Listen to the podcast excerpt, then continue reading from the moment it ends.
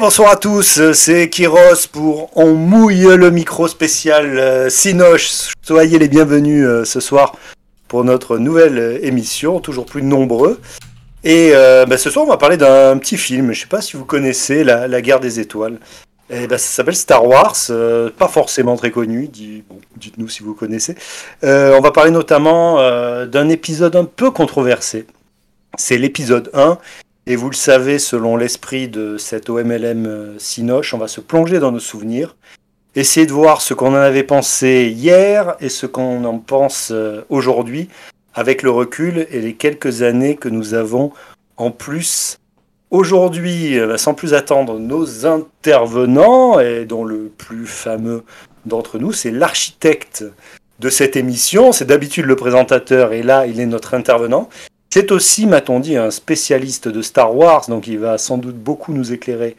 Ce soir, euh, c'est Pof. Salut Pof, euh, comment vas-tu? Bonsoir, je vais bien, tout va bien, tout est sous contrôle. Euh, voilà, je vais bien, je vais en profiter pour évacuer le prime qu'on a eu pendant, ces deux jours. Donc merci à The Scream pour le prime, on a aussi eu toute une vague de follow. Euh, je vais pas tous les citer, mais on a eu une quinzaine de follow en deux jours là, parce que je crois que c'est parce que les cahiers du foot nous ont retweeté l'émission Finance avec Nash. Donc merci à eux et merci à tous ceux qui ont écouté l'émission avec Nash. Euh, voilà, donc euh, je vais. Oui, alors si tu, je suis spécialiste de Star Wars, comme je te disais hors antenne, ouais, je m'y connais pas mal. Alors tu trouveras toujours des plus grands spécialistes que moi, parce que je vais pas te dire oui, j'ai lu tous les romans, machin, non. Mais franchement, je pense être relativement assez calé sur Star Wars pour parler de l'épisode 1. La modestie. Et, même s'il fallait parler d'un autre épisode, sauf les 7, 8, 9 qui n'existent pas. Parfait. Autour de la table également, nous avons Bueno. Comment ça va, Bueno? Est-ce que tu aimes les films avec des Jedi dedans? Oui, Bonsoir Kieros. Euh, eh bien oui, euh, j'adore les Jedi, les sabres laser. Euh, franchement, je ne connaissais pas du tout Star Wars avant. Ça m'a donné l'occasion de découvrir avec ce premier épisode. Et écoute, j'ai très envie de découvrir la suite parce que j'ai aucune idée de ce qui s'y passe. Ah, t'as commencé donc avec cette prélogie. Très bien, ça va mm. être intéressant. C'est vrai que tu es plus jeune que, que, nous autres. Hein. On pas, mm. un âge canonique, mais effectivement. Oui, je suis pas tout à fait un bébé, mais presque selon les standards euh, de oui le micro. Hein. Attends, ça veut dire que t'as vu l'épisode 1 mais t'as pas vu les autres? C'était une plaisanterie en fait. Ah, euh, mais non, mais attends, tu sais, mais tu sais qu'il y en a, hein. des fois il y en a qui me disent non, non, mm. j'ai jamais vu, les, jamais vu Star Wars. Mm. Non, je... Euh, qui explique les blagues maintenant désormais. Mais c'est pas une blague, ça aurait pu être vrai. Ah. Oui, je, je, me, serais pas proposé pour faire l'émission si ça avait été vrai. Eh, tu sais qu'il y en a qui ont pas vu, le... ça aurait été intéressant d'avoir le point de vue d'un mec qui a pas vu le 2 ni le 3. Bah, honnêtement, celui qui a vu le 1 sans voir aucun autre épisode et sans avoir même la moindre idée de ah bah ce qui se passe dans la trilogie originale. Il y en a qui en ont vu aucun, mais t'aurais pu voir le 1 juste pour l'émission. Les, pour mm. certains intervenants avaient proposé de participer sans même avoir vu euh, le, Oui, puisque de toute façon, certains intervenants ne regardent pas les matchs et débriefent. Voilà, donc il y aurait une certaine cohérence euh, du point de vue d'OMLM, mais après, pour nos écouteurs, ça aurait pas été super intéressant. Je l'imagine. Bon, on va avoir l'occasion de, reparler de tout ça. Je finis juste la présentation avec Kobe, on a entendu. Euh, notre ami Kobe, spécialiste du basket et de l'OM euh, également. Et là, bah, qui va s'improviser pour la première fois euh, intervenant sur euh, le cinéma, bah, sois le bienvenu. On a, entendu, notamment son téléphone pendant le générique aussi. Hein. Ouais, bravo. Est-ce que tu aimes euh, la guerre des étoiles Alors bonsoir Kiros. Tout d'abord, je voudrais savoir, et toi, Pof, qu'as-tu donc pensé de, cet épisode Ah pardon, non, je, vais un peu trop vite en besogne. bah écoute, moi je suis également un grand fan de, de la guerre des étoiles.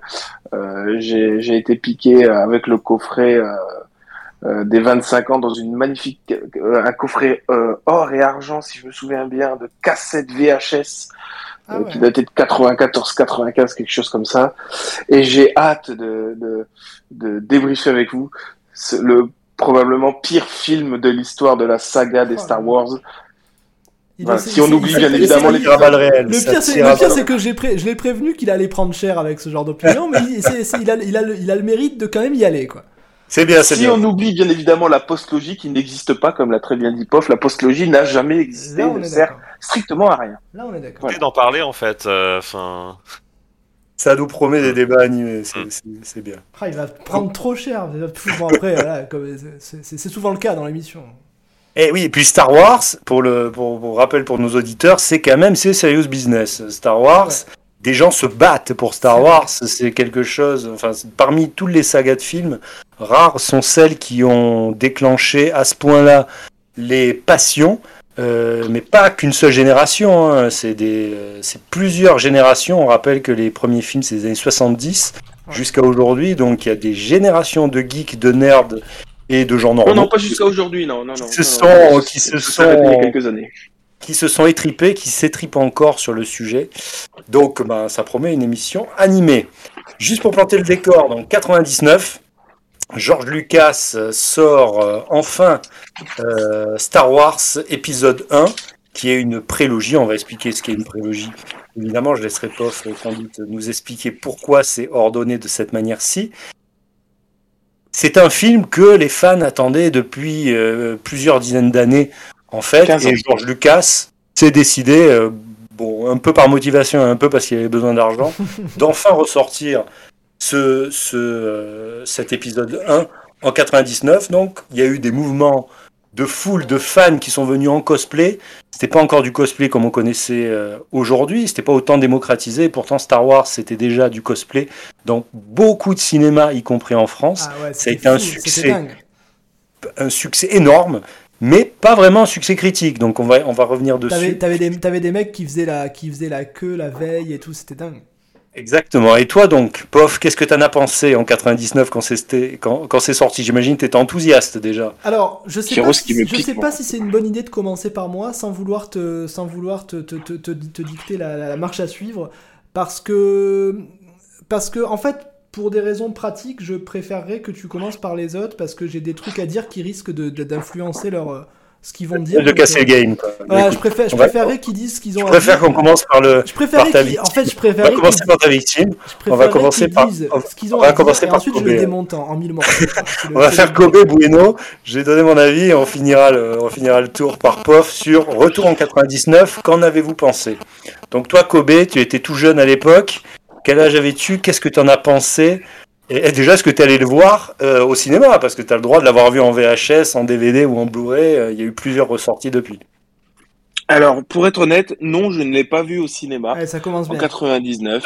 euh, euh, tout simplement, en 99, j'avais 8 ans. Euh, et que mes parents n'étaient pas spécialement chauds pour me laisser euh, voir ce genre de truc. Pour l'anecdote, par exemple, je n'ai jamais eu le droit de jouer à Pokémon, ni d'avoir des cartes Pokémon. Qu'est-ce que c'est que cette Ouais, éducation Non mais. euh, C'est, c'est, c'est, c'est, c'est- Puritanisme incroyable. c'est vrai Voilà, que Pokémon pour les enfants, c'est quand même euh, super Pokémon, border, c'est un peu... hein. Non, mais tu sais que les parents, à l'époque de Pokémon, ils disaient tous oui, c'est de l'endoctrinement, machin, un peu comme dans l'épisode de South Park, tu sais, les Chin Pokémon. Club Dorothée, c'est le mal Ouais. absolu. Ouais, Euh, Ah, c'est mais le Club Dorothée, cerveau. jamais regardé. Je n'ai jamais regardé le Club Dorothée alors que je suis un, un enfant des 90s. Donc bon, Ah, voilà, ça peu- vous donne... peu- euh, Attends, t'es un peu jeune pour le club Dorothée quand même, si je puis me Vous, vous faites honte à cette émission là, arrêtez, arrêtez tout de suite. Vous, vous, vous allez pas voir Star Wars au cinéma, vous regardez pas le club Dorothée, mais on C'est va pour fermer ça- la boutique. j'ai- hein. C'est pour ça que je suis pas, c'est pour ça que j'ai décidé de passer en dernier parce que voilà, je vais, je vais, je vais rétablir tout ce qui, tout ce qui doit l'être. D'ailleurs, le, le, le- Alors, le, le- pardon, le chat nous dit que Pokémon est, est- Pokémon est un jeu spéciste, ce qui est vrai. hein. Ouais. Nous sommes aussi inclusifs et nous sommes attentifs à, à- au, au bon, euh, au droit des droïdes. hein. On en a parlé un peu hors émission. Le droit des droïdes, c'est important. On va en parler dans Star Wars et aussi au droit des Pokémon. Voilà. Émission- Parenthèse fermée. Émission particulièrement déconstruite. Exactement. Euh, donc moi, comment j'ai vu euh, euh, Star Wars Donc j'ai vu évidemment pour la première fois, donc comme j'ai dit en, euh, en en DVD. Donc j'étais quand même assez jeune, je dois avoir euh, 10-11 ans. Euh, je me souviens très bien que Mais du coup, t'as Euh, commencé par j'ai- le 1 ou t'avais vu les 4, 5, 6 quand même? Non, non, je, je, je connaissais déjà 4, 5, Ah, ok. 6, etc. Je les avais déjà vus. Euh, J'adorais l'univers, forcément, évidemment. Euh, le merchandising de, de George Lucas, bon, ça avait déjà fait ses effets, surtout pour un pour un jeune. Mais euh, j'avais vraiment beaucoup aimé euh, l'univers. Et paradoxalement, euh, ce premier film m'a beaucoup plu quand je l'ai vu la première fois parce que j'ai beaucoup rigolé. Ce qui est quand même déjà un peu bizarre quand on va voir Star Wars parce que Star Wars n'étant pas censé être une comédie. Mais voilà, ça, ça m'avait, euh, voilà, bah, j'avais beaucoup parce que j'étais gamin et que Jar Jar me faisait marrer, que voilà, il parlait encore plus bizarrement que Yoda, mais euh, voilà, c'était assez drôle, il était empâté, etc. Voilà, je pense qu'on en reviendra un peu plus quand on fera euh, sa tête de mort. Euh, maintenant sur euh, donc premier visionnage, j'ai beaucoup euh, aimé le film. Puis après j'ai grandi, puis j'ai encore découvert encore plus l'univers euh, Star Wars, euh, beaucoup plus euh, à travers que ce soit les bouquins, que ce soit les, BD, que ce soit tout tout tout tout ça, et j'ai détesté. Mais vraiment pour tout ce qu'il m'avait attiré étant petit, c'est-à-dire bah, l'humour, bah je dis bah oui mais voilà, je suis un adolescent, je vais voir Star Wars, c'est pas pour me marrer quoi. Donc c'était assez assez paradoxal et euh, je l'ai revu euh, quand il est ressorti en 3D. Et je dois avouer que putain, je me suis fait chier devant cette course de potes de merde. Il y a que ça qui ressort de ce film euh, en 3D. Euh, bien évidemment, il y a une autre scène dont on reparlera plus tard qui m'a aussi beaucoup marqué, mais là plutôt en bien. Mais voilà, c'est ce qui m'a marqué, c'est que j'ai l'impression plus je vois ce film, plus je change d'avis. Un coup il me plaît pas, un coup il me plaît, un coup il me plaît pas, un coup il me saoule, un coup je trouve que c'est le meilleur Star Wars, un coup. Non le meilleur Star Wars faut pas déconner. Mais euh, Ah, un coup c'est vraiment alors, et tu l'as vu, tu l'as revu hier alors, ou avant-hier? Et je l'ai revu encore il y a il y a deux jours pour préparer l'émission. Et il y a deux jours bah, j'ai trouvé ça beaucoup beaucoup beaucoup moins euh, énervant et beaucoup plus intéressant Ah, que euh, bah, que les souvenirs que j'en avais de, de, de l'adolescence. Voilà. Je trouve que c'est un film qui, grosso modo, n'a pas si mal vieilli en termes de tout ce qui est effets spéciaux, etc. il, a été, il a été très largement remasterisé. hein. Oui, voilà, je l'ai, je l'ai vu euh, la version 4K de, de, de Disney, etc. Ils ont carrément Euh, refait les, ils ont carrément refait les effets spéciaux. hein. Donc, bah oui, mais ça reste, enfin, ça m'a pas choqué. Euh, Il y a certains films quand tu vois que ça a été, par exemple, transformé en 3D, tu sens qu'il y a un truc qui est différent. Ouais, ouais, ouais. Là, j'ai vraiment, j'ai pas eu l'impression que, euh, euh, voilà, que je voyais des trucs qui n'étaient pas raccordés ou quelque chose comme ça. Donc, il y a deux jours, j'ai vraiment beaucoup aimé, euh, beaucoup, j'irai pas jusque là, mais ça m'a, ça m'a bien diverti, ça m'a fait une bonne soirée. Euh, maintenant, je, il y a des points très négatifs. Euh, après, je me dis aussi, est-ce que je mets pas en, euh, comment je vais dire ça, en parallèle ou peut-être en, en opposition avec euh, avec la post-logie qui pour moi est une hérésie. Donc peut-être que le, le, le fait que j'ai la nostalgie et que c'est quand même un peu mieux que la post-logie me fait me dire que bah finalement j'en garde Ouais, un bon souvenir, je sais ce pas. mérite-là aussi de, de, de, de te faire comprendre pourquoi le 1 est si bien, quoi. Pour, pourquoi le 1 est si. Pourquoi le 1, en- à minima en tout cas, si respectueux, contrairement à la postlogie, quoi. Si respectueux de l'univers et de. Bon, après, c'est, on va dire respectueux de Lucas, mais bon, c'est lui qui l'a fait, donc euh, forcément, mais. La postlogie, elle, on va pas en parler pendant, toute l'émission, mais la postlogie, elle, a- elle a à minima montré que c'était pas si évident que ça de faire du Star Wars. Bah, la, la postlogie, pour moi, je la vois comme euh, le, le 7, c'est un copier-coller du 4. Le, le 8, c'était une tentative désespérée de, de faire se suicider les gens pour qu'ils n'arrêtent de voir regarder Star Wars. Et le 9 n'a strictement aucun intérêt. Donc, euh, si ce n'est apporter des vagues euh, réponses complètement débiles et complètement Non mais à même, l'ouest. même, au- même au-delà de, au-delà de, enfin c'est dur, c'est pas évident de faire du Star Wars en fait, c'est pas évident. Voilà, il y a C'est que, ça, il y a que, c'est ça. il y a que George Lucas et maintenant Filoni qui se démerdent bien pour, euh, pour- parce que le, capter l'esprit et capter la façon de faire de Star Wars, ben, on, on- on- on se rend- on s'est rendu compte avec la post-logique que c'était pas si évident. Même, même Après, quand on est un grand réalisateur, c'est- c'est une signature en fait. Et c'est vrai qu'on se rend compte, bon, on va avoir l'o- l'occasion dans, dans les deux heures d'émission de l'aborder, mais on, on va avoir l'occasion de, de, de, de dire, je pense, que ça a l'air évident, faire du Star Wars, c'est en fait, en, en- non, ça n'est pas. ça, ouais. ça n'est pas du tout. Bon, merci Kobe pour cette, ce témoignage, donc euh, pas exactement de 99, mais pas loin. Témoignage de ta jeunesse, et après, euh, vous le savez, la première partie, on parle de notre ressenti un petit peu à l'époque. Et dans la deuxième partie, euh, on parlera, euh, après la feuille de match, de qu'est-ce qu'on en pense aujourd'hui. Donc là, bah, tu nous as fait deux heures d'émission déjà en cinq minutes. Super. Merci, tu peux partir. tu peux rentrer chez toi. tu peux rentrer chez toi. Non, nickel. Bon, Bueno, alors, toi de ton côté, est-ce que tu l'avais vu au cinéma en 99 Et est-ce qu'il t'avait fait rigoler Mais là, c'est Jean Jardin qui lui fait. Oui, non, pas en 99, j'avais 6 ans, donc euh, bon, je j'étais pas spécialement fan de Star Wars, je connaissais pas assez Star Wars pour être fan en fait, même si alors j'ai dû le voir, je pense, euh, à la télé à peu près au moment où le 2 est sorti, euh, enfin, je, situe ça à peu près comme ça. donc bon, j'en ai pas des souvenirs très précis. Moi, tout ce dont je me souviens, c'est que je l'ai vu, alors sans avoir vu la trilogie originale, mais quand même en ayant, bah voilà, enfin Star Wars c'est tellement ancré dans la culture populaire que même sans regarder, bon voilà, on sait au moins quelques trucs. Euh, je veux dire, on connaît Dark Vador, on connaît le Je suis ton père, voilà, on connaît tout ça. Donc euh, tout ça évidemment, c'est des choses que je, dont j'avais déjà au moins vaguement entendu tu parler. Tu les as l'ordre ou pas? Est-ce que tu as vu l'épisode 1 en premier? Euh, bah du coup oui, euh, enfin je j'en suis pas certain à 100% mais je pense avoir vu le 1 avant le 2 ouais. Et alors par contre c'est possible que j'ai vu le 4, 5, 6 avant le 3, je suis plus très sûr.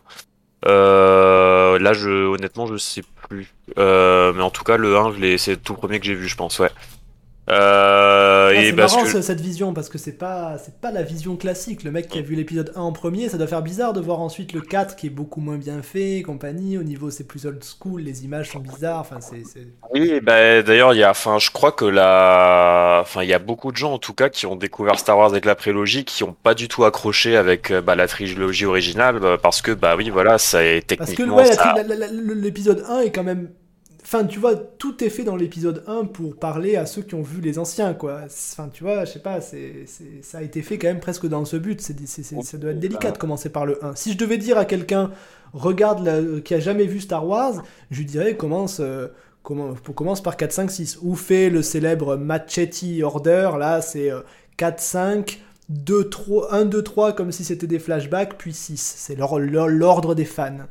Ouais, bon, pourquoi pas. Mais, mais bon, moi je dirais 4, 5, 6, 1, 2, 3 si je devais conseiller à quelqu'un quand même. Ouais, non, lors de sortie, oui, oui. Non, mais après, bah moi, si tu veux, comme je te dis, à l'époque, j'étais quand même très jeune, donc euh, voilà, moi, j'étais pas assez, euh, j'avais pas des goûts assez euh, mûrs pour, voilà, me poser des questions sur les personnages, tout ça. Enfin, moi, concrètement, voilà, j'ai vu un film grand spectacle avec beaucoup d'effets spéciaux voilà, enfin Star Wars c'est quand même un univers visuel qui est super marquant. Voilà, t'as les Jedi, les sabres laser, tout ça quand t'es quand t'es petit, euh, ça ça claque quoi. Eh donc euh, donc voilà, moi j'étais j'ai pas du tout euh, eu de regard critique là-dessus. Alors il m'a le film m'a probablement fait rire aussi, mais honnêtement je m'en souviens plus trop, mais j'imagine que oui. Mais moi là où je me distinguerais de Kobe, c'est que je pense que Star Wars c'est toujours un univers qui a laissé un beaucoup de place à, à l'humour, quoi, à, un côté décalé de certains personnages. Voilà, euh, Han Solo dans la trilogie originale, c'est un personnage drôle. Il y a ces trois POR de D2 qui sont des gros euh, ressorts comiques aussi, donc euh, c'est quelque chose qui a quand même toujours été présent dans la série. Alors après, on peut discuter si ça a été bien bien implémenté, bien dosé, bien dosé avec Jar Jar. Bon, ça, on en discutera après. Mais moi, c'est pas quelque chose qui me choque même aujourd'hui, tu vois. Donc, euh, donc après, voilà, moi, j'ai pas grand chose à dire de plus. J'aurais plus de choses à dire sur la deuxième partie. Encore une fois, voilà, j'ai pas des souvenirs très précis de ce premier visionnage. Tout ce que je peux dire, c'est que voilà, bah, écoute, j'étais un peu le public cible qui forcément tombe sur le charme de Star Wars et bah voilà, moi, ça a marché. Hein, j'ai accroché. Euh, c'est, il y a quand même quelques scènes qui sont objectivement très très bien foutues en termes de visuel et tout. Donc, euh, voilà, c'est dur, euh, quand à cet âge-là, c'est dur de faire le difficile au point de trouver sa dulle, quoi. D'accord, ben, merci Bueno. Et euh, on va revoir tout ça. Et là, euh, ben, Pof, du coup, Pof, là, par contre, tu, es comme moi, je pense que tu l'attendais ah ben voilà, beaucoup. Ce Star Wars 99, c'est quoi? C'est les années lycée? Le bac Je devais, avoir un truc comme 15 ans. Donc, 16 ans, je suis en 83, 99, je devais avoir entre 15 et 16 ans. Tu y es allé le premier jour? Ouais, j'ai vu quatre fois au ciné. D'accord. Ouais. Quel euh, cinéma? Cinéma Marseille, au, au, Prado Alors, euh, j'ai dû le voir trois fois au Pâté Madeleine et une fois. Ah, ou peut-être quatre fois au Pâté Madeleine parce que je sais pas si les Trois Palmes existaient. Les Trois Palmes, je pense pas, 99. Les Trois Palmes, à mon avis, ça n'existait pas. Je pense que Pâté Madeleine, parce que c'était mon cinoche, quoi. J'ai vu l'épisode 3 au, pâté, au, Trois Palmes. Ouais, non, non, mais j'ai dû voir peut-être. Je... Ouais, peut-être que j'ai vu l'épisode 3 aux 3 palmes parce que c'était peut-être la première fois. Bon, bref, j'ai vu 4 fois. Ah, un, multiplex, un, multiplex très connu des, des Marseillais. Sacré sandwich en tout cas. Hein. Oui. Euh, merci, Kobe. Non, voilà, moi j'ai plus à en dire à ce niveau-là parce que, en fait, c'est important pour moi parce que je, je m'adresse aux jeunes qui n'ont pas connu ce truc-là, euh, qui n'ont pas vraiment connu. Euh... Déjà, merci à Olive euh, NYC, donc euh, New York City, un Américain. Merci pour le pour le pour le pour le sub en tout cas. Merci. Olive. Thank you, mate. Thank you. Thanks, Olive. Olive. Olive. Bon. ouais, en fait, ce dont les gens doivent pas vraiment se rendre compte, c'est du sevrage que, que, que, les fans de Star Wars avaient à l'époque. C'est-à-dire que maintenant, c'est facile, il y a du Star Wars partout.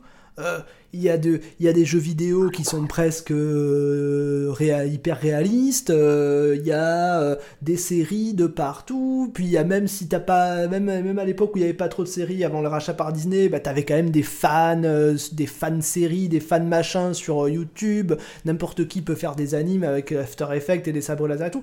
Avant, on avait les 4, 5, 6 et rien pendant 15 ans. Alors moi j'étais jeune, Ok Donc j'ai connu, forcément, j'ai pas vu les 4, 5, 6 au Cinoche puisque j'étais trop jeune, j'étais même pas né euh, pour les premiers. Euh, Donc quand tu étais fan de Star Wars à l'époque, tu avais rien. Tu avais des jeux vidéo.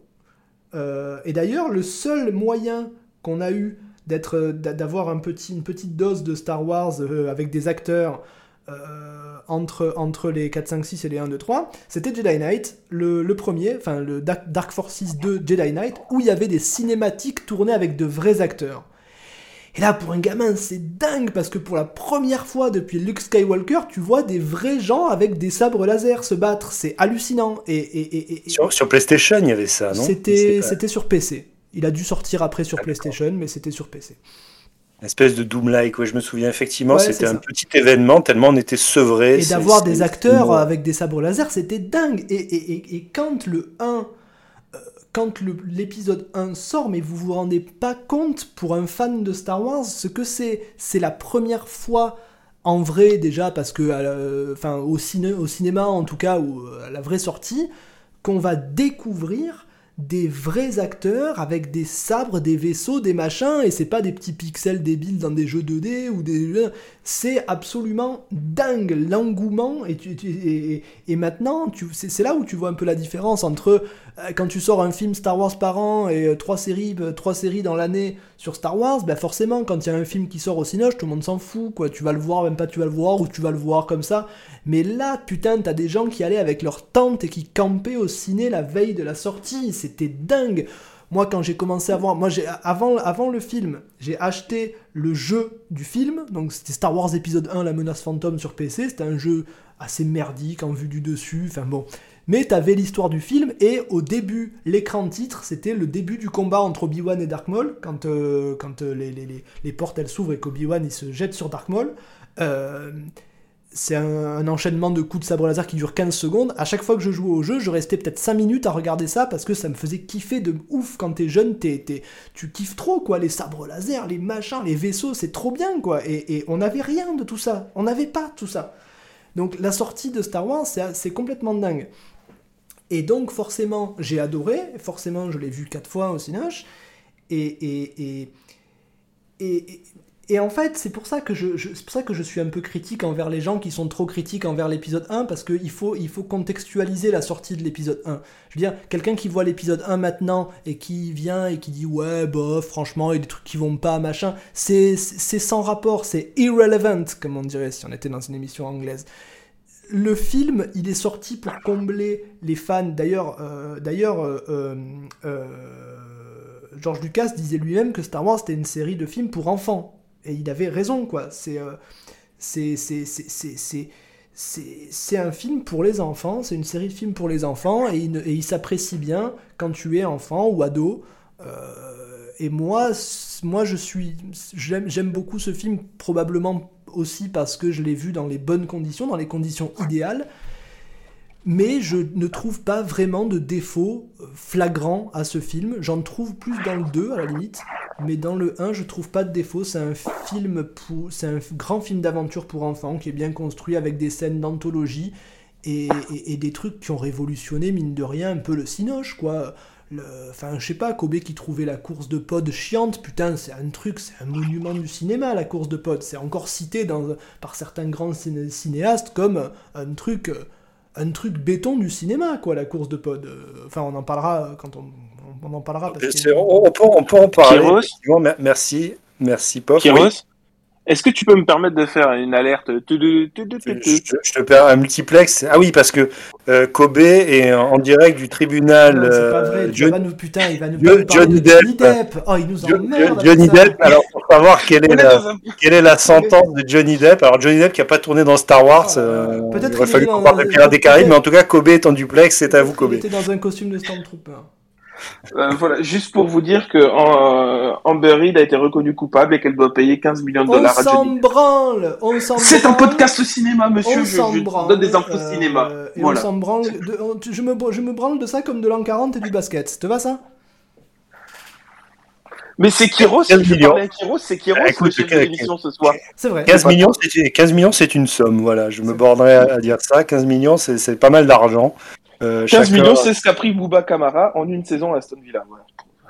15 millions, c'est le budget, euh, c'est le budget boisson du tournage de Star Wars. C'est euh, c'est- c'est pas mal. D'ailleurs, épisode 1, si on puisqu'on parle argent, c'est l'occasion, c'est le un des rares Star Wars. Alors il y a eu plusieurs ressorties, mais il a dépassé le milliard au box-office, hein. Ouais. milliard de dollars. Donc ça a été vraiment un succès critique énorme. Non, un succès commercial. Pardon, un succès commercial euh, énorme, au contraire du succès critique qui, est, euh, qui, est- qui était relativement mitigé, mais je, en- je, je reviendrai dessus, on reviendra dessus dans la deuxième partie.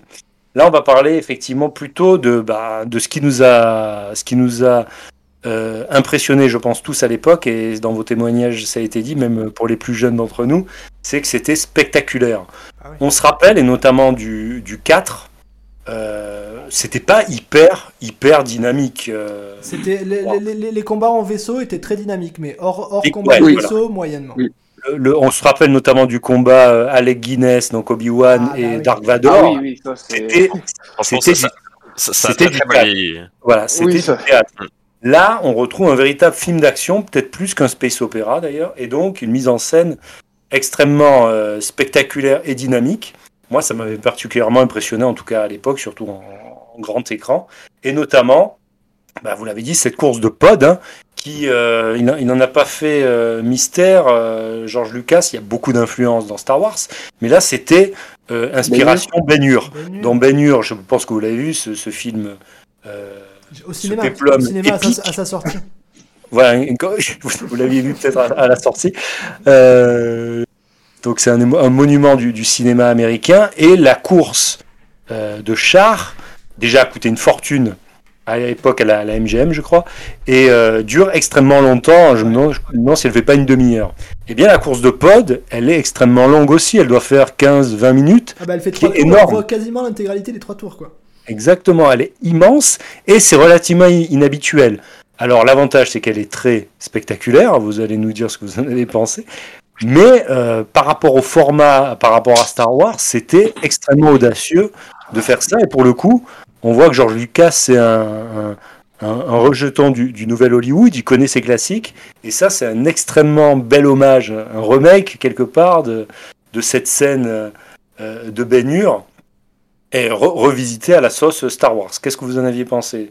Euh, Je crois que c'est toi, Bueno, qui en a, qui en a parlé de cette course de pod. Plutôt Kobe en a parlé, mais pour euh, rendre du mal, donc on va pas. On va pas Ah oui. Euh, non, bah la course de pod. euh, alors très honnêtement, là, enfin quand je l'ai revu il y a deux jours, je me suis dit, elle est peut-être quand même un petit peu longue. Mais Ah, enfin. Elle est longue. Factuellement, elle est longue hein, par rapport. oui. euh, donc. euh, Est-ce qu'elle C'est la question. Est-ce qu'elle est ennuyeuse? Non, non, elle est pas ennuyeuse. Puis bon, voilà, il y a beaucoup de rebondissements. Puis en plus, voilà, c'est.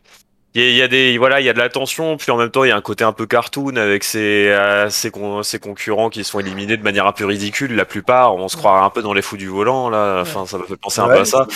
Donc euh, donc non c'est non c'est une course qui est bien qui est plutôt bien rythmée ou euh, puis voilà où il y a du suspense. Bon voilà on devine euh, assez vite que enfin même dès le début que c'est Anakin qui va gagner mais c'est vrai qu'on se demande bien comment parce que dès le départ il se fait un peu euh, embobiner avec euh, le C'est oui, voilà, c'est Bulba qui lui euh, sabote euh, son pod là. euh.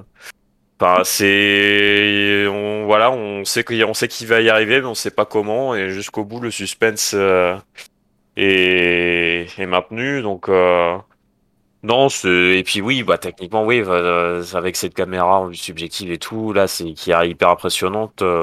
non, c'est une belle scène, voilà. Un- un- encore une fois, peut-être un poil longue, enfin, euh, mais su- surtout au début, en fait, ça met un peu de temps à démarrer, je trouve. Euh, après, sur la fin, en fait, ça va, mais on se dit ça, ça prend du temps à démarrer. Euh, mais bon, voilà, après, c'est nécessaire aussi pour faire monter, euh, monter la tension. Donc, euh, non, c'est clairement un des, un des moteurs forts du film, quoi. Il y a pas grand-chose à redire. Merci. Alors- Pour l'anecdote, une bonne partie des décors est sur fond vert. Alors ça a été tourné, il me semble, à Tat- euh, en Tunisie, Tunisie parce qu'on est censé être à Tatooine, si je dis pas de bêtises. Oui. Mais Ouais, sur- euh, Sur Tatooine, mais à Tatooine. ouais, c'est ça exactement. Et euh, une bonne ils partie a avaient été tourné, sur fond vert. c'est- pour ça d'ailleurs que Lucas avait appelé la planète Tatooine. Il a toujours été tourné à Tatooine, d'ailleurs, non? Dès l'épisode 4, euh, bah, euh, l'épisode 1, en fait, j'en sais rien, mais l'épisode 4, oui. C'est pour ça que c'est de Tatooine. C'est pour ça que L'épisode Tatooine s'appelle 1, oui. Tatooine. L'épisode 1, je sais pas, mais c'est possible. Do- Donc c'était une des premières euh, à grande échelle finalement euh, du, du fond vert qui remplaçait quelque part le matte painting euh, à l'ancienne. Là on avait du, du fond vert pour l'anecdote.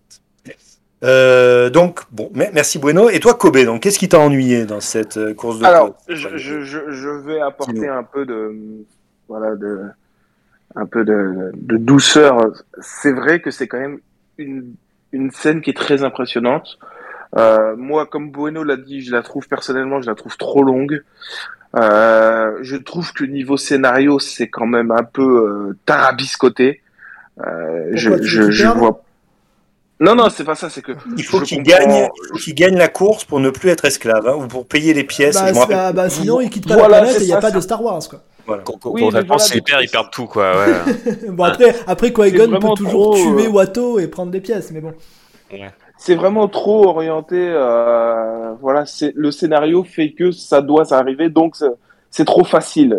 Je trouve que ça coule pas trop de sources au niveau du scénario. Pourquoi tout d'un coup euh, le, le, le, le- je sais plus comment il s'appelle le petit être volant là qui ressemble à la caricature de Watto comment il s'appelle? Malbo Watto, Watto. Watto, Watto. Watto. Oui, oui. Ouais, voilà. Euh, je, comprends pas l'intérêt qu'il a de, de, de, tout, de tout faire all-in. euh, voilà, euh, je comprends pas pour Mais lui. il fait pas all-in puisqu'il lui propose un pari où il gagne quoi qu'il arrive. Ouais, S'il mais paie- si, pareil, si, deuxième perd, il gagne pari, quand même c'est le pareil, vaisseau. Et si, enfin, tu vois. Le donc, deuxième pari, c'est pareil. Je trouve que c'est pas, c'est pas logique non plus. Pourquoi il. Kobe finalement c'est plus il- l'écriture, c'est plus l'écriture que la mise en scène. Ouais, finalement. voilà. Bah, déjà, là, je suis en train de parler d'écriture que ça me gêne parce que euh, je, je comprenais pas très bien. Après, sur bien, vu- bien, bien évidemment le- la, la partie technique, etc. Euh, c'est quand même, c'est quand même du grand cinéma. C'est pas. Voilà, on, on est, on est loin de- des scènes de cascade de, de taxi, par exemple, pour pas le nommer. oui, Euh. bah, c'est sûr, si tu compares Taxi à Star Wars, on va pas aller loin.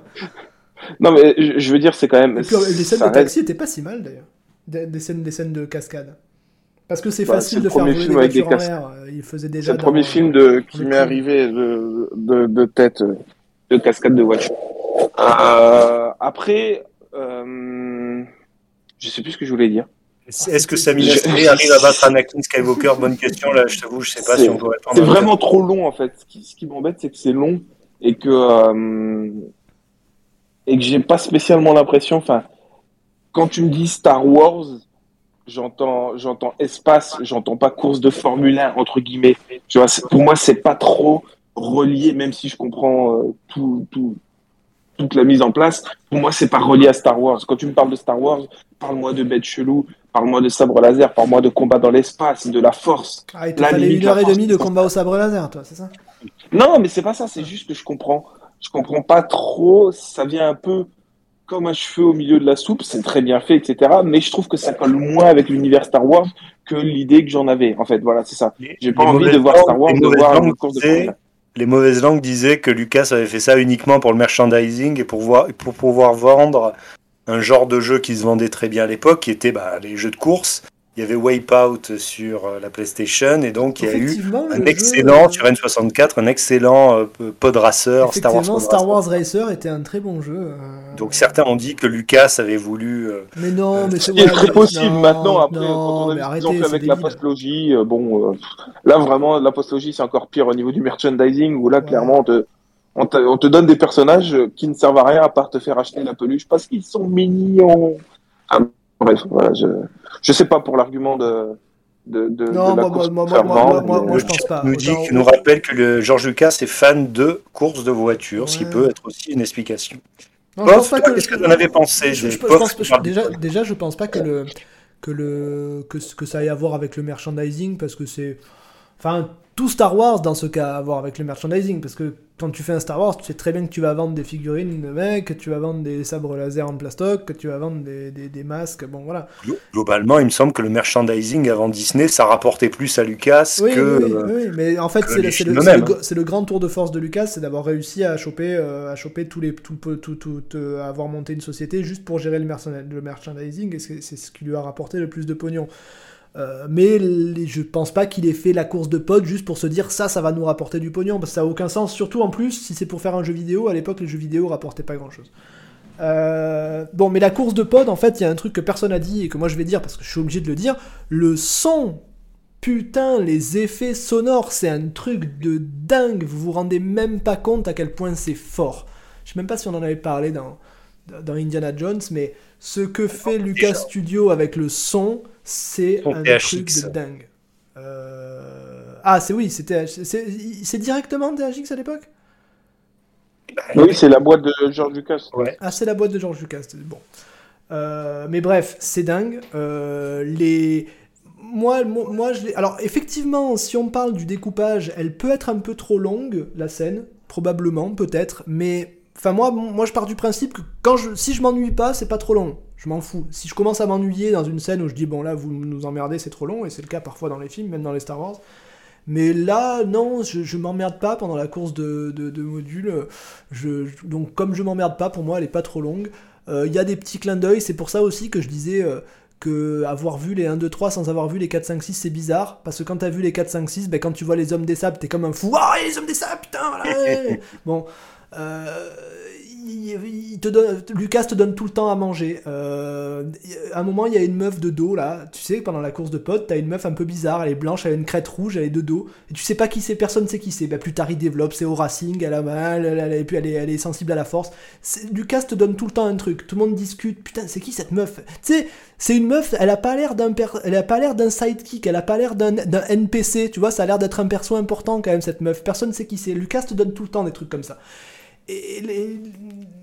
Après, comme Kobe dit, le, le, de Deus ex machina, bah ouais, mais bon, il faut bien le faire gagner d'une façon ou d'une autre. Comment tu veux le faire gagner? Il va pas, euh, son pod il est plus rapide, du coup il démarre, il est premier toute la course. Enfin, ça a aucun intérêt. Il faut qu'il y ait du suspense, il faut que ce soit pile à la fin qui dépasse machin, que l'autre explose et nanani. Là, voilà, c'est comme ça. C'est un film d'action. Qu'est-ce que tu veux que je te dise? Il y a- il- c'est- le, le chat nous rappelle qu'il y a des embuscades des hommes des sables, et c'est vrai que je trouvais que ça c'était particulièrement bien, bien Ouais. écrit. Oui, ça c'est vrai, ouais. C'est Ouais, vachement sympa parce que ça élargit le lore euh, sans euh, surexpliquer les choses. Bah, il, il y a une course, Mais- mais évidemment, c'est pas le Grand Prix de Monaco, tout sécurisé. Ouais. On est sur une planète de. Une planète de. de Ouais, c'est dangereux, de- c'est dangereux, mais genre, euh, il y a des mais- hommes des sables, il y a les hommes des sables, tu, enfin, tu vois, les- le commentateur pendant la course dit, ah, on dirait que les hommes des sables ont pris place, machin, enfin, comme s'ils ils savaient, quoi, tu vois, tout le monde le savait, c'était attendu, euh, tout le monde sait que c'est dangereux. Les hommes des sables qui tirent aussi bien que les Stormtroopers d'ailleurs. Pour, euh, Ah non, ils tirent beaucoup mieux que les. Stormtroopers, attends, ils abattent un, ils abattent un module. Lancé à 3, 400 km/h, putain, c'est pas évident. Mais ils tirent pas sur. Oui, bien évidemment, ils tirent encore une fois sur Anakin qui, comme non, par il, il tire sur le pod d'Anakin qui, qui a rien parce que le, le coup. euh, Parce que il- c'est Anakin. il est sur le cockpit, parce que c'est Anakin. Il et- au bon endroit, ouais. mais- Et il tire sur un, sur un module qui font exploser. Putain, euh, vas-y, mets-toi sur les montagnes et tire sur un truc à 500 km/h.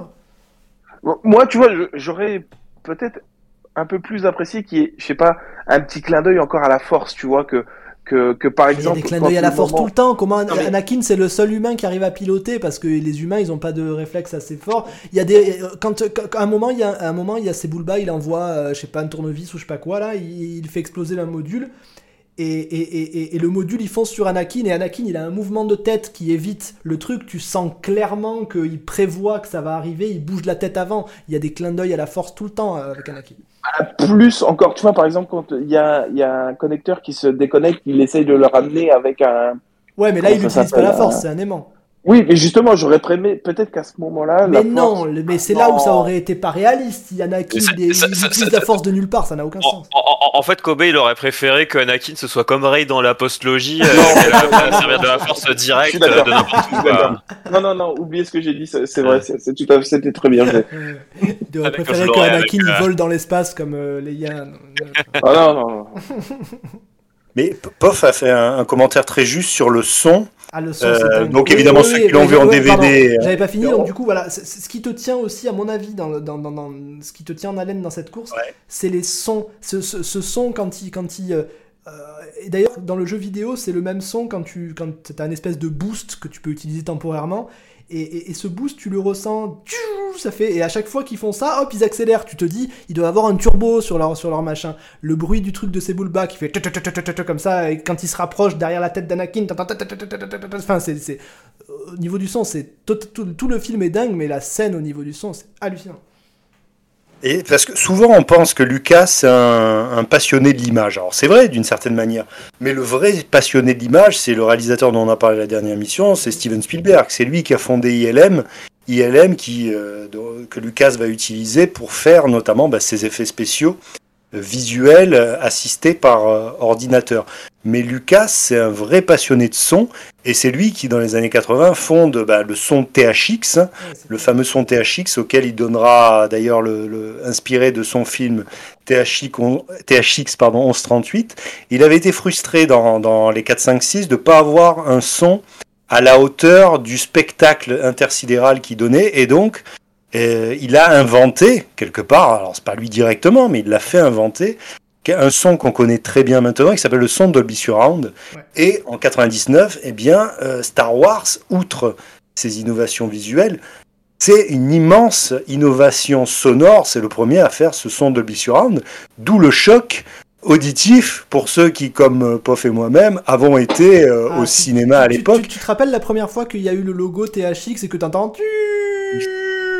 là, c'est complètement dingue parce que vous, vous, c'est vous, c'est votre quotidien, vous, ça, ça vous, c'est normal pour vous, c'est un truc que vous entendez tout le temps. Mais le fait que le son vienne de partout, dans tous les sens, c'est à l'époque, c'était nouveau, quoi. C'était bizarre. déjà, le film, il avait, euh, allez, déjà 6 sur 10, quoi. Quand, quand ça, ça apparaissait, ah on savait que ça allait être un bon film. Et, donc c'est peut-être l'occasion. Au niveau du son, et au niveau du son, outre le, outre le, outre la qualité sonore, il y a aussi la créativité. Euh, et ça, je vous invite à voir des reportages parce qu'il y en a des dizaines. Si vous avez Disney euh, il doit y avoir des, dizaines de reportages sur Star Wars. Et il y en a un notamment qui, euh, qui explique comment il fait, enfin pas tout, mais comment ils faisaient les ingénieurs pour trouver des sons, euh, comment, euh, comment ils ont créé le bruit du sabre laser qui se, qui, qui se, qui s'allume, euh, comment ils, ils, créaient le grésillement du sabre laser quand il est allumé, ou, enfin, et, et, tu t'aperçois que c'est, génial, les mecs, ils te, les mecs avec un rien, ils te disent attends c'est pas mal ce bruit, tiens si tu, si tu entrechoques deux fourchettes, si tu, enfin tu vois, c'est, c'est, les mecs faisaient preuve d'une créativité, alors après ils, avaient, avec THX et compagnie, ils ont eu la, la, qualité pour faire ça, mais la créativité des mecs, c'était dingue. Et ça l'est toujours. Le, chat nous rappelle aussi que les sons dans les jeux vidéo Star Wars, c'est LucasArts était particulièrement soigné aussi. C'est vraiment une grande. Non, même, pas forcément Star Wars, même tous les jeux des, même tous les jeux d'aventure de l'époque, hein, même euh, même les même les Monkey Island et compagnie, c'était plus plus archaïque parce que t'avais t'avais t'avais t'avais rien pour faire du son mais, mais la façon d'agencer les musiques, etc., c'était très très très très vieux. Tout ça, c'est avant même Mario et compagnie. Il y a des trucs qui étaient assez dingues. Du coup, puisqu'on parle du son, euh, c'est peut-être l'occasion de parler rapidement, ou pas rapidement d'ailleurs, si vous avez des choses à dire, du score de, de John Williams. Hein. John euh, Williams, euh, on te salue si tu nous écoutes. sachant que... Je sais qu'il nous écoute. à l'époque, Évidemment, comme Dark Vador n'est pas là, il n'y a pas le, le a pas la musique iconique du Star Wars, la marche impériale, même s'il y fait quelques rappels discrets. mais il y a quand même un très très beau score. Dans le 3, dans le, dans le 2, dans le 2 et le 3, oui, dans le 1, pas trop, je crois. Il y, a, il, y a, il y a, quand même une très, une très belle soundtrack qui avait été un peu mésestimée à l'époque en disant il n'y a pas vraiment de son iconique. Mais malgré tout, euh, bon, il y, a une très belle, très belle bande originale de, John Williams. Ah, c'est la meilleure de la prélogie. Euh, dans le 3, il y a Duel of the Fates qui est reprise un peu dans le combat final, mais dans le 1, les, les thèmes, sont, les thèmes sont très très forts. Euh, les, les... Merci à Code Zero qui a offert un abonnement d'un mois à John Williams. Donc John Williams est désormais abonné en, ah, le chat la chaîne le micro. Merci à John Williams va pouvoir enfin écouter euh, ce, ce, ce digne hommage à, son travail. Non, le, le, le, Duel of the Fates, euh, c'est Mike sur Twitter qui nous disait que c'était la meilleure musique Star Wars et je suis pas loin d'être d'accord. Euh, alors c'est compliqué parce que quand, euh, enfin, tu vois, euh, la marche impériale et la musique, même le générique de Star Wars, c'est des trucs qu'on connaît tellement qu'on a tendance à moins les apprécier parce qu'on les connaît trop par cœur. Mais Duel of the Fate, c'est absolument incroyable. Euh, les musiques, les marches, les, les marches, les marches un peu de droïdes, ce genre de trucs sur Naboo, c'est des morceaux qui sont incroyables aussi. Enfin, John Williams, de toute façon, c'est le, le, le roi pour, pour, pour ça. Mais Là où c'est très fort, et là ça nous ramène au 4 parce que là il n'a rien inventé, mais c'est de. C'est ce qu'il a changé, Lucas, euh, par rapport aux films de science-fiction. Euh, il n'y en avait pas beaucoup, mais il y en avait. C'est ce côté symphonique. Euh, à l'époque, les, les, films de science-fiction, tu avais des musiques un peu, un peu new wave, quoi, tu vois, même si c'était avant la new wave, mais un peu futuriste, des tu vois, des trucs comme ça le côté méga symphonique à fond musique classique, euh, le, le combo musique classique plus euh, euh, science-fiction espace, c'est presque Lucas qui a inventé ça. C'est vrai.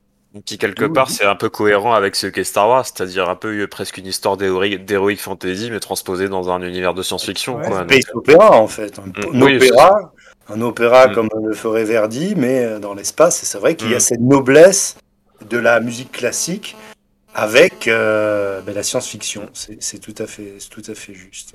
Ah ouais, bah, c'est, c'est, bah, après, je te dis, là, on pourrait faire toute une émission sur la musique, mais le, le, le, Enfin, si, oh, je, dis que, je, dis que, je, dis que Lucas a inventé ça, mais bon, disons que Kubrick avec 2001, il y avait un peu ça, mais c'était presque, c'était presque accessoire, tu vois, toute la scène de début de, de Kubrick avec. Euh, dans, dans il, y avec, il, y a très peu de musique euh, dans 2001, je crois. Hein. Mais il, y a, il, y a, très peu de musique dans 2001. Non, mais tu sais, il y a toute une scène de vaisseau où il y a une valse derrière. Ouais. Euh, ça fait très, ça, ça marche. Tu t'aperçois que ça fonctionne très bien. Ouais, Kubrick avait la particularité par contre de ne prendre que des musiques classiques, enfin souvent classiques d'ailleurs, même s'il a pris un peu de la musique sérielle dans Eyes Wide Shut, mais il, il, prenait de la musique classique parce qu'il disait que c'était pas la peine de réinventer des musiques euh, originales finalement. Il disait que ce qui était déjà disponible et créé par Beethoven, etc., Shostakovich, n'était, euh, était déjà parfait, il n'avait pas besoin d'aller chercher autre chose. Ce que contredit quelque part John Williams, parce que John Williams, est-ce que c'est moins bien que Beethoven euh, Wagner, etc., on peut en discuter, je pense. C'est, bah, c'est, moins bien ou pas moins bien. Il faudrait être un grand, grand fan de musique classique pour le dire, ce que je ne suis pas, mais en tout cas, c'est pas moins, c'est pas moins adapté, quoi. C'est, euh, je veux dire, quand tu crées un truc pour. Euh, enfin, tu, tu, tu, si t'es un grand grand compositeur, c'est, mieux parce qu'au moins tu crées pour ça. Donc tu sais que si, le, si dans le film t'as besoin d'avoir une marche, si dans le film t'as besoin d'avoir une valse, si dans le film t'as besoin d'avoir une grande symphonie, bon bah tu les fais quoi tu vas pas les chercher en te disant merde, attends, je sais pas si on peut trouver ça, alors qui va faire ça, Wagner, machin, Chopin. Euh. Et Williams disait qu'il s'était inspiré notamment de Gustav Holst qui a fait les, euh, sa série, des, sa, symphonie des planètes, que je vous encourage à, écouter. On voit clairement l'inspiration, mais il s'en est jamais caché. De toute façon, euh, toi qui es un artiste, tu me contrediras sans doute pas, c'est que la créativité, c'est cacher ses sources et on ne construit jamais rien ex nihilo. C'est euh, ça, c'est ça, ça, je peux pas te, peux pas, te, pas te donner tort, évidemment. Enfin, celui qui te dit qui, enfin, disons qu'il y a, il y a un génie pour un million d'artistes, et le million d'artistes s'inspire du génie. En gros, le ratio il doit être à peu près comme ça. Voilà, et donc pour poursuivre sur la mise en scène, euh, avant de peut-être passer à l'écriture, il y a un point évidemment, là vous allez me dire tout ce que vous avez aimé, c'est pas possible de s'être endormi devant, c'est les combats. Et notamment les combats avec le grand méchant euh, de, ce, de ce Star Wars qui est Darth Maul. Alors en 99, moi je me souviens que les gens disaient oh, ça va être nul, il n'y a pas Dark Vador, rendez-nous Dark Vador. Bon, ben, Dark Vador, c'est un petit gamin avec la coupe au bol, évidemment, il n'avait pas encore son, son, casque, son casque noir, mais à la place, il y avait un espèce de, une espèce de gars avec des cornes et maquillé bizarrement un vrai méchant avec euh, un peu monolithique d'ailleurs, on pourra en parler peut-être euh, lors de la feuille de match, mais avec un double sabre. Monolithique, manichéen, tout ce que tu veux. Le, lui, lui, tu le vois, c'est le méchant, c'est obligé. C'est son seul trait de personnalité d'ailleurs. Hein. Et il avait un double sabre, donc ça c'était très impressionnant, si vous vous en rappelez ah, euh, le choc à l'époque. Ça c'est totalement nouveau. Jamais t'as vu ça à l'époque. Et en plus, il se battait de manière très différente. Alors l'acteur c'est Ray Park, c'est un spécialiste du Wukong Kong, j'espère que je, je ne. C'est un cascadeur. C'est un cascadeur. C'est un cascadeur. de, de, scène d'action. Il est très très fort d'ailleurs. Euh, il est très très très très fort. Vraiment, euh, tu, il, a, il, a, il, fait, il fait même toujours encore des démos de. de... En, gros, en, gros, on lui file un bâton et on lui dit vas-y, fais Dark Maul. Et, et, il saute partout, il est incroyable, vraiment très très fort. Pour le coup, des fois, t'as des acteurs, tu te dis bon, ils ont appris un peu, machin. Non, lui, c'est un vrai vrai euh, artiste martial très très fort. Ça, c'est peut-être le coup de génie de Lucas, qui n'avait pas fait ça dans les 4, 5, 6, c'était de prendre un vrai cascadeur et le promouvoir acteur. Donc il n'y a pas grand-chose à jouer si ce n'est à combattre, mais ça donne des combats particulièrement épiques. Donc qu'est-ce que vous en avez pensé en voyant ça? Kobe Ouais, Kobe, il a détesté. on va laisser dire Kobe. Kobe, il a détesté. il, a, il, a, rien aimé, il a trouvé ça nul. Non, non, non, non, non. Combats, hein, pas, la tête de Dark Maul, on pourra en parler, mais les combats, qu'est-ce que tu en as pensé? Bien évidemment que, euh, alors déjà pour moi, euh, ce combat donc euh, final entre Dark Maul et, les deux Qui-Gon et Obi-Wan, c'est le deuxième meilleur combat au sabre laser de, tout, de toute l'histoire de Star Wars. C'est le premier, allons. Alors, je, je peux entendre que c'est le premier, mais ah, tu, vas, tu, vas, tu, vas, tu, vas, me sortir Obi-Wan Anakin? Moi, je trouve vraiment le combat sur Mustafar vraiment très, très, très, alors là non, d'accord, mais je trouve vraiment euh, l'environnement graphiquement c'est magnifique dans la lave, etc. Le combat sur Mostafar est vraiment d'une beauté que vraiment je trouve inégalée. C'est vrai. Mm. Euh, ce combat en termes de cascade, c'est incroyable. C'est tellement incroyable qu'à chaque fois que je vois la mort, enfin la, fin du combat et la mort de Dark Maul, je dis c'est raté. Enfin, c'est pas que c'est raté, c'est que c'est c'est limite décevant de faire un tel combat et de finir sur euh, voilà euh, on le voit il essaye de jouer un peu au chat et à la souris avec euh, avec Obi-Wan à lui dire oh, oh, je vais te tuer peut-être pas tant peut-être un peu plus tard etc alors que enfin voilà lui aussi il est sensible à la force et il doit se dire que même si l'autre n'a plus de sabre enfin voilà la fin est, est, quand même légèrement décevante mais les combats à trois sont, incroyables. Euh, les chorégraphies, c'est vraiment, waouh, c'est une claque. À chaque fois que je le vois, c'est vraiment, je, me trouve encore plus impressionné. Il y a juste un truc que je trouve un poil euh, dommage également, et que j'ai un peu du mal à comprendre. Alors peut-être qu'au niveau de la symbolique, vous pourrez m'éclairer. C'est euh, juste avant qu'il y ait le combat final entre entre Qui-Gon et Dark Maul. J'ai l'impression que que Qui-Gon il sent qu'il va mourir en fait. Eh ben oui, mais c'est le génie du scénario ça. J'ai l'impression qu'il se met déjà en position de voilà de limite d'acceptation et qui sait qu'il est en train limite de faire. On, on pourra en parler après ou maintenant, mais oui, mais évidemment que ça, ça fait partie du génie de Lucas qui te laisse un peu croire ce que tu veux, il laisse les gens parler, mais la, la, la théorie, c'est que quand il s'agenouille entre les trucs en attendant euh, qu'ils qui se désactivent, là, les machins laser, quand il s'agenouille, il est en train de voir qu'il va mourir, mais en même temps, il se dit mais est-ce qu'il faut pas que je meure en fait? Si je meurs, peut-être que qu'est-ce qui va se passer? Euh, C'est Obi-Wan qui va former Anakin. Est-ce que c'est pas mieux comme ça? Peut-être il entrevoit l'avenir, etc. En fait, c'est ce que c'est ce qui te laisse euh, euh, je, juste, juste euh, sur le chat, euh, ça, ça, ça, fait des débats de ouf. Est-ce qu'il est mort ou pas mort? C'est le chat de Schrödinger, c'est le Dark Maul je, vais, je, vais pas vous spoiler débilement. Dark Maul est mort à l'échelle de l'épisode 1, il est mort. dans l'épisode 2, il revient pas, donc il est mort. L'épisode 3, il est mort. En réalité, quand le lore est un peu plus développé après avec Clone Wars, on apprend qu'il est pas mort Et il a toute une partie du scénar qui est à lui. Et d'ailleurs, il y a même un film récent où il y a un peu Dark Maul qui apparaît à un moment, que vous avez peut-être pas vu au cinéma. Mais... Ah oui, c'est Rogue. Non, c'est pas Rogue One, c'est Solo. Solo, non? Et, et, et, donc, non, il est pas mort. Après, à l'échelle, si, vous, si dans votre vie vous comptez voir que 1, 2, 3, 4, 5, 6, vous vous en foutez, partez du principe qu'il est mort, c'est pareil. Donc voilà, oui, cette scène avec Qui-Gon, pour moi, c'est un foreshadowing du fait que Qui-Gon avait déjà, entre guillemets, tout compris, quoi. Et puis j'aime pas aussi, c'est juste, voilà, c'est un peu personnel, cette histoire de porte qui, qui se ferme alors qu'on sait que les Jedi peuvent. Je demande un peu à quoi ça sert quand même. Peuvent courir à une vitesse très très rapide. Non mais à quoi ça sert dans le, dans, dans, dans le décor? Qu'est-ce que c'est ces portes? Pourquoi elles s'ouvrent et elles se ferment? C'est clair, c'est vrai que je se pose la question.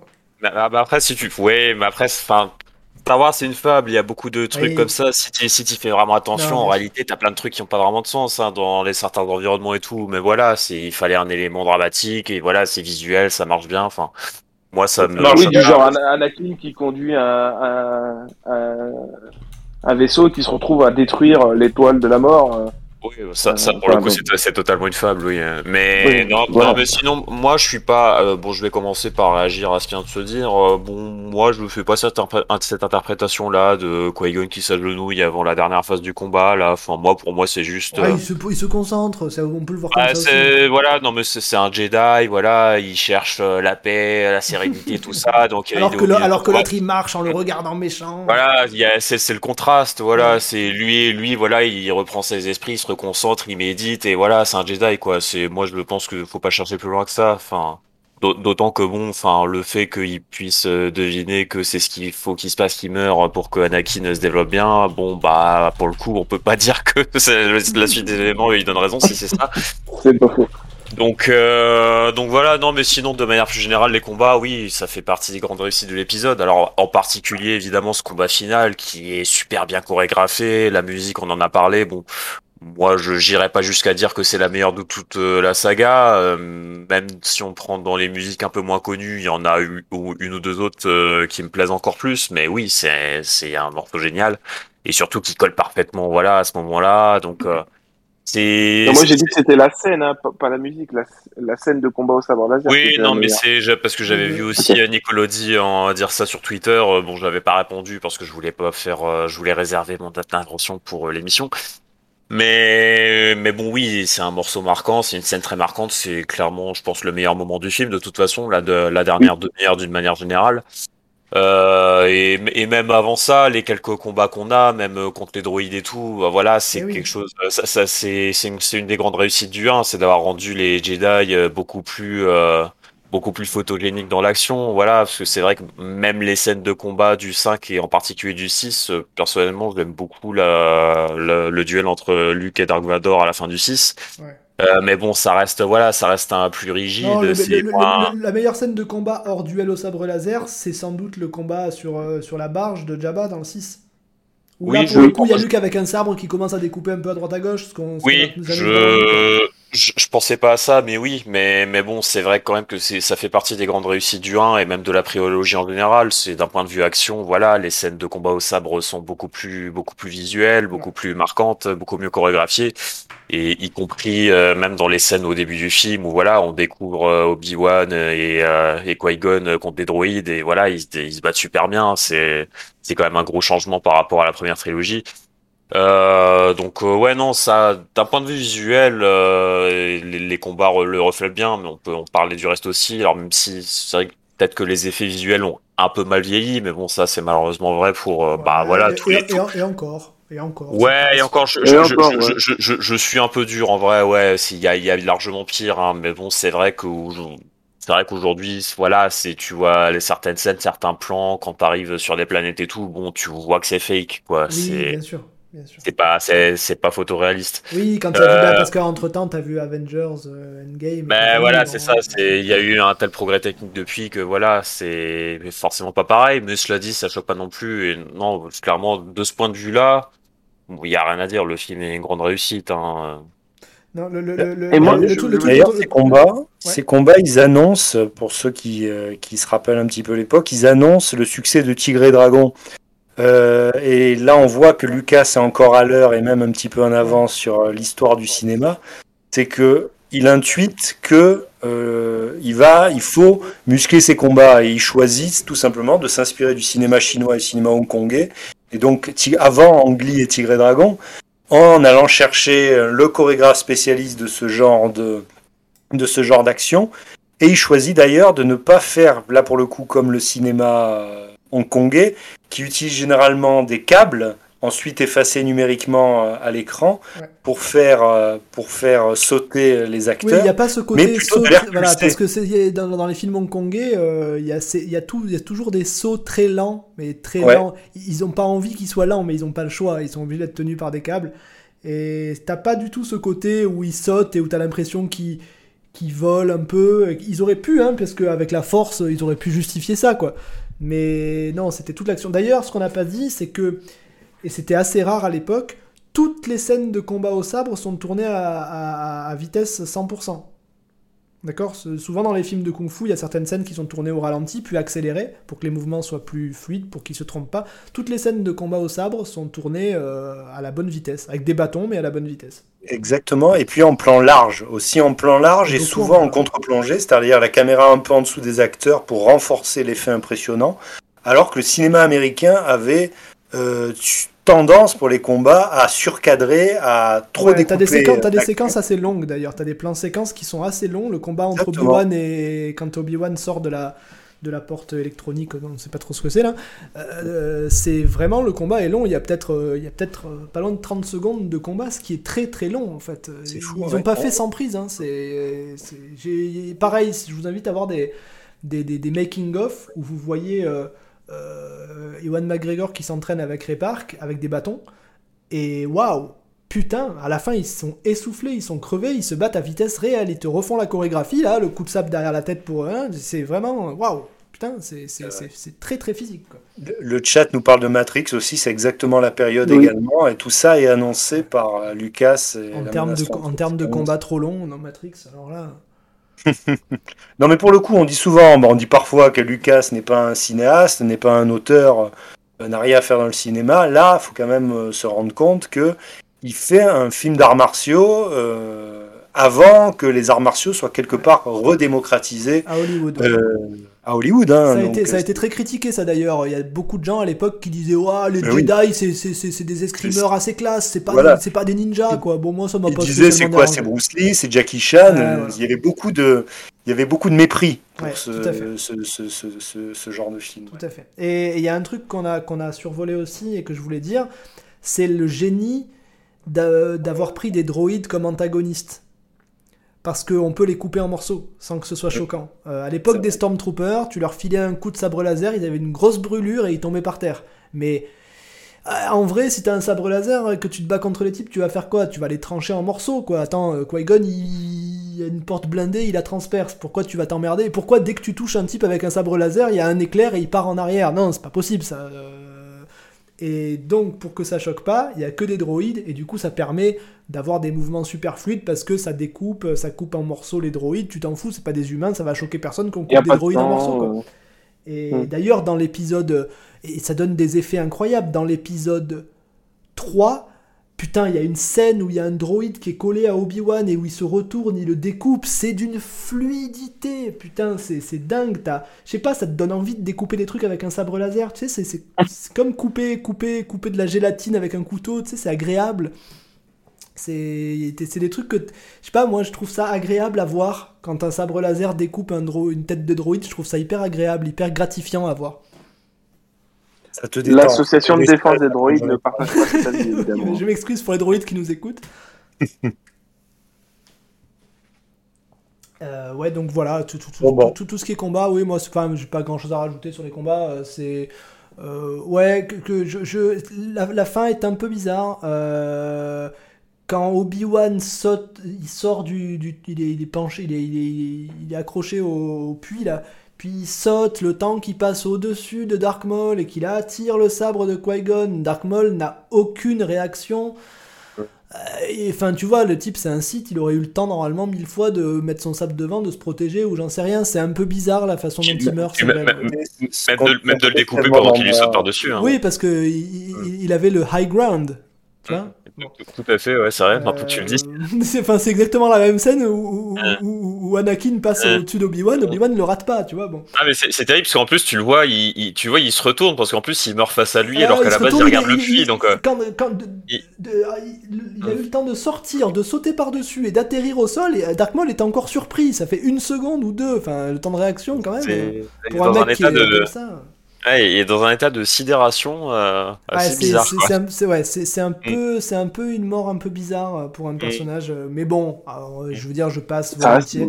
Même le combat sur Tatooine est intéressant avec avec Qui-Gon.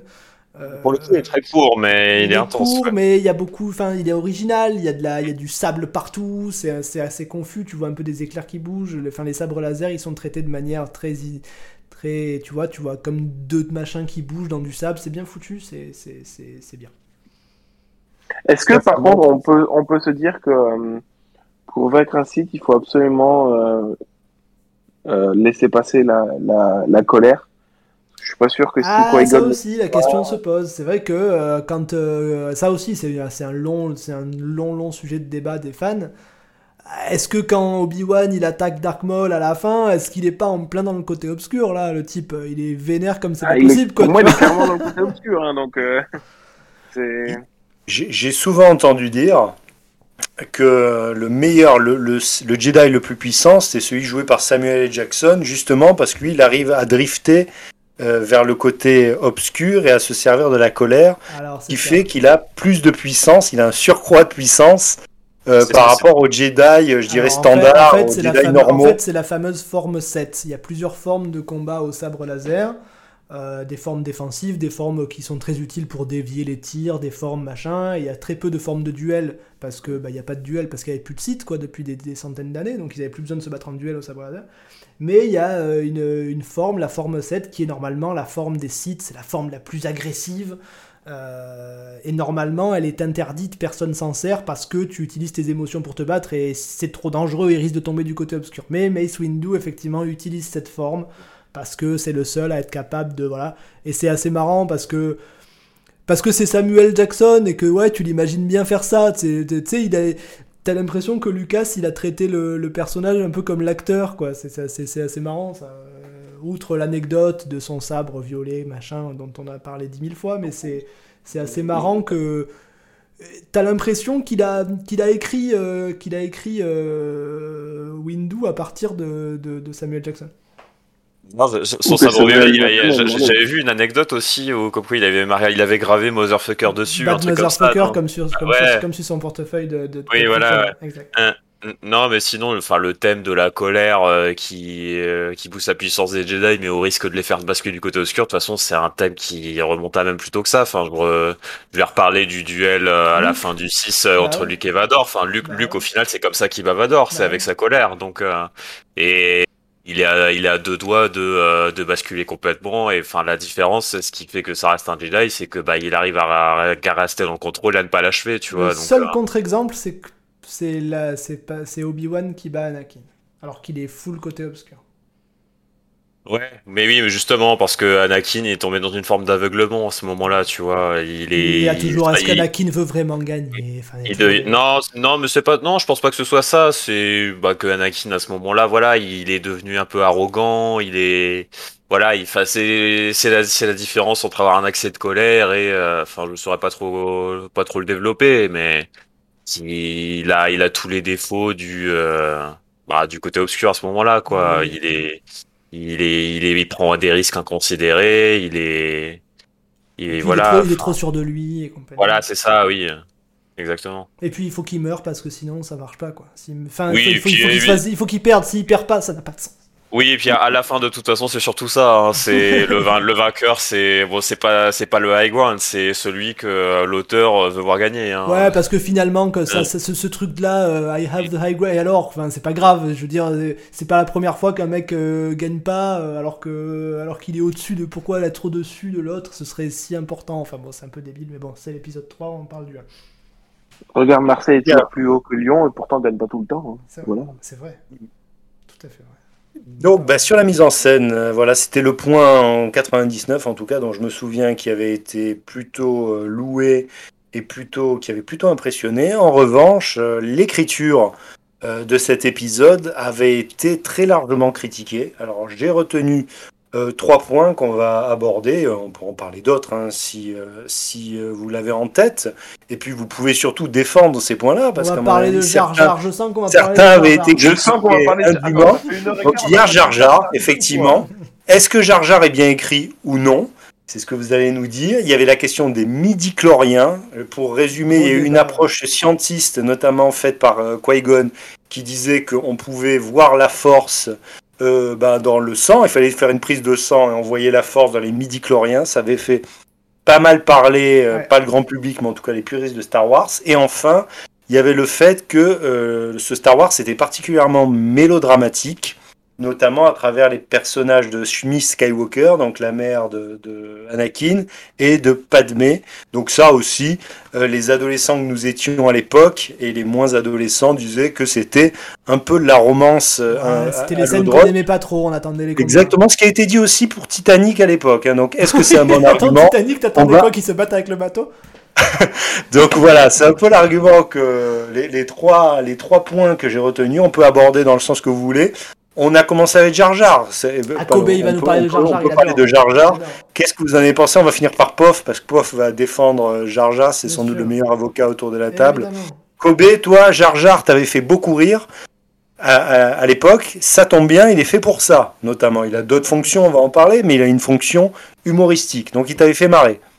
Ouais, voilà, comme, comme j'ai dit en intro, sa manière de parler, ses côtés un peu, il est un peu gauche, euh, voilà il est voilà, il sait pas trop quoi faire, il se retrouve un peu euh, là, un peu là par hasard. Euh, il a rien fait, et pourtant il s'en sort. Il y a, il y, a des, il y a beaucoup de théories sur Jar Jar comme quoi il est aussi un, un maître Jedi, voire parfois Bon, ok, là, je pense que c'est peut-être un peu trop. Il y a des vidéos sur YouTube où tu vois euh, les mecs expliquent pourquoi en fait c'est lui qui a tout organisé. il te montre les scènes, mais attends, comment il fait pour euh, euh, genre il marche sur un droïde et comme par hasard ça tire sur l'autre, quelqu'un qui maîtrise pas la force, comment il pourrait faire ça? Enfin, c'est assez marrant, c'est très degré. C'est vrai quand même que euh, soit il est vraiment très très très très maladroit et très très très chanceux. Moi, je préfère l'hypothèse de dire qu'il a une certaine accointance avec la force. C'est un film, c'est un film. Voilà la vraie raison. Oui, oui, mais voilà, c'est un peu voilà. Moi, j'aime bien l'histoire des, des, théories un peu voilà qui sont qui donnent un peu plus de d'épaisseur au film et au personnage. Euh, moi, franchement, c'est les répliques de Jar Jar me, me, font rire à chaque fois, quoi. Même, enfin, euh, Jar Jar balance la boubasse. Quoi? Ça pas boubasse Tiens, celle-là. c'est complètement bon, mais, mais, mais, ça, mais ça me fait marrer. Donc voilà, je pense que. Ah, J'aime bien quand il fait. Euh, genre, l'autre, l'autre il dit Missa rend pas, Jar Jar. Missa nous sortir de ah, là. Oui. Missa rend, Missa rend. ouais, tout ça pour dire que, ouais, voilà, c'est un personnage que, au final, euh, quand j'ai eu la période où j'aimais moins le film, je pense qu'il a cristallisé un peu toute ma haine de ce film parce que voilà, c'était une cible facile. Mais maintenant, avec, avec le recul, je trouve quand même que c'est un personnage qui est, qui est attachant. Euh, et contrairement à la, la croyance, euh, il ne dit pas qu'une seule autre phrase dans, dans les épisodes 2 et 3 qui serait Je suis désolé, il en dit d'autres quand même. Mais bah, c'est euh, carrément lui qui donne tous les pouvoirs à Palpatine. Voilà, donc, mais euh, la, la, première phrase, j'avais lu une, fake news qui disait que la, la, la, phrase suivante que disait Jar Jar dans, dans l'épisode 2, c'est Je suis désolé. Non, il tout le monde avait dit euh, c'était. Quand Anakin arrive, il va le voir. Mais en plus, c'est pas vrai, c'est pas vrai. Donc, euh, il dit Je suis désolé, mais plus tard, pas forcément directement, quoi. Donc, donc voilà. Non, Jar Jar, c'est voilà, c'est un très. C'est une sorte de. T'avais aimé, avais aimé Jar Jar, du coup euh, à la fois pour le côté comique et le côté narratif. Ça t'avait pas posé problème. Bah, côté narratif, voilà, il. Euh... Ah, bueno, bueno, parlait de ressort comique pour R2D2 et C3PO. Bah, le ressort comique de l'épisode 1, c'est Jar Jar. Voilà. Après, bon ressort comique, mauvais ressort comique, j'en sais rien. Mais... C'est même plus que ça. Là, je vais, être, pardon, je vais, je vais revenir un petit peu sur les origines de, de Lucas mais il n'a jamais caché qu'il s'inspirait de, Kurosawa pour, pour mm. Star Wars, de Akira Kurosawa, donc un fameux réalisateur japonais, un des maîtres du, cinéma, et notamment La forteresse cachée, qui est un film de, de, samouraï, mais qui est narré du point de vue de deux paysans, donc des deux personnages les plus faibles euh, du film, et donc narré du point de vue, euh, voilà, d'un point de vue qui n'est pas celui du héros. Donc c'est particulièrement intéressant dans la narration, et c'est ce que Lucas a fait avec ses trois PO et R2D2, qui sont à la fois comiques et à la fois quelque part les narrateurs. En tout cas, on est témoins l'histoire est, racontée à travers leurs yeux. Et eh ben Jar Jar, c'est aussi la même fonction que ces 3 PE et RDD2. C'est pas tomber du chapeau. C'est quelque part, on retrouve là aussi le récit comme un conte pour enfants. Finalement, ouais, et puis avoir un point de comparaison entre quelqu'un de très, quelqu'un de normal, faible, avec les Jedi qui sont très forts. C'est un point de comparaison dont on a besoin. Ouais, mais par contre, je trouve que vraiment, il a trop de chance en fait c'est peut-être que un peu. C'est un film. Oui, je sais, Bob, je sais, je sais, mais je veux dire qu'il a trop de chance pour que voilà, pour que ce soit pas. Pas si c'était la force, si c'était pas la chance, ah, Il y, y, en a même qui disent comment c'est possible qu'il soit aussi maladroit? Putain, vous avez vu quand il saute dans l'eau, il saute à 3 mètres de haut en faisant 10 saltos. C'est impossible que quelqu'un soit si agile. C'est forcément un, site, le type, quoi. C'est un kangourou, quoi. Après, je suis pas d'accord avec vous quand vous dites que R2D2 c'est un peu un, côté comique. Euh, autant c'est 3PO aussi. C'est leur tandem, ils ont une dynamique à deux. Hein. Oui. RDD2 est marrant par son obstination. Mais ouais, bah RDD, 2 il est marrant parce que c'est une boîte de conserve mais qui a un, vrai développement de personnage quoi. Il est, euh, il est têtu, il est, euh, il est cynique, euh, il fait des vannes, il fait des vannes en faisant des bips quoi, c'est dingue. Oui, c'est le, truc sur, le papier, c'est un machin complètement inexpressif et puis enfin en fait le, ils arrivent à le rendre super expressif quand même. Il, a, un, vrai caractère, c'est pas juste le mm. robot justicier qui est gentil machin, il est, il est, il est mauvais R2D2 des fois, il, il électrocute des types et tout. Euh, enfin, tu vois, il, est, il, a, un vrai caractère, R2D2. Je me souviens plus si on pouvait jouer R2D2 dans Battlefront 2. Je pense pas. Non, je pense pas. Non. enfin, je sais pas, je sais pas, Bueno, ce que tu penses de Jar Jar, mais moi, enfin, moi, ça va aller vite. Hein. Si Bueno, as, si Bueno, si t'as des trucs à dire sur Jar Jar, dis parce que moi, ça va pas prendre deux heures non plus. Moi, un truc, enfin, bon, j'ai deux trucs à dire. Le premier, c'est que bon, évidemment, il, a une réputation complètement désastreuse qui est, bah, franchement, très exagérée, quoi. Enfin, bon, il est, voilà, il est peut-être pas aussi drôle que ses 3 PO, mais voilà, il est quand même marrant. Puis bon, moi, l'histoire qui est de la chance, tout ça, ça me choque pas. Voilà, encore une fois, c'est Star Wars, c'est une fable, donc bon, il y a des, voilà, il y a, il y a des parties, oui, qui sont plus tragiques, donc ou qui, qui sont plus euh, entre guillemets réalistes, mais il y a toujours des bouts, voilà, qui sont un peu euh, ou c'est du c'est du cartoon quoi et ce dans tous les épisodes hein. c'est pareil avec ces 3 PO euh, et R2D2 dans les premiers.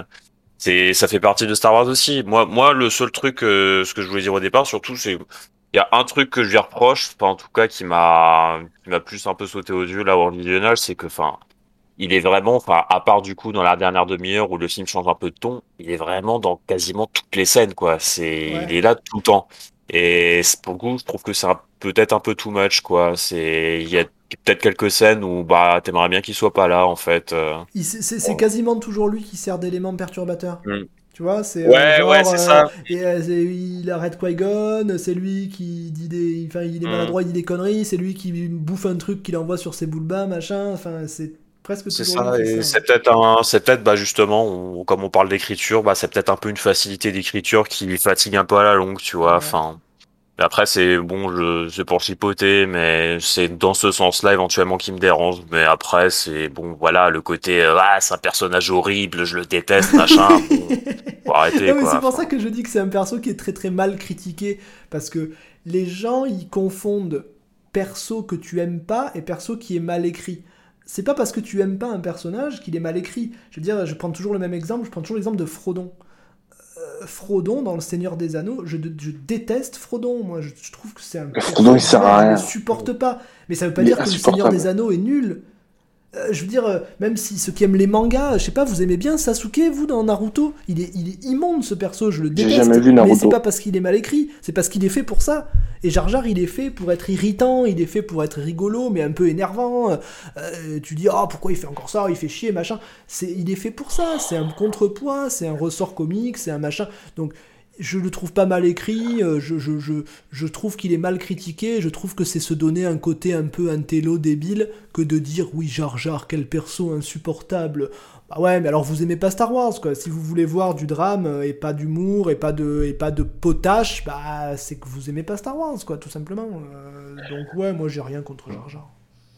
Euh, Kéros, si je puis me permettre aussi juste de dire un truc sur le scénario en général. Tu peux. Bien sûr. Euh, je, je, je trouve aussi que c'est un...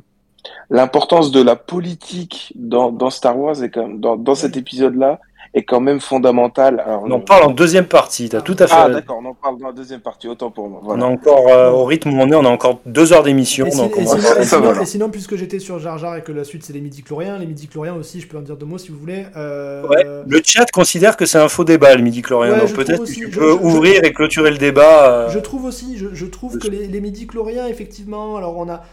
Le débat c'est oui, est-ce que la force ça mérite pas d'avoir zéro explication et d'être euh, un truc un peu vague, c'est la force? Euh, Est-ce si que on- si on donne trop de si on donne trop de précisions euh, pourquoi c'est la force machin? Mais là finalement on n'en donne pas tant que ça les précisions. Tout ce qu'on dit c'est qu'il y a des trucs qui sont dans le sang et qui sont enfin pas, pas dans le sang mais dans le corps et qui sont des en gros des récepteurs à force qu'on appelle les midi-chloriens on n'en sait pas plus.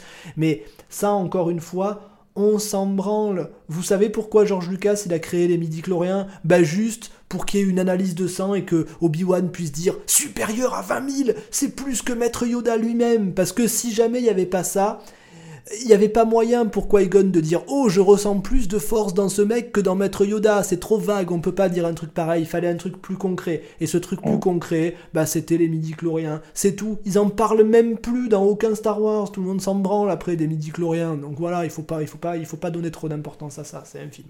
Je voulais dire un mot aussi là-dessus sur les midi-chloriens. Enfin, il y a ça. Puis même si on regarde le truc de, vra- de façon vraiment euh, pragmatique, tu vois, bah, j'en avais parlé un peu sur Twitter justement. On en avait discuté il y a quelques semaines euh, avec je sais plus qui. Enfin, Kiro, c'était dans la discussion.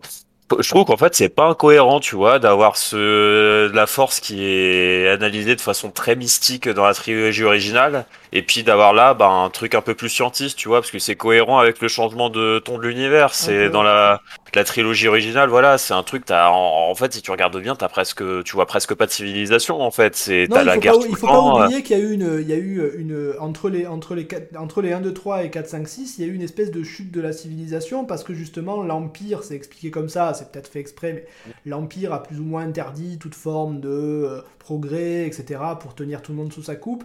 Et donc, bah, tout, tout, ce qui est, tout ce qui était scientifiquement établi, un peu, c'est un peu désuet. Les gens croient plus en la force, ils savent plus ce que c'est, ils pensent que ça n'existe pas.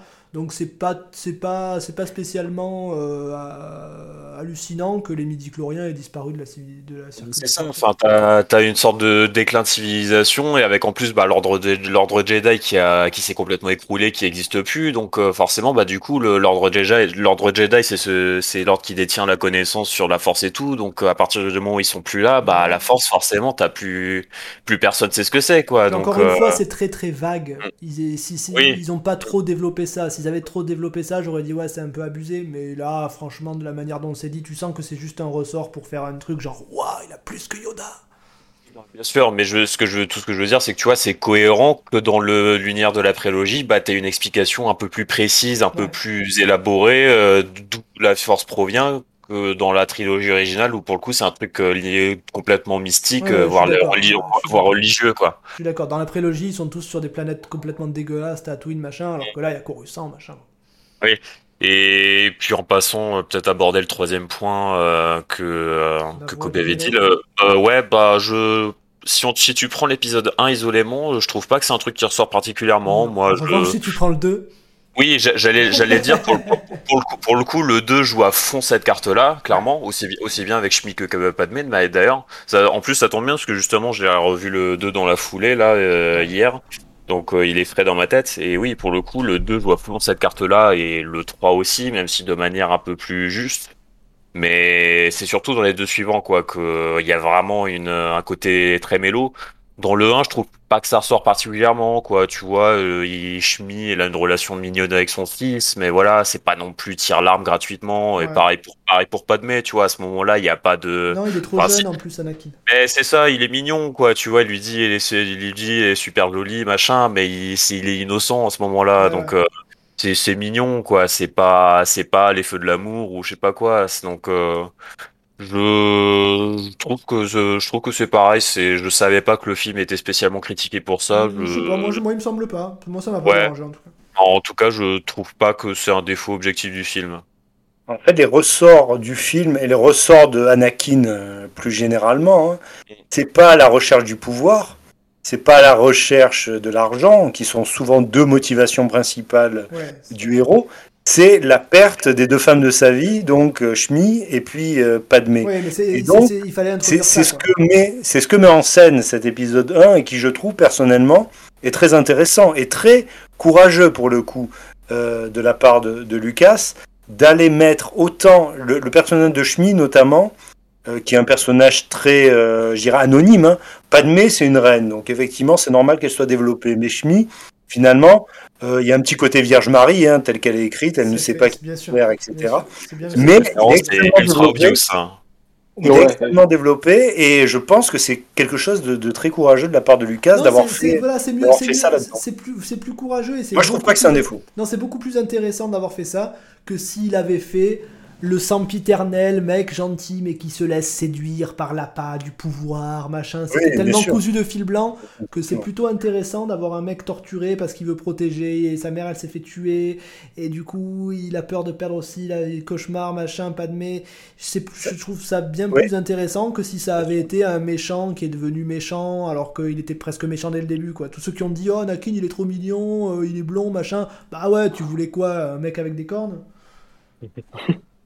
Et moi, à l'époque aussi, j'étais adolescent, j'étais un peu con, j'avais pas compris cette subtilité-là. Et là, c'est plutôt en le revoyant. Non, parce que quand t'es ado, c'est des scènes qui que te J'ai font chier. j'ai voilà, trouvé que c'était remarquablement bien écrit. Ça, c'est un ressort du basculement, euh, un événement perturbateur, un ressort du basculement du héros qui devient anti-héros pour le coup, euh, qui est qui est très très bien écrit et qui est très très humain, très très juste. Oui, et puis tu veux, enfin voilà, c'est c'est- c'est- c'est- c'est- c'est- c'est comme, tu te- comme je te dis, c'est c'est des scènes que as, quand t'es ado, tu t'en fous, euh, tu te dis bon allez, il est où Dark Maul quoi. Mais, mais après, ouais, avec le recul, c'est des scènes qui sont pas forcément les scènes que même adulte t'as forcément envie de voir, mais qui sont vachement nécessaires au développement quoi. Y on a- le comprend des- finalement quand, il y a dans- quand on voit la trilogie. Si on voit juste cet épisode 1 isolément, on se dit Ouais. mais pourquoi il a développé à ce point-là ses relations Ouais, bien sûr, c'est tellement important pour le développement d'Anakin. Oui, après Star Wars, c'est un tout de toute façon. C'est bon, même si a, bon, la plupart des films se regardent très bien isolément, mais voilà, il y a toujours des choses qui se répondent. C'est vraiment une histoire globale, quoi. C'est c'est difficile de. Il y a forcément des éléments à prendre en, glo- en globalité. Tout à fait. Alors le chat nous dit que le personnage d'Anakin n'est pas forcément bien écrit. Bah, écoutez, je vous propose d'en discuter avec la, la feuille de match, si vous le voulez bien, où on va parcourir euh, un par un chaque personnage et son acteur. Euh, on va dire qu'est-ce qu'on en pense. Il y a aussi George Lucas. Euh, dans l'eau, qu'est-ce qu'on pense de leur performance, euh, entre guillemets, et puis on donnera une étoile et une tête de mort, comme le veut l'émission, évidemment. Ça tombe bien, on parle de la guerre des étoiles, donc on est en plein dans le... Est-ce que ça va être la guerre des têtes de mort On ne sait pas. Bon, bah, on peut commencer, il n'y a pas vraiment d'ordre. De qui voulez-vous qu'on parle en premier? Bah, on a beaucoup parlé de Jar Jar, on va l'évacuer Ouais, on peut l'évacuer, je pense, Georges. Tout dit. Je mettrai une petite étoile d'encouragement. Étoile d'encouragement pour Jar Jar, un personnage qui fait un personnage fonction qui fonctionne plutôt bien, donc. On peut parler d'Anakin du coup en fondu avec ce qu'on a dit avant. Ouais. Qu'est-ce qu'on pense euh, bah, du personnage et puis de son acteur qui, le pauvre, n'a pas, n'a pas eu beaucoup de, de succès euh, après. Lui aussi, il est Bah, il passé joue pas mal, hein. trouve Il joue, pas, il, joue, il joue pas si mal, il est pas extrêmement bien doublé en français. En VO, donc euh, enfin. Euh, mais je trouve qu'il joue pas si mal que ça. Encore une fois, c'est un enfant. Donc euh, euh, c'est compliqué parce que les enfants dans des films comme ça, c'est pas des enfants. Il- il- objectivement, c'est un enfant, mais qui a un caractère de pas enfant. Il est pas si enfant que ça. Enfin, tu vois, c'est difficile. Donc non, moi j'ai pas de problème avec Anakin. Je le trouve. Qui euh, joue mieux ou moins bien que Hayden Christensen, qui n'est pas dans le film, hein, mais Ah, qui est- beaucoup de gens qui est- disent que Hayden Christensen joue très mal. Je trouve qu'il joue pas très mal, qu'il est pas toujours très bien servi par ses, ses- par, euh, par ses scènes.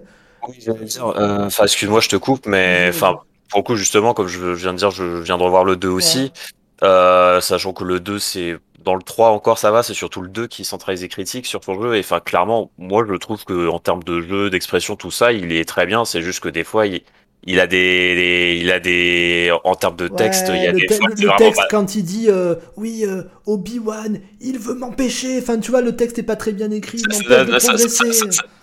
Ça- sort de nulle part, c'est un peu, Ouais. c'est super bizarre, quoi. Ça, c'est, c'est, tu plus doit, il- voilà il faut qu'il soit en colère mais c'est pas très Oui, mais je, je trouve que oui, Hayden Christensen, c'est un bon acteur qui est vraiment desservi par un, par une écriture euh, pas toujours, euh, enfin, par des fois un peu bizarre, quoi. On parle souvent du Es-tu es-tu un ange La fameuse. euh, Ouais, mais ça c'est pareil, c'est expliqué. Voilà, moi je trouve ça mignon, mais les gens disent oh, c'est terriblement tarte. c'est parce quoi. que c'est expliqué. Les anges, c'est des, apparemment des. Mais en fait, c'est des. Moi, je... moi, ce que je comprends là, c'est que c'est des discussions de pilotes bourrés qui disent n'importe quoi. Ça existe même pas. Mais puis lui, enfin, les, les anges dans l'univers de Star Wars, voilà, c'est pas le truc comme les anges qu'on connaît, euh, bien chrétiens avec deux ailes dans le dos, tout ça, tu vois. C'est un truc dont il a entendu parler, il a, il a, entendu, il a entendu dire que c'était super beau. Bon bah voilà, euh, Padmé, il la trouve super si ça se mignonne. trouve, et il a mal compris ce qu'il entendait. Enfin bon. Mais oui, voilà, non.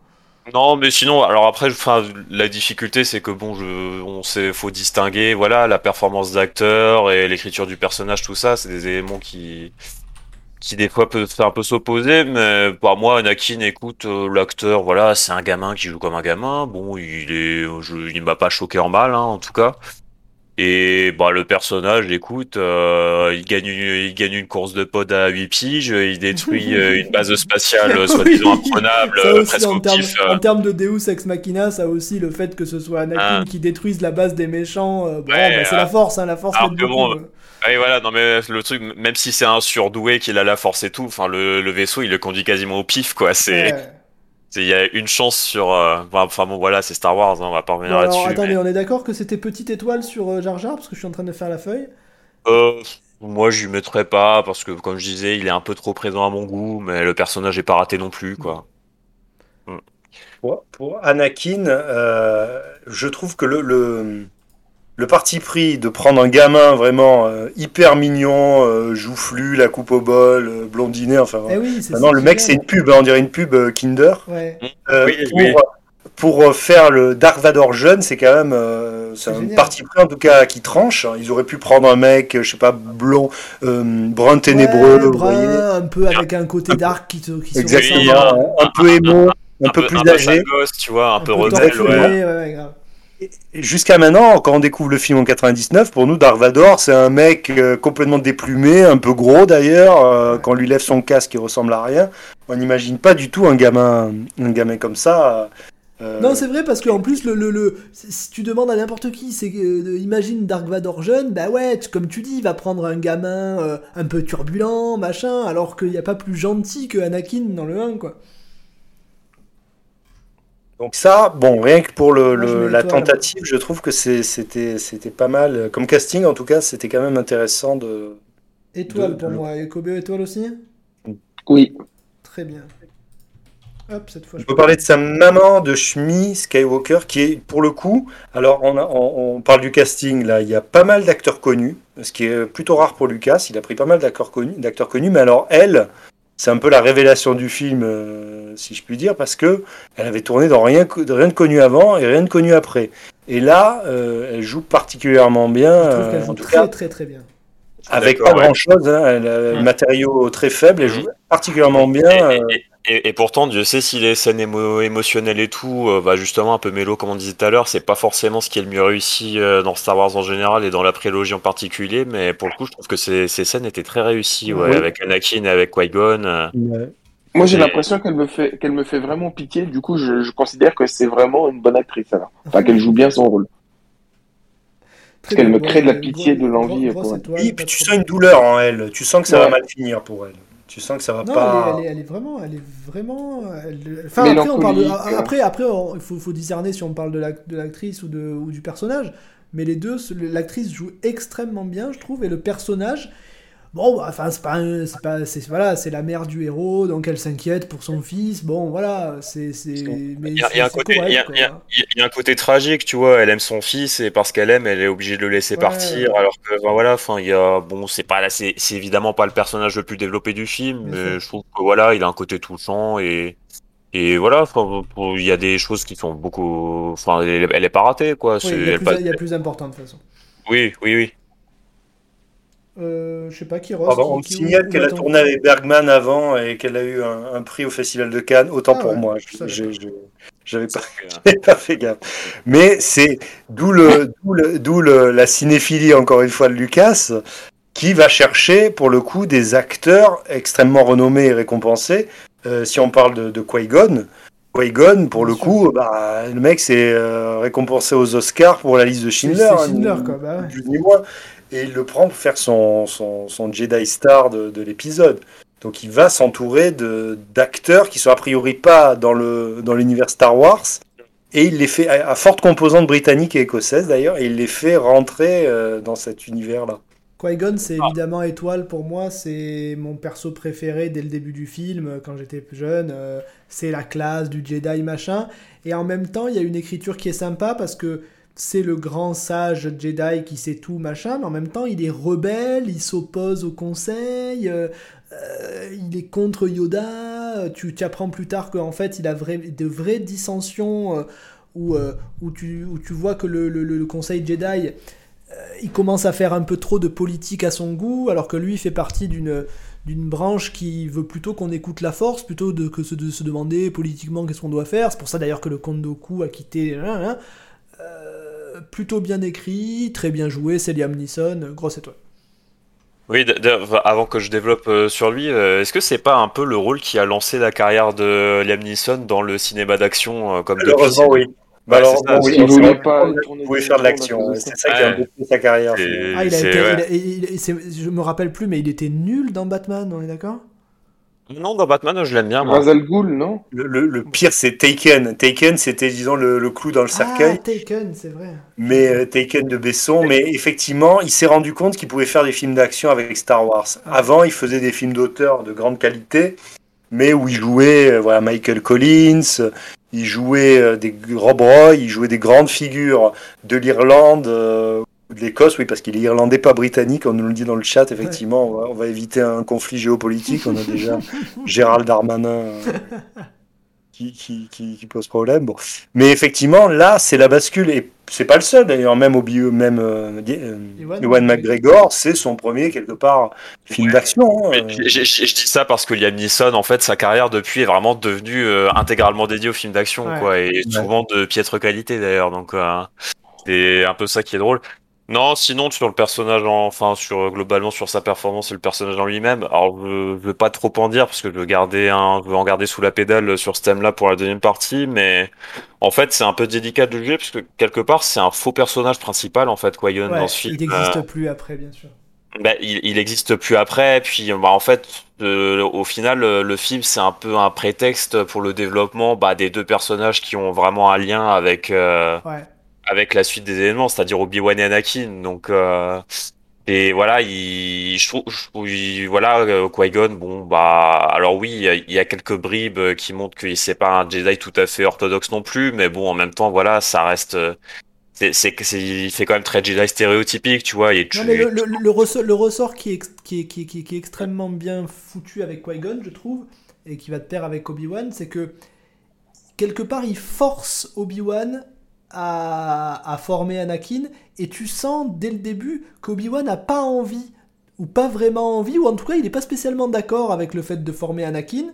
Et, et ça c'est intéressant parce que tu te dis ça, ça, commence déjà mal quoi. Tu sais qu'ils vont se battre, qu'il va, que, que Anakin va le tuer, et, dès le début, il voulait pas le former. Tu vois, c'est pas un truc où, euh, un développement où Obi-Wan, dès le début, il a dit oui, Anakin, je vais te former, machin. Tu vois, on s'attendait plutôt à ça. Quand on connaît pas la prélogie, on se dit oui, bon voilà, Obi-Wan, il a formé Anakin, ils étaient. hein, mais tu sens dès le début qu'il y a un problème entre Anakin et Obi-Wan. Et- et c'est vrai, que vrai ça me fait penser au fait que, bah, justement, on parlait de la scène au Conseil Jedi. Bon, bah, à ce moment-là, Obi-Wan prend le parti du Bah Conseil ouais. contre Qui-Gon, limite, quoi. Et, Ouais, et, et en plus, Et à raison, après, enfin à raison. Après, si on se base Et- à la fin, oui, à la fin, il a fini par apporter l'équilibre, ok, mais Oui. Obi-Wan a raison, là. Et puis, alors encore une fois, je veux pas trop développer parce que je vais en reparler après, mais en plus, euh, c'est d'autant plus vrai que bah, la relation entre Obi-Wan et Anakin dans ce film, euh, elle est inexistante, quoi. Ils se parlent quasiment Bah pas, ouais. en fait. hein.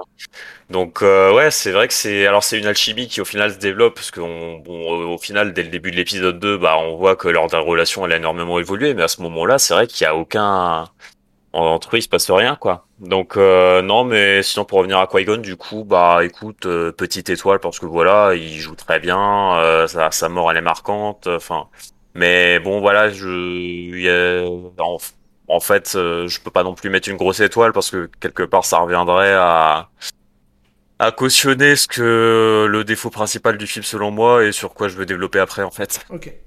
Oui, parce qu'on va parler de Qui-Gon effectivement dans la, dans la deuxième Bon, partie. alors- alors, Euh, on va- un peu plus en est- détail. mais On est d'accord quand même, étoile? Oui, Ouais, étoile. voilà. Ce que je trouve très intéressant, oui, je suis d'accord avec l'étoile. Ce que je trouve très intéressant, et c'est la même chose pour Darth Maul dont on va parler, c'est que Lucas développe énormément le personnage. Il prend un très grand acteur pour le jouer, donc on est persuadé que c'est un personnage qui va faire, va durer longtemps. Ouais. Et finalement, c'est pour le tuer à la fin, et ça, c'est un effet de surprise qui est vraiment important. Moi, je ne m'attendais pas à ce qu'il Bah, se alors, fasse alors- tuer. alors- alors, du coup, dans cette veine-là, encore pire, parle-nous de Valorum. Toi qui es un, Alors, grand, toi qui un grand cinéaste, Valorum. Ah ouais, cinéphile. Valorum, c'est un- Fallait-il le mettre sur la feuille de match? C'est la, c'est la grande question. Donc, le sénateur Valorum, beaucoup l'ont oublié, a Je- je- raison. A raison d'ailleurs, c'est celui qui se fait remplacer par Palpatine en fait. C'est le, sénat, le sénateur un peu mou du Mm. genou qui. euh, chancelier, qui- qui, chancelier euh, suprême. chancelier suprême, pardon, qui se fait complètement renverser. Et euh, il est joué par Terrence Stamp. Donc Terrence Stamp, là aussi, immense acteur, mais immense acteur pas forcément très connu du grand public, très connu des cinéphiles, il a notamment joué chez, chez Pasolini. Euh, il a tourné dans, dans- énormément chez Visconti, chez très, de très grands, très grands cinéastes. Et euh, l'anecdote est assez marrante, je, je vais vous la dire, et comme ça vous pourrez me dire ce que vous pensez du, de, de cet acteur, c'est-à-dire à mon avis pas grand-chose. C'est que pourquoi il s'est retrouvé là-dessus? Son agent lui dit euh, il y a Lucas qui te voudrait sur Star Wars, il connaissait à peine Star Wars.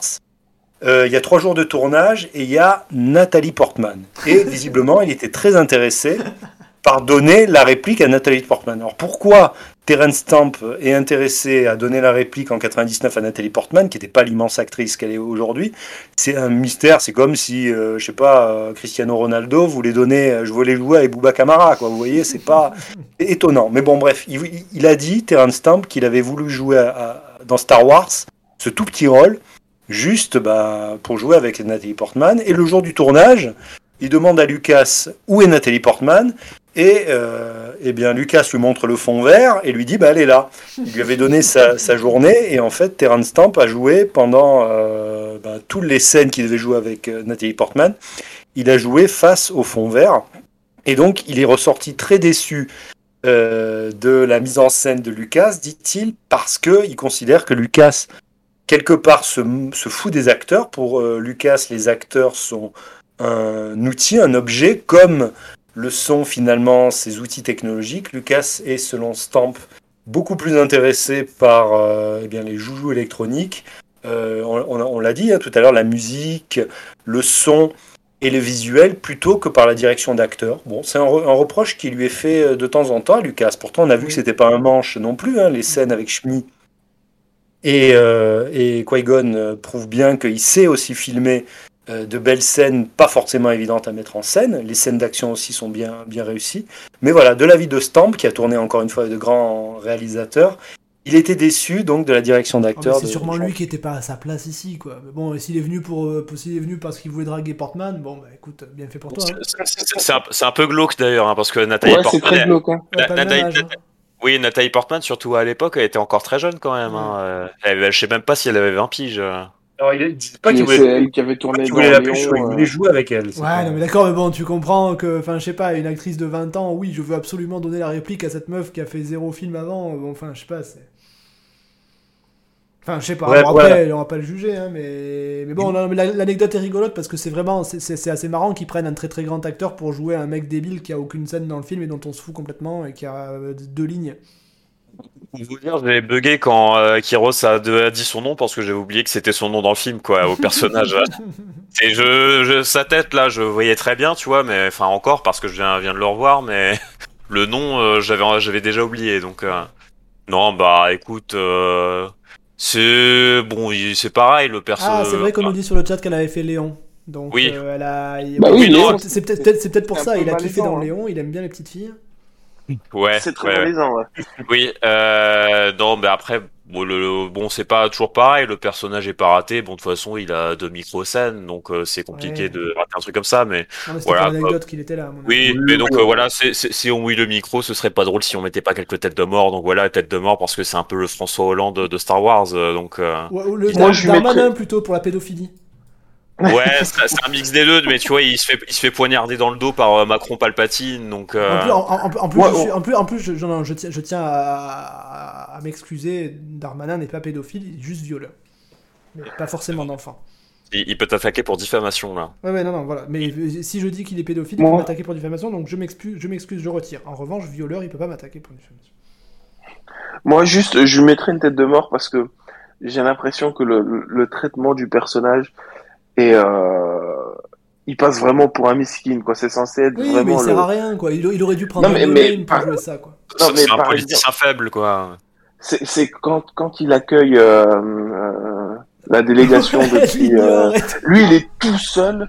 Lui, il est tout seul et euh, Palpatine arrive avec ses 18 conseillers derrière lui et lui, alors que c'est censé être le type le plus puissant, il vient seul tout, quoi. Enfin, ça n'a aucun sens. c'est vrai que c'est vrai que c'est marrant parce que finalement, mais c'est marrant parce qu'il y a une scène pourtant où, où il est avec Portman, mais c'est c'est peut-être sa, sa, sa, sa suivante euh, qui, qui, qui Ah bah, joue, à qui joue moment- la reine à un moment, mais c'est vrai que c'est assez que- Knightley, non il, il arrive, il lui dit oui, euh, votre majesté, nous ne permettrons pas, et, et elle, elle dit merci, elle tourne la tête, elle s'en va, elle le snob complètement, et ça, et du coup, avec l'anecdote de Kiros, c'est encore plus drôle s'il s'est fait complètement snobber comme ça.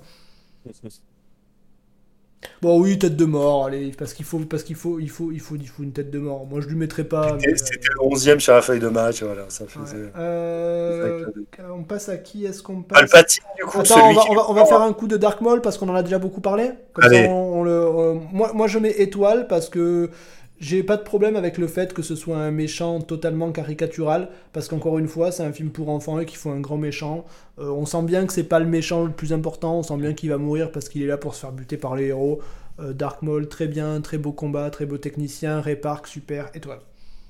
Ça marche, ça marche. C'est bien aussi d'avoir des méchants qui, voilà, qui ont pas forcément de personnalité, mais qui sont juste menaçants et qui sont juste des, qui vont juste flipper, quoi. Tu vois, c'est un Tout peu fait. comme les, un, un peu comme certains méchants ultra stéréotypiques des James Bond. Bon, euh, je sais que Pyros, de, que Kyros aime pas du tout le James Bond, mais non plus, y a- y a- mais pour, pour le coup, pour le coup, euh, ce, que je trouve bien, c'est que euh, le, le film n'essaie pas d'expliquer des choses euh, inintéressantes. Pourquoi il est très méchant Oui, Il est très méchant et c'est comme ça. ouais. Le plus ridicule, c'est de faire un méchant très méchant et de vouloir l'expliquer pour des raisons philosophiques qui finalement sont plus ridicules qu'autre Ouais, chose. Donc voilà. Il est, très, il est très méchant, c'est un personnage fonction, comme on dit, et il le fait, il fait très bien la fonction. Donc voilà. Surtout qu'il fonctionne en binôme avec Palpatine. Lui, c'est les jambes, même s'il perd ses jambes à la fin. Et Palpatine, c'est la tête. Donc on Mm. comprend aussi que l'aspect monolithique est compensé aussi par Palpatine, qui lui, lui, pour le coup, est extrêmement subtil. Bon, étoile, on est tous d'accord? Oui, va Oui. que pour les Grosse combats. étoile.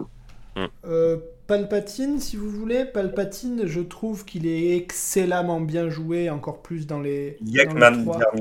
Ouais, il, est- il- il- il est Acteur très fort, ce- il est très fort ce gars. Il y a beaucoup d'interviews de lui qui circulent et il est très, il est très, il est très marrant euh, en, en vrai, l'acteur.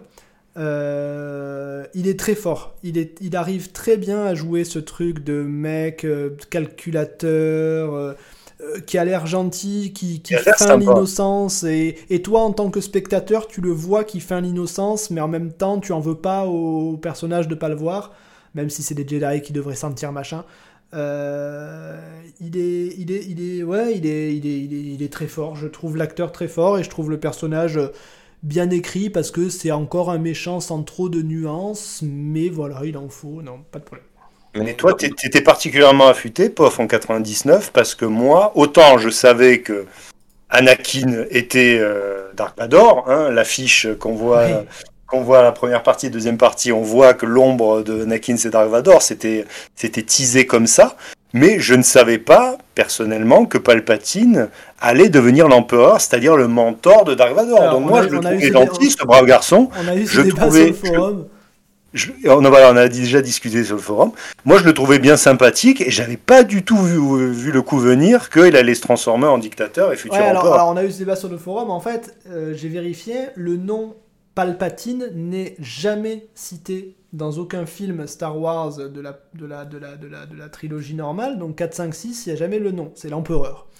Euh, en revanche, toute personne qui est un tout petit peu fan de Star Wars, c'est-à-dire qui a joué à un jeu vidéo, qui a eu des cartes de collection, qui a eu des figurines, ben c'est écrit partout.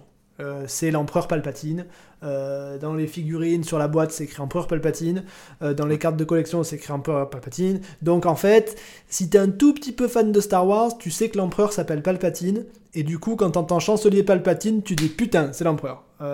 et, et objectivement, Lucas ne le cache pas. Si Lucas avait voulu cacher le fait que c'était l'empereur, bah c'était facile, il aurait changé de nom, il aurait se serait appelé différemment, et puis euh, après le mec aurait dit bah oui j'ai changé de nom pour pas me faire repérer, j'en sais rien, je, voilà, bon c'était facile, c'était facile.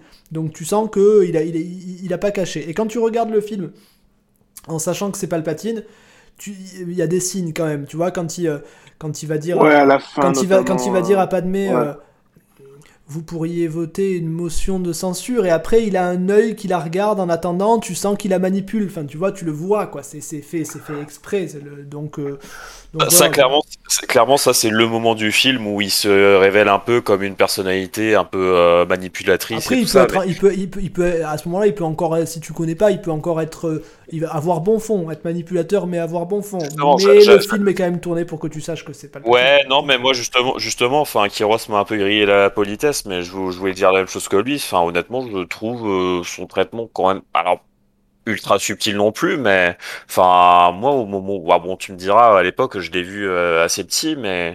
je, sais que euh, avant de connaître l'histoire complète, c'est-à-dire en ayant vu bah, le 2 et surtout le 3, évidemment, où il est complètement révélé, bon bah franchement, dans le 1, moi, je le voyais pas comme un méchant. Non, hein. il... Bah, il... y a quand même une phrase qui laisse un peu. Euh, c'est à la fin quand il parle à Anakin, il lui dit euh, on suivra ta. Oui, on suivra ta carrière avec le plus grand intérêt. mais là aussi, il faut le savoir. Si tu le sais pas, à la limite, il pourrait dire ça. c'est. Ouais, une phrase trop, tu vois, c'est trop. Si bah, tu veux vraiment c'est un foreshadow, c'est un clin d'œil, euh, il lui tape sur l'épaule, ça va être son maître, quoi. Tu...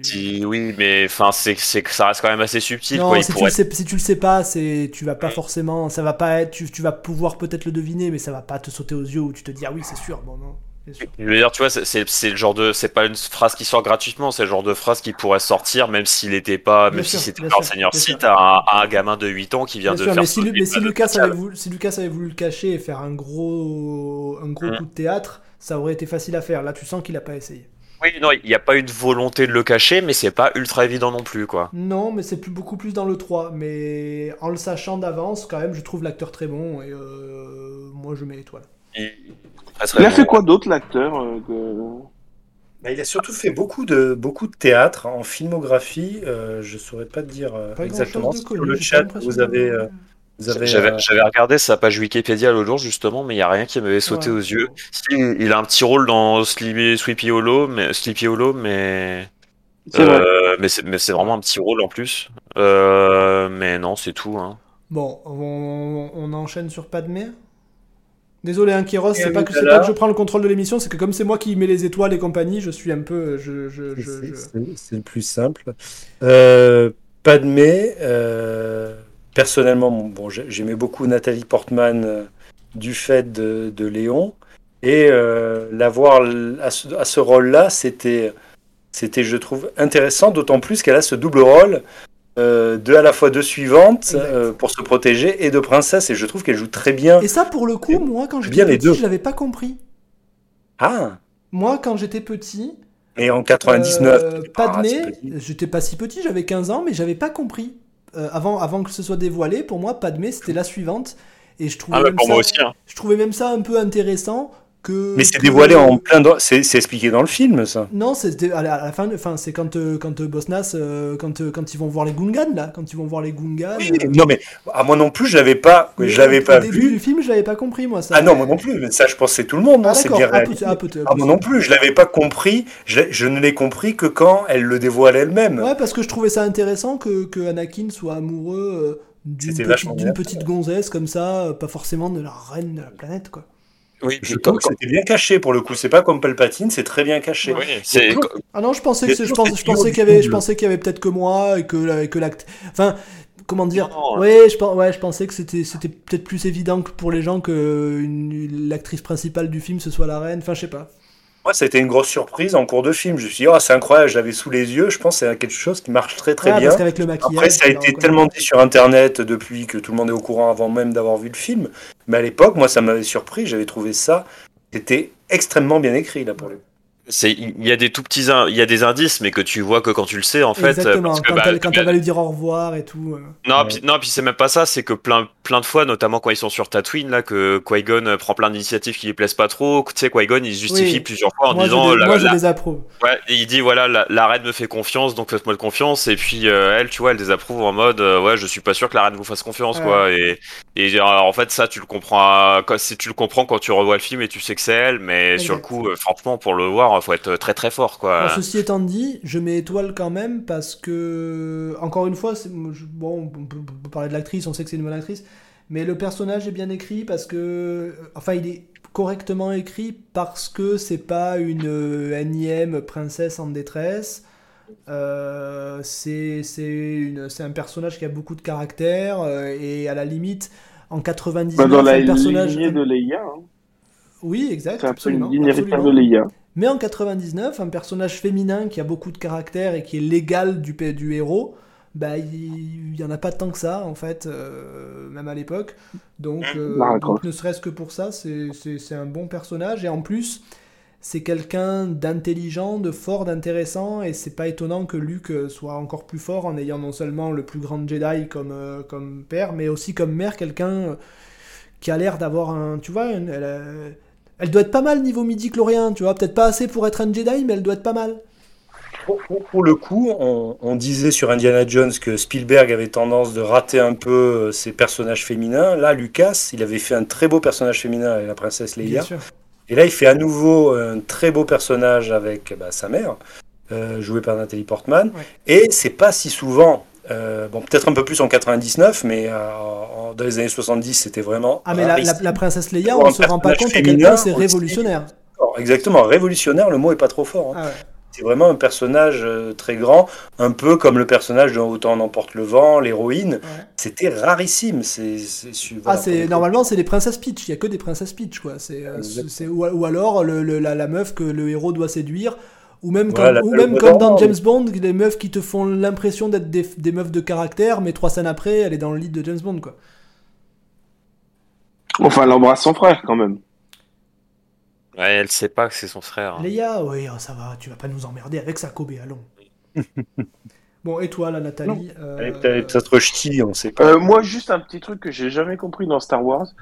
Pourquoi Anakin, il prend vraiment 15 ans dans la gueule et elle, elle pas une ride Oui, parce Il qu'il y y a des gens qui vieillissent l'épisode pas. 1 et l'épisode Regarde 2. Keanu Reeves. Attends, non, non, mais en, en gros, tu veux, on va dire, euh, Anakin dans le film, il a à peu près 8 ans, on va dire, non? 9 ans. euh, oui, Ouais, 8 ou, 8 ou 9 ans, et Nathalie Portman, enfin, euh, Padmé, elle Alors, en a 16 ans, quoi? ouais, euh, 16 Ouais, 16, ans- 16 ans. Bon, bah voilà, tu changes beaucoup plus entre 8 et 18 ans qu'entre 16 et 26 ans, quoi. Enfin, ça. Bah ouais. Je. Et puis euh, je- Kobe, si à ta question on peut répondre, ah ça va, c'est un film. Bon, c'est qu'on on n'est pas sûr que la question soit si pertinente. C'est un film. Tu voulais quoi Qu'elle ait 60 ans et que ce soit comme un couple Macron, euh, tu vois, Brigitte? Tu veux dire que Anakin C'est très remonté niveau veux- politique. Tu veux ce dire soir, Padmé hein. Tu veux dire que Padmé c'est une cougar? Est-ce que c'est ça que tu veux dire? Techniquement, hein, euh, Techniquement. Bon alors attendez, on- qui nous reste? Il nous reste Yoda, Obi-Wan et... et Lucas. Maître Windu. Et George, Lu- et George Lucas, on finira par Lucas, je ouais, pense. on va passer à Yoda si vous voulez, puisqu'il y a un débat sur, euh, sur les CGI ou pas? Yoda, il en parlera aussi en deuxième On en partie, parlera plus en largement deuxième sur les. CGI, mais effectivement, Yoda, le chat l'a déjà remarqué, c'est le Yoda première forme, hein, c'est-à-dire c'est le Yoda euh, là qu'on voit en marionnette, et ça avait fait pas mal polémique, dont on parlera en deuxième, en deuxième partie.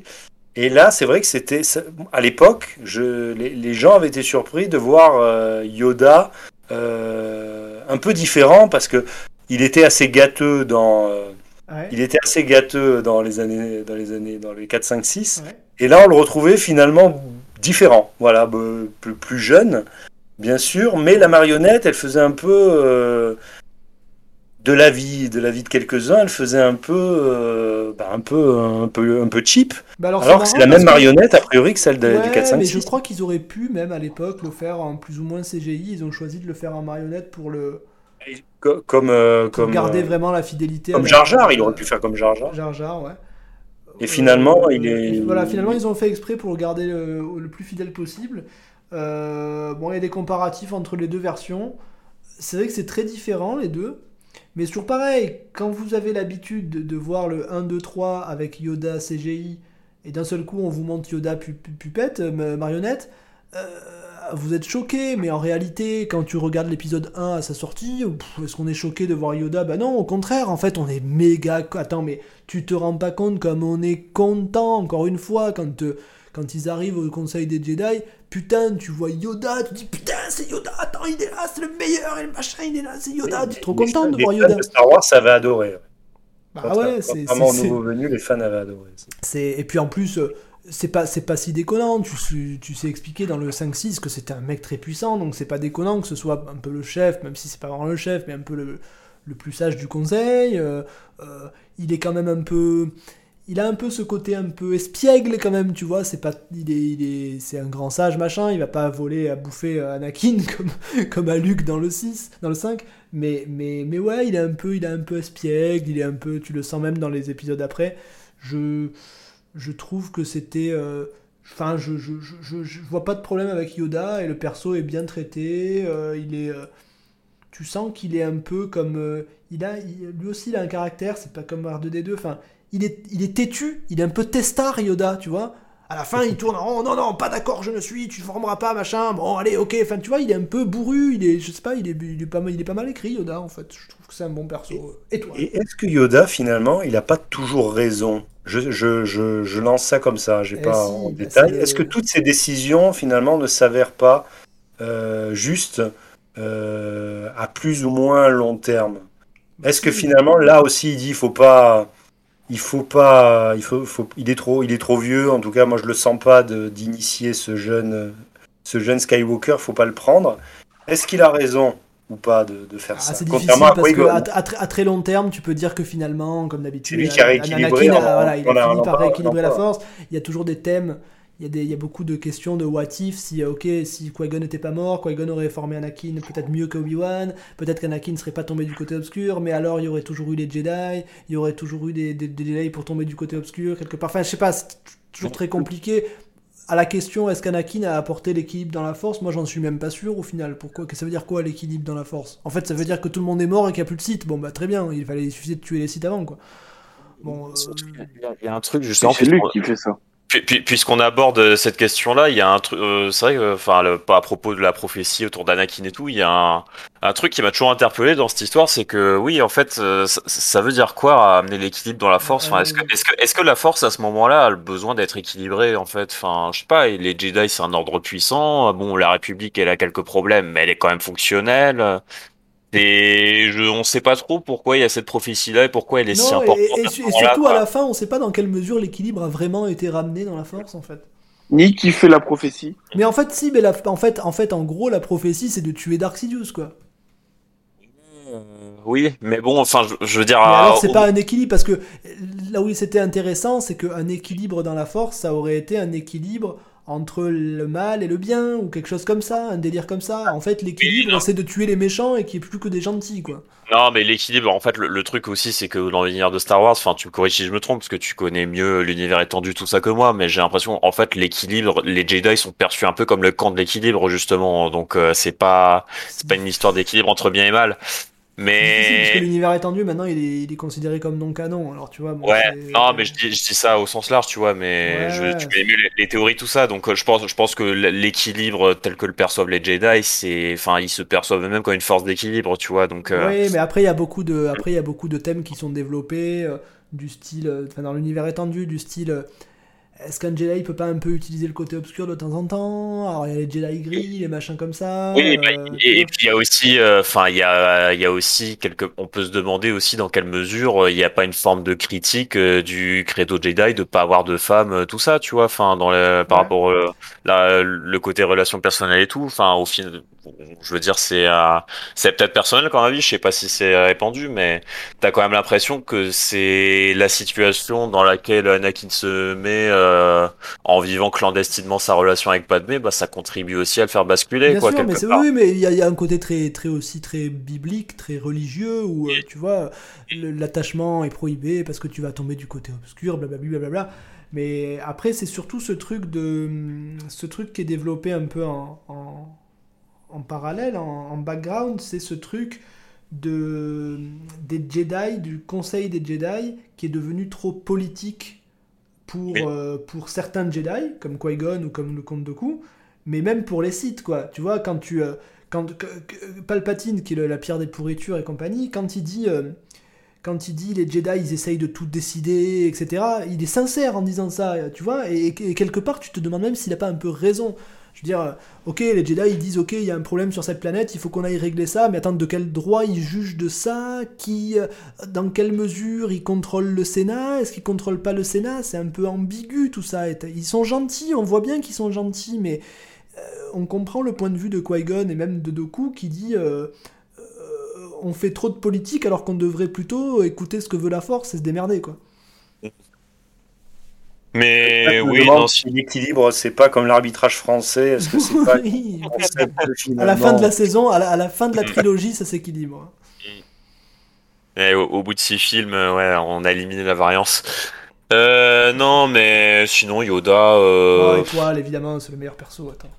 oui, bah oui, oui, enfin oui, c'est un perso emblématique. Euh, bon, puis voilà, il- enfin, oui, l'étoile parce Pareil, qu'on on le préfère dans le mettre. 2 et dans le 3, mais dans le 1, c'est, il fait son grand retour. Voilà. Ah dans- oui, voilà, dans le 1, il est pas super Ah, présent, mais en même, euh, mais en même temps, oui, c'est vrai qu'il faut Tout le monde imaginer. rigolait dans le cinoche, c'était rigolo.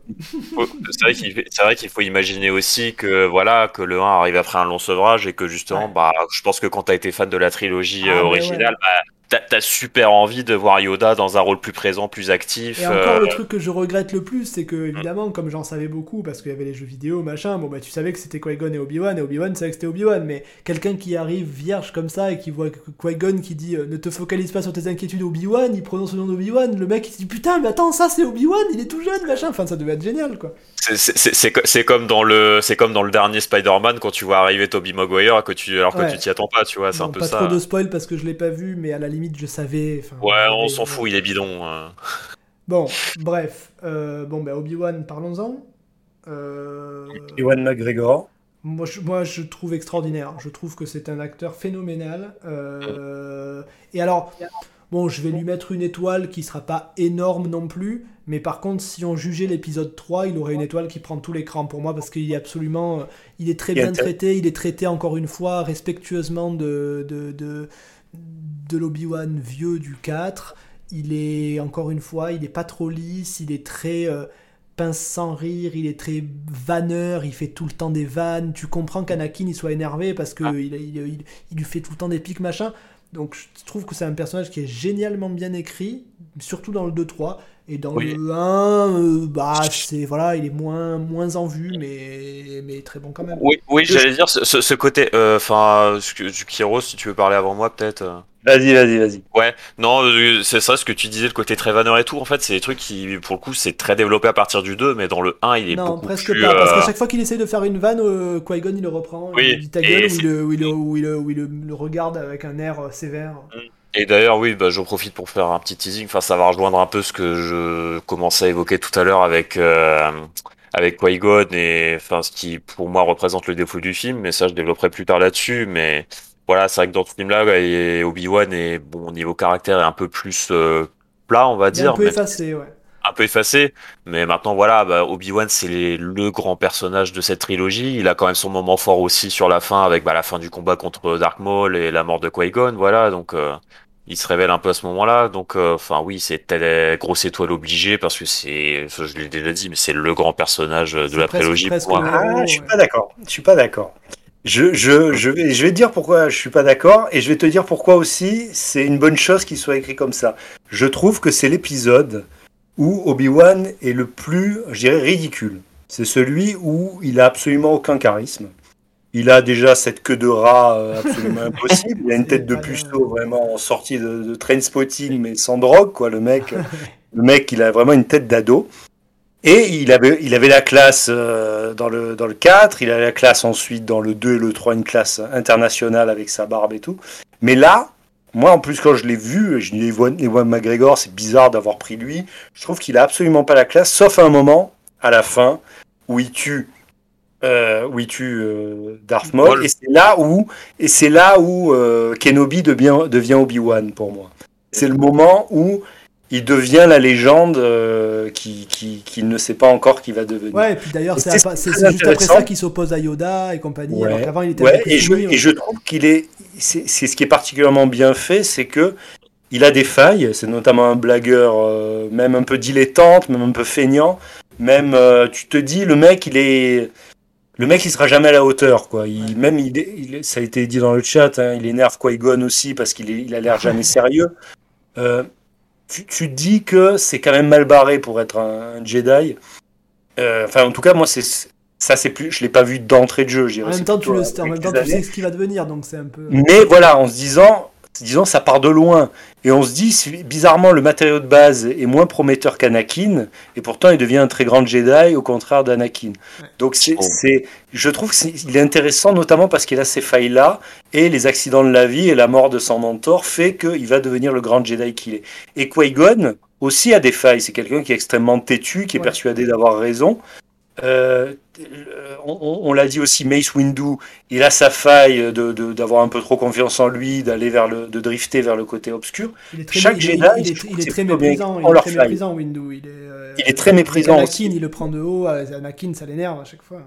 À part peut-être Yoda, qui à mon sens est peut-être un peu trop parfait, c'est une qualité euh, dans, dans la diégétique du film, un défaut peut-être Il dans est parfait l'écriture. dans ses Il a- qualités, mais il a, il a- disons qu'il a des petits, il a des petits traits, il est un peu rigolo, il est un peu têtu aussi, mais Oui, il, il- a toujours raison, comme tu dis. Ouais. Yoda, il est mieux quand il est gâteux parce que, euh, comme toutes les personnes un peu seniors, euh, Ouais.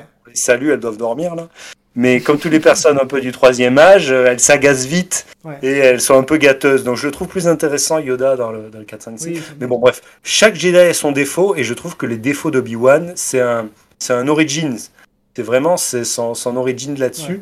Il n'est pas parfait et je trouve qu'il est d'autant mieux écrit comme ça. Et puis le traitement, le traitement avec Anakin est bien parce que comme je disais tout à l'heure, tu sens qu'il a pas vraiment envie de le former. Ouais, et puis ils s'accrochent, ils sont pas d'accord. Tu sens que ça va être. euh, il a pas, il a, il a pas envie, mais c'est pour faire plaisir à Qui-Gon. Donc tu sens que ça démarre quand même mal. Tu sens qu'il va faire toute sa formation avec peut-être dans la tête, putain, j'étais pas d'accord, quoi, tu vois. Tu sens que leurs caractères sont pas compatibles entre le farceur facétieux et l'autre qui est très ombrageux. Anakin. le qui accepte pas les vannes parce qu'il croit qu'il Ouais. rabaisse et tout. Enfin voilà, c'est c'est ça. Mm. que- Mais par contre, si on, par- enfin, si on parle toujours euh, que du 1, je trouve pas que les défauts d'Obi-Wan sont très mis en avant, quoi. Enfin, il- globalement, ou au contraire, je trouve que pour un Padawan, bah justement, il, est- il fait très Jedi aussi, quoi. Il Après, est il, très. il, est, il est en fin de Padawan. Un vieux Padawan quand même. hein. Oui, non, mais bah oui, d'ailleurs, justement, enfin, le Il a Qui-Gon le dit très clairement à qu'il a plus rien Il à, Non, à lui parce que apprendre, voilà, il, il lui dit, Padawan, il lui dit ça pour prendre Anakin euh, parce qu'il veut Anakin Oui, absolument, non, mais, oui, non, mais, mais, mais, mais il a raison quand même quoi. Non, mais bah, il, il le dit, oui, il le dit devant le Conseil des Jedi en forçant le trait euh, pour qu'ils acceptent de le, lui filer Anakin Mais comme c'est mais Padawan. c'est sincère, euh, Obi-Wan il mais est prêt. lui- il- oui, non, mais il lui redit plus tard en tête à tête euh, sur Naboo euh, qu'il est très fier de lui et qu'il pense sûr. que ce sera un grand chevalier Jedi, quoi. Donc, euh, c'est vrai parce que 'fin, 'fin, quand, tu vois le- les, quand tu vois les Jedi, parce que tu vois les Jedi du Conseil, c'est des cracks, mais quand tu vois d'autres Jedi dans l'épisode 2 notamment, là c'est des baltringues quoi comparé à Obi-Wan. Enfin là, je sais pas si tu parles d'un point de vue plus action, tout, tout, puissance et tout, mais importance, enfin je sais Ouais. pas, tu vois. Oui, mais je veux dire Obi-Wan, je veux dire même en termes de, tu vois, de sagesse, de, de calme, tout ça, de maîtrise de ses émotions, il voilà, il fait, il fait déjà très Jedi quoi, même s'il ouais, est pas. euh, euh, donc voilà, euh, voilà, Et tout ce toi que je vais dire. aussi. Alors Lucas, du coup. Euh, bon, alors Lucas, c'est difficile à juger. Moi, c'est forcément étoile parce que, comme d'habitude, hein, comme tout à l'heure, si tu te places du point de vue du gamin qui va voir le film euh, à sa sortie, euh, c'est, enfin, c'est le plus beau cadeau que, que tu peux faire, que tu puisses faire à un gamin. Moi, mon film préféré, c'est Jurassic Park, mais Jurassic Park a eu moins d'effet sur moi que Star Wars épisode 1 à sa sortie, quoi. Clairement. C'est, euh, donc, Lucas, c'est étoile à tout jamais, quoi. Moi, je, trouve que c'est un tour de force d'arriver à avoir un, fi- un film aussi composite que ça. Composite à la fois dans, les, dans le style, donc on a dit il y a du mélodrame, il y a du film euh, d'arts martiaux et du film d'action. Euh, c'est aussi une prouesse euh, rare pour l'époque d'arriver à faire un film composite entre des actions, enfin un tournage en, réel, conditions réelles et un tournage aussi en fond vert. À l'époque, c'était une gageure, personne ne savait faire ça à part lui. Donc je trouve que, autant à l'époque, 99, euh, je n'en avais aucune idée, je connaissais rien au cinéma. Mais là, rétrospectivement, je, je pense qu'il a vraiment inventé, peut-être pas au niveau du style, je dirais James Cameron aussi a fait ça, mais au niveau technique, il a inventé quelque chose qui maintenant est la norme. Ouais, Donc là, moi, moi, je, me- je me dis que c'est vraiment ce, ce film-là, c'est un- une véritable révolution euh, aussi là-dessus. Il est peut-être moins, euh, on peut dire qu'il est moins réussi parce que euh, ça, a été dit, hein, notamment par Bueno et Kobe, ça passe d'un style à l'autre, c'est un peu étonnant, ces changements de style, ces changements de ton, mais c'est la signature Lucas, je peux Ouais, pas et, dire puis, son- et puis ce film, il a quelque chose de particulier aussi. euh, C'est peut-être moins parfait que le 3, c'est le, mais- le seul film de, de la sixologie qui est dispensable. Tu peux comprendre toute l'histoire sans le voir. c'est vrai. Tu peux voir vrai, les c'est 2, peut-être 3, un 4, de 5, ses 6 sans problème. ouais. Le 1, t'es pas obligé de le voir. Mais vrai. il est bien quand même, hein, mais t'es pas obligé de le voir. Donc moi, ne serait-ce que pour la, ouais, la performance. D'ailleurs, euh, ceux qui, ceux qui conseillent le, le- le fameux truc que j'ai dit tout à l'heure, l'ordre idéal de visionnage de Star Wars, c'est-à-dire 4, 5, puis 2, 3 comme un flashback, puis 6, euh, bah, souvent ils conseillent de même pas voir le 1 en fait. Ouais. Et je vous rappelle qu'en 99, avant que le film sorte, et même une fois qu'il était sorti, on ça, se disait, beau- ça disait beaucoup que Lucas ne savait pas réaliser. Ouais. Euh, il disait, Lucas, il a, il, a fait un, il a eu un coup de bol à faire Star Wars. C'est même pas lui qui les a réalisés. Ouais. Euh, il, aurait, il aurait mieux fait de, de faire réaliser par des vrais réalisateurs cet épisode 1. Il a fait American Graffiti et depuis, il sait, il sait rien faire d'autre. Il a fait American Graffiti, THX et voilà, c'est tout. Donc en 99, euh, ça se disait que c'était pas, Ouais. il savait pas, il savait pas tourner quoi. Bon, très, bon, très bien pour la feuille de match. On est On bon pour la la feuille de deuxième partie, vu qu'on a déjà dépassé la fin de l'émission de un quart d'heure, donc bon, on s'en fout, on fera 3 Mais heures de 2, mais sont toujours là, merci à eux, ils sont on fidèles. va essayer de pas faire 4 heures non plus. Comme quoi ça les intéresse. Allez, très bien, deuxième partie, boum Alors, ben, la deuxième partie, c'est euh, à froid de nos jours, euh, quelques années en plus, on fait le bilan calmement. Bon, après on Euh, a... Vous l'avez revu dernièrement, j'imagine, pour préparer l'émission. Euh, Qu'est-ce que vous en pensez aujourd'hui.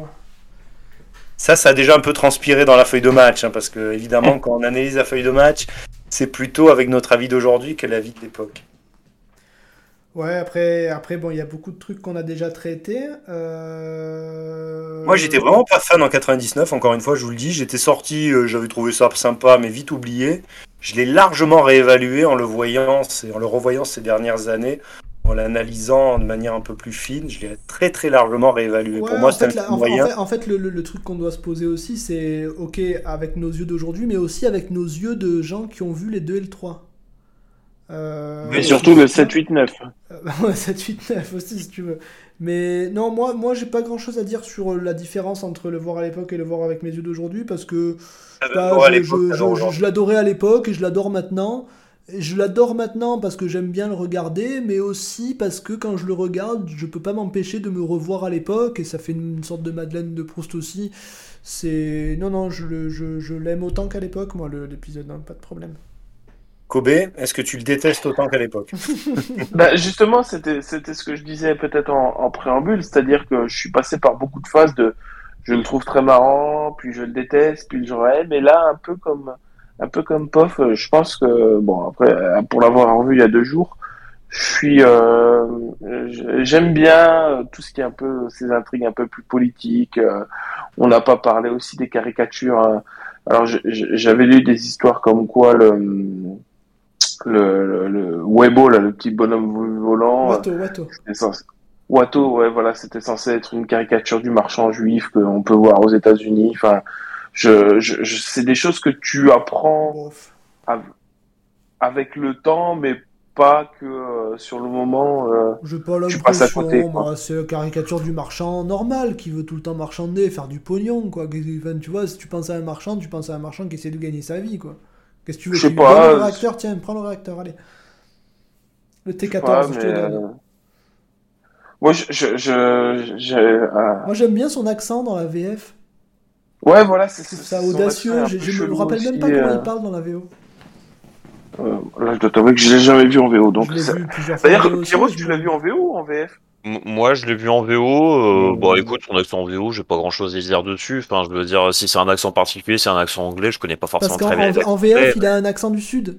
Ouais, non, mais enfin, je veux dire, moi, quand j'étais petit, que je l'ai vu, c'était en VF, hein, donc euh, je m'en souviens un petit peu. Pareil, mais VF, euh, la première fois, mais en, en VO, bah écoute, euh, oui, il a ce côté-là un peu, euh, oui, ça, il y a un personnage caricatural aussi, hein, y compris dans la voix, même en VO, mais euh, Un peu du, un, un peu du sud des États-Unis, peut-être Un peu de. Kentucky euh, oui, euh, une, de, une de ces régions où on aime beaucoup les armes. euh, oui, Oui, voilà. Oui, donc euh, vraiment, euh, avec le jour d'aujourd'hui- avec les yeux d'aujourd'hui, je trouve quand même que c'est un, excellent film qui a des défauts, dont on en a déjà suffisamment parlé, notamment moi, mais bon film, bon film. Non, mais c'est surtout, Encore une fois, je peux pas qui nous m'empêcher a de toujours pas dit qu'est-ce que c'était le principal défaut, selon lui. Oui, et puis je regarde le plan et je me dis que je vais peut-être le garder encore pour la fin de la partie 2 en fait, mais euh, je sais pas, non, mais sinon, enfin, bah, à mon avis aujourd'hui, moi le l'épisode 1, c'est un épisode que j'ai jamais j'ai jamais vraiment détesté de toute façon. Ceci étant dit, de toute façon, enfin, moi pour moi, il y a en dehors de la postologie qui n'existe pas, et de toute façon pour moi, il n'y a pas vraiment de mauvais Star Wars. Pour vous dire, ce- celui qui s'en rapprochait le qui s'en rapprochait le plus pour moi, c'était l'épisode 2. Et bah, en fait, même l'épisode 2, tu vois, en l'ayant revu hier, je, l'ai- je l'ai réévalué aussi, finalement. Euh, je Et sais euh, pas. le conte Doku, le... c'est stylé le conte Doku, Ah. j'aime beaucoup. Oui, puis. en- Moi, moi, moi, mon, moi mon, mon opinion de l'épisode 2, c'est que c'est un film pas très bon, mais avec quelques scènes extraordinaires. Et Ah, du pour coup, moi, la scène dans le Colisée, j'adore. Ouais. Pour, pour, pour moi, en fait, ce- c'est un film qui est plombé par l'écriture de la relation entre euh, voilà, Anakin et Padmé. ça, c'est- ce qui- contribue à faire que c'est pas un très bon film, moi. Mais tout, tout le reste du film, en fait, est plutôt bien, quoi. C'est bien rythmé. La partie avec Obi-Wan, je la trouve euh, bien. Ouais. Donc euh, c'est clairement pas le meilleur Star Wars. Il- si tu, encore une fois, si on ignore la postologie, bah c'est peut-être euh, le possiblement le moins bon. On fera, on fera le classement à la fin, ouais, mais. euh, Oui, voilà. Je, on- je- pareil, on développera plus tard, mais je veux dire, moi pour moi, de toute façon, il n'y a pas de mauvais Star Wars. Après le voilà, euh, l'épisode 1, bon voilà, c'est du bon Star Wars. Hein, je veux dire, quand tu découvres ça quand t'es gosse, voilà, t'es t'es happé par la magie aussi. C'est c'est un bon film, voilà. On a déjà euh, dit beaucoup. euh. Et si, si non, je- j'en profite si par contre euh, un truc que j'ai pas dit sur les côtés positifs, enfin si que j'ai un peu abordé, mais c'est que c'est voilà, c'est la, la grande réussite de cet épisode pour moi, c'est qu'il renouvelle, euh, il arrive à beaucoup renouveler l'imaginaire de Star Wars. Tu vois, on disait, on parlait, on en parlait tout à l'heure à propos des combats de sabre laser. euh, qui sont beaucoup plus dynamiques que dans la trilogie originale et puis bah il y a voilà tout justement on parlait du côté euh, du fait que dans la trilogie originale on voit quasiment que la guerre et bah quasiment pas en fait de civilisation de vie tout ça bah là pour le coup euh, George Lucas il nous montre un univers vivant tu vois il nous montre euh, il nous montre des villes euh, de l'activité euh, c'est pas pas pareil et tu vois bah c'est pour ça aussi qu'il y a un plus grand recours aux effets spéciaux aux grands plans avec euh, voilà, des bâtiments ultra futuristes et tout. C'est, c'est plus le même univers et c'était pas, c'était pas évident de trouver un autre angle comme ça pour raconter Star Wars. et je trouve que c'est, à ce niveau-là, c'est une réussite, quoi, aussi. hein. Je, je suis d'accord, c'est. Ça, ça, en fait, c'est difficile, il y a des émotions contradictoires. Ça a l'air facile, et ça l'est pas. Et en même temps, quand tu vois le 7, 8, 9, tu te dis c'était pas si dur de faire un truc au moins cohérent, et eux sont pas arrivés, donc c'est difficile. Euh, après, tu peux pas dire bon, bah c'est dur de faire du Lucas. Bon, bah oui, le 1 c'est Lucas, donc forcément il a fait du Lucas. Mais euh, disons qu'il y a des trucs qui sont pas si quand tu as, quand tu as une, une, une- histoire qui est déjà faite et que tu dois raconter, que tu dois faire en gros un flashback de trois films, euh, il y a des facilités dans lesquelles tu peux tomber. On en parlait tout à l'heure. Tu peux faire Anakin qui est un sale gamin. Donc quand tu vois que c'est un sale gamin, tu dis tiens, lui il va tomber du côté obscur, ça m'étonne pas.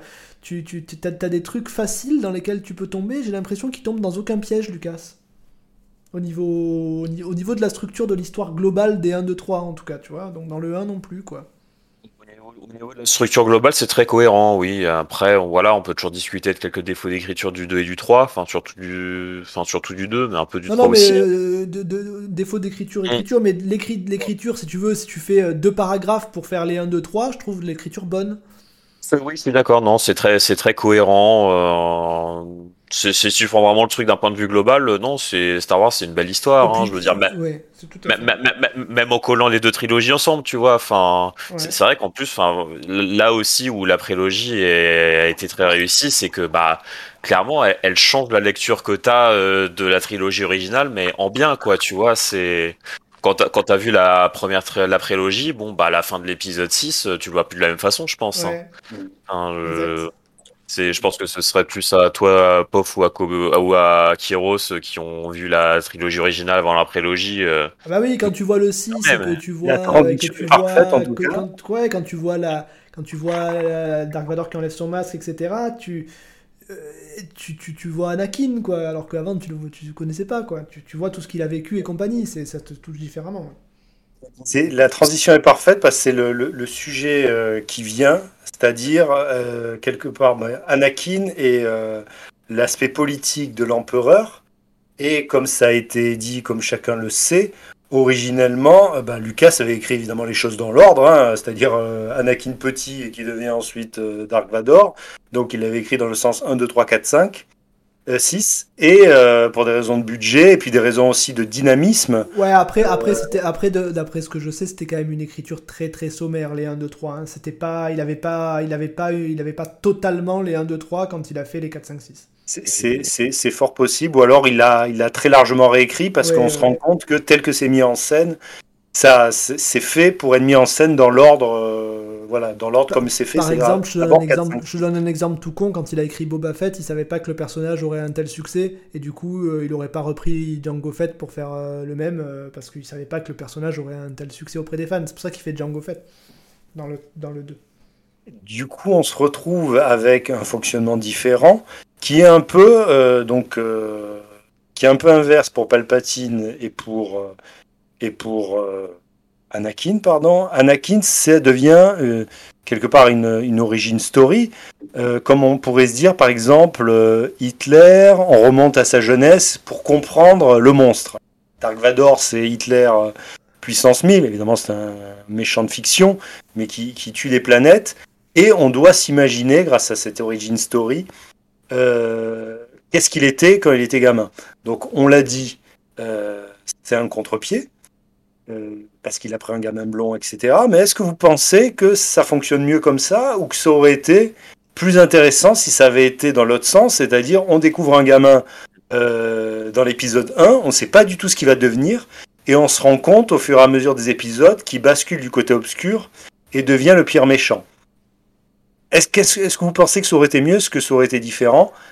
On sait aussi, par exemple, qu'il y a des choses qui n'auraient pas fonctionné, comme le Je suis ton père, ça n'aurait pas eu cet effet de surprise. Ah ouais, en, aurait en même, su- en même temps, il va falloir me citer, en même temps, il va me falloir me citer quelqu'un qui regarde Star Wars épisode 5 sans savoir que Luke est le, que, que Dark Vador est le père de Luke. Ça, ça, ça, ça, ça doit- Enfin, tu vois, Voilà, c'est- on, on rentre dans des circonvolutions, mais qu'est-ce que vous pensez c'est une bonne Euh, question parce que je, je, je me suis jamais vraiment posé la question parce que bon, ben, voilà, j'ai vu les 1, 2, J'aime- 3 en j'aime ayant me vu faire les des 4, 5, notes, 6, hein. mais ouais, voir les 1, 2, 3 sans vraiment rien savoir et sans imaginer ça et, et ouais, c'est une bonne question. Il faudrait poser la question à quelqu'un qui a, qui, a, qui, a, qui a vu la, qui a vu tous les films en commençant par le 1. Je sais pas, je, je suis pas capable de répondre à cette question, mais je pense que le. le, le, le- Parce qu'en fait, c'est compliqué, parce que les 1, 2, 3 ont été quand même écrits pour expliquer les 4, 5, 6. Oui. Donc je sais pas dans quelle mesure quelqu'un qui commencerait par les 1, 2, 3, euh, il suivrait la structure que Lucas a imaginée, tu vois, parce que est-ce que Lucas a vraiment imaginé qu'on pourrait à 100% tirer toute la moelle du film en le regardant dans l'ordre Je sais pas. Imaginez l'effet de surprise euh, d'une personne qui, qui découvre Anakin sans connaître Dark Vador et qui voit ce qu'il devient ensuite. Je trouve ça. C'est vrai, c'est- vrai que quand tu vois Anakin, euh, imagine, j'essaye de me prévoit du pas qu'il puisse devenir ça. ça Ben, en fait, j'imagine, je, me- je me place du point de vue de quelqu'un qui a pas vu le. Qui, qui- qui commence à partir du 1. Tu vois Anakin, tu te dis, lui, c'est le futur héros de la galaxie. C'est pas le futur grand méchant, effectivement. Il a reçu la pire formation possible. C'est pas possible de Non, mais quand tu, non, mais tu vois, quand tu vois, quand tu vois Anakin dans l'épisode 1, tu te dis, euh, tu te dis, lui, il est présenté comme un mec qui va devenir le héros de l'histoire, comme Naruto, quoi, euh, tu vois. euh, et le fait, et c'est vrai que si tu regardes ce personnage en te disant, ok, c'est le Naruto ou le Luffy de Star Wars et il va devenir le personnage qui va sauver l'univers. Bah, quand tu t'aperçois qu'en fait ça va devenir le plus grand méchant euh, de, du Cinoche, euh, c'est vrai que ça doit te faire bizarre. Finalement, c'est son fils, le héros. Bon. Mais, euh, mais ouais. tu, tu l'avais vu, c'est le premier. Non, c'est Bueno qui disait, mais c'était plutôt une blague, Bueno, quand tu me Ouais. disais que c'était le premier que tu avais vu. Et c'est une blague, mais cela dit, euh, euh, c'est une blague, mais cela dit, en vrai, c'est vrai que quand j'ai vu le 1 et le 2, euh, je suis pas certain que. Enfin, si, quand j'ai vu le 2, je pense que je devais le savoir quand même, mais euh, au moment où j'ai vu le 1, en tout cas, je devais pas savoir que Anakin, c'est- ça allait être Dark Vador après, tu vois. Enfin, Ah ouais, je, je connaissais Dark Vador, mais le lien entre les deux, je pense que je l'avais pas encore fait, tu vois. Ah ouais. Parce que, Euh, parce, que, parce que nous, une des premières affiches qu'on a vues de, de, de, de Star Wars épisode 1, c'est l'affiche qui est à, à l'écran là. Parce que ça oui. faisait partie des Oui, affiches avec, du euh, film. Dark Vador, et bon, bah tu, Ouais, bon, tu te dis, ok. ça- Ouais, mais ça à l'époque, j'avais pas dû le voir et Dark Vador, je savais pas qui s'appelait Anakin, donc euh, non, vra- vraiment, je pense qu'à l'époque, je devais pas le savoir, mais bon, après, je l'ai vite su Oui, c'est ensuite. c'est- hein, oui, c'est vrai, euh, c'est- vrai que ça, ça j'avais vérifié dans le 6, le, le nom Anakin est prononcé. Ils disent, euh, Luke, Luke, quand il parle à, à Vador, quand il se rend, il dit euh, Ce que je sais, c'est qu'autrefois vous avez été Anakin Skywalker, mon père. Donc le nom Anakin était connu. Et mais, Mais, bon, attends, mais, quand, euh, mais quand il dit par exemple euh, Je suis Anakin Skywalker, le nom Skywalker, ça te parle pas? Si, si, par contre, oui, euh, Skywalker, ouais, euh, oui, non, c'est vrai que maintenant que tu dis, il y a ça, oui, euh, c'est vrai que quand tu sais ça, bah, tu fais le lien, tu, Bah, tu sais plus ou moins que ça va être son père, quoi, Bah, donc, euh, non, ouais, t'as raison, en fait, oui, euh, ce truc-là est tellement énorme que à ce moment-là, t'es obligé de faire le lien, ouais. À partir du moment où tu connais Dark Vador, Ouais, c'est pour ça que c'est quand même. Bon, Mm. après, encore une fois, quelqu'un qui commence vraiment par le 1 il a, et qui a jamais entendu parler de ce. Mais c'est compliqué parce que. Je sais pas, même quelqu'un qui a jamais vu les films, tu dis Luke Skywalker, le mec te répond oui, Star Wars, le mec de Star Wars, enfin, tu vois. Et puis le truc, euh, les, les limites, les deux premiers trucs euh, que tu connais quand tu découvres Star Wars, c'est Dark Vador et c'est la réplique que je suis ton père. Donc, euh, ouais, c'est tr- c'est très compliqué. Il, fallait, il faudrait, Ouais. quel- il faudrait quelqu'un qu'on qu'on sort de cryogénisation. je- tu vois, tu sors Captain America de, de- de- du bloc de glace et tu lui montres Star Wars direct. En, partant- en commençant par le 1. Où tu prends, tu prends un Indien, un Amérindien de la forêt amazonienne, euh, qui, euh, voilà, qui sait même pas ce que c'est que le cinéma et tu le fous, euh, tu le fous devant, quoi, voir ce que ça donne. le mec pète un câble. Une expérience sociale, ouais. Mettez, Ouais. mettez pou- mettez pouce bleu. Euh, et donc, du coup, pour Palpatine, c'est un peu, euh, c'est un peu la chose inverse, c'est-à-dire, est-ce que finalement, ça a un intérêt dans ce sens? Parce que ça a été dit, je crois que c'est c'est toi qui l'as dit, Bueno. euh, Il y a une forte dimension politique dans ce. euh, Dans C'est ce... Kobe qui avait dit ça pour le coup. Pardon, Kobe.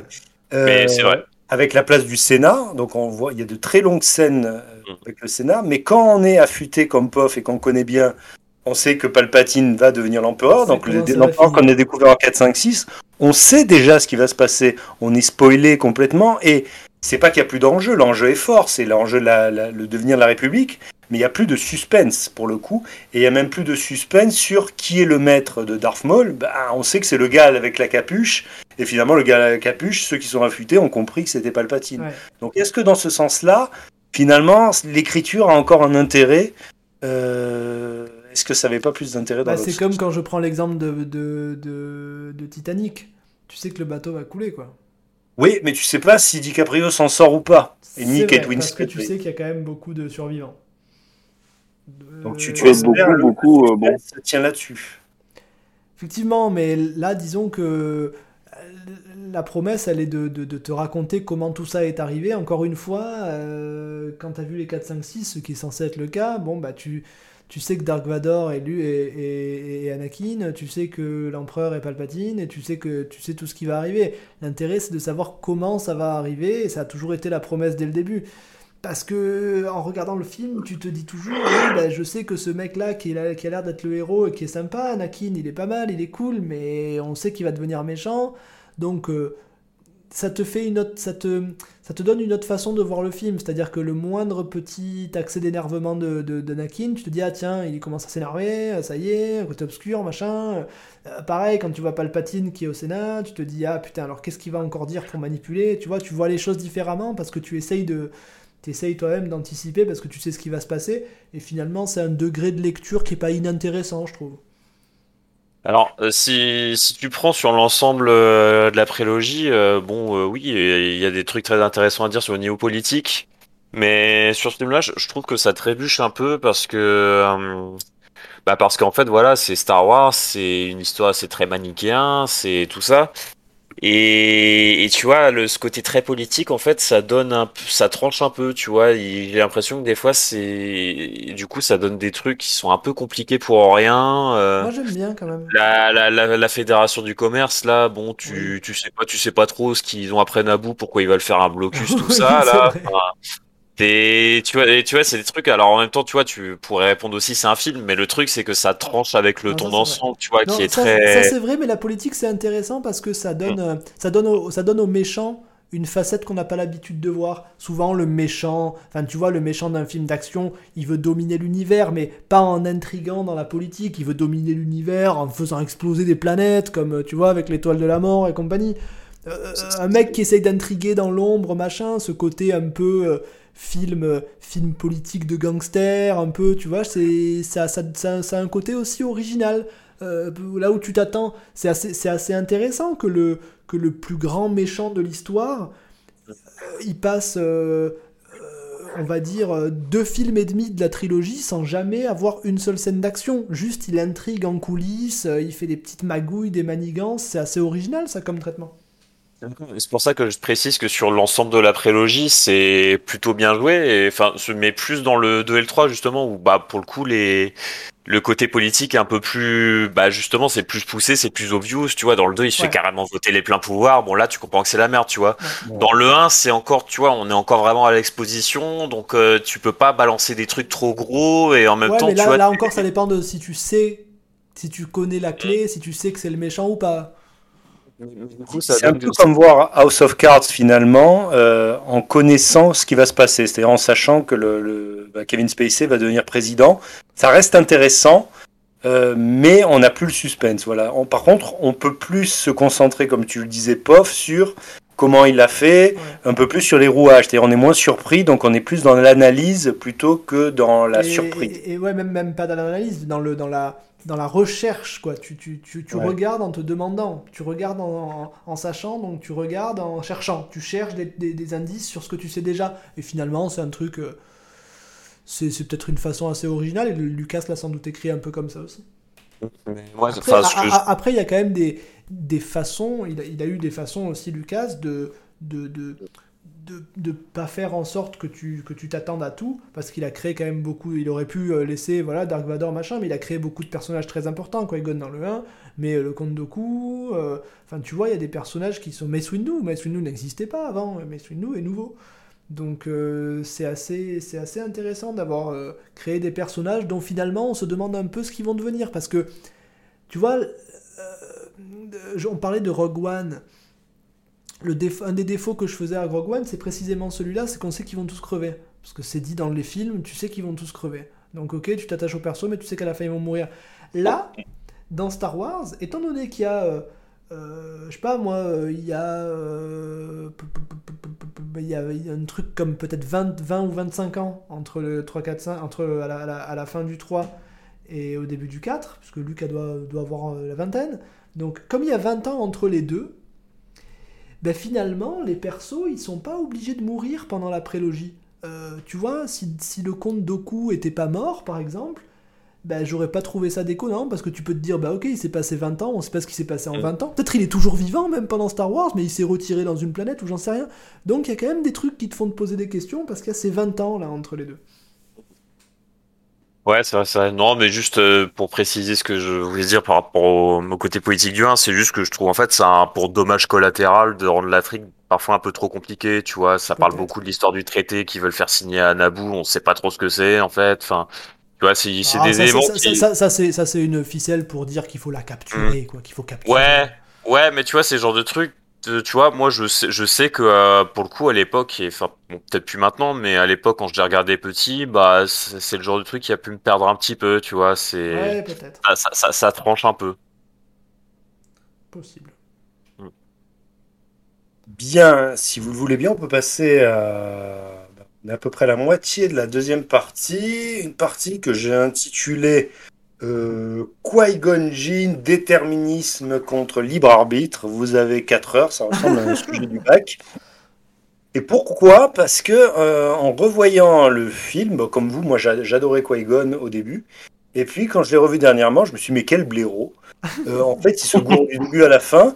Et euh, c'est à cause de son entêtement contre la vie de Que Anakin finalement est recruté. Sinon, il l'aurait laissé dans son désert. Il n'y aurait pas eu de problème, etc. C'est le what if qu'on a, dont on a dit tout à l'heure. Et je me suis rendu compte, enfin en tout cas c'est ma, ma vision, que euh, Qui-Gon avait une vision extrêmement déterministe de la force, c'est-à-dire que pour lui, euh, eh bien, euh, Anakin, euh, il correspond à la prophétie, il a le bon nombre de midi-chloriens et il est, il est sûr que ça va fonctionner. Le Covid, fin de partie, l'hydroxychloroquine, c'est ça. Il a un côté professeur Raoult absolument sûr de lui. Qui, pour lui, ça ne fait aucun doute. Voilà, il meurt en pensant qu'Anakin va devenir le meilleur Jedi du monde. Au contraire peut-être de Yoda, qui lui, ça a été dit dans le, dans le chat, a conscience qu'il euh, y a toujours un libre arbitre. C'est-à-dire qu'on peut basculer euh, presque du jour au lendemain contre euh, du côté obscur de la force ou du côté lumineux. Et il dit d'ailleurs à Anakin, exerce ta volonté à renoncer à tout ce que tu redoutes de perdre un jour. Merci le chat. Euh, parce qu'il a bien conscience que Anakin, euh, bah, c'est pas déterminé, c'est pas déterministe, et il y a toujours cet aspect libre arbitre. Donc voilà, moi, Qui-Gon me paraissait euh, assez finalement original comme Jedi, ou en tout cas différent de Yoda, parce que lui, pour lui, c'est gravé dans le marbre, et c'est peut-être, si je reviens sur la dernière trilogie, je vous laisse la parole, quand, Luke Skywalker fait brûler le fameux arbre des Jedi, c'est peut-être Qui-Gon aussi qui fait qui fait brûler cette espèce de supériorité et d'entêtement qu'ont pu avoir certains Jedi par le passé. Euh, alors moi, euh, j'avais plutôt comme vision, je sais pas, peut-être que ça va rejoindre ce que tu dis parce que les termes sont peut-être parfois un peu trop euh, hautains et compliqués pour moi. Moi, j'ai plutôt l'impression que euh, Qui-Gon, il a un, Jedi scientifique. C'est-à-dire qu'il va s'appuyer sur des faits, sur des chiffres, il va s'appuyer finalement très peu sur, euh, sur les préceptes purs des Jedi, euh, tandis que Maître Yoda, c'est plus quelqu'un euh, qui va s'appuyer sur son expérience, sur pas forcément des, des, théorèmes ou des choses comme ça, comme, comme on peut, comme on peut s'attendre de la part de quelqu'un qui a quand même plutôt pas mal d'expérience. Enfin, non, justement l'inverse. Oh là, je m'embrouille. C'est clair ce que je dis ou pas du tout? Pas du tout. Non. Oui, oui, complètement. Donc tout ça pour dire que pour moi, Qui-Gon, c'est un scientifique euh, qui se base peu sur l'expérience, tandis que Yoda, c'est l'inverse. Moi, c'est le contraire. Et que au fi... C'est marrant. Ouais, c'est pas, vraiment le contraire. C'est que, en fait, tout dépend si tu considères la force. Parce qu'en fait, comme tu dis, Kieros, euh, quand tu dis que, que oui, euh, Qui-Gon il se gourre parce qu'il est dans un délire de voilà, euh, les midi-chloriens et compagnie. Mais disons qu'à partir du moment où tu pars du principe que la force ça existe, puisque c'est le cas, bon, comme je disais dans le début d'émission, tu as deux écoles. Tu as l'école des Jedi qui se réunissent en comité et qui discutent de ce qu'il faut faire, qu'est-ce qu'on fait, qu'est-ce qu'on fait pas. Et a l'école du micro d'argent. Qui devient, oui, qui devient presque une espèce d'assemblée, une espèce de sénat en fait. Même si quelque part, de temps en temps, ils, font deux trois méditations pour un peu regarder la force, ce qu'elle veut, mais bon, ils discutent et ils, et ils prennent, ils prennent des décisions, euh, ils font de la politique en fait.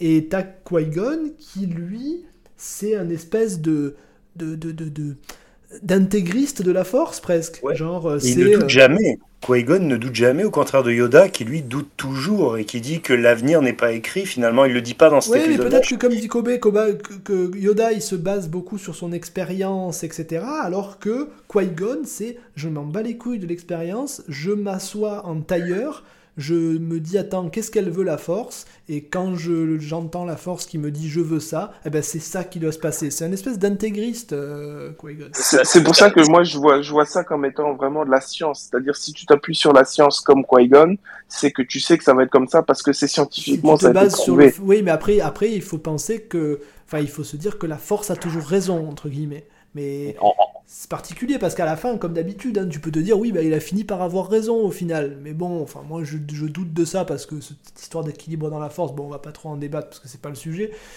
Mais oui, Qui-Gon, c'est un personnage qui est bien écrit parce qu'il est star et parce qu'il a sa façon de voir les choses. Est-ce que c'est la bonne façon de voir les choses? Moi, je suis pas sûr. Moi, je suis plus Team Obi-Wan. Hein.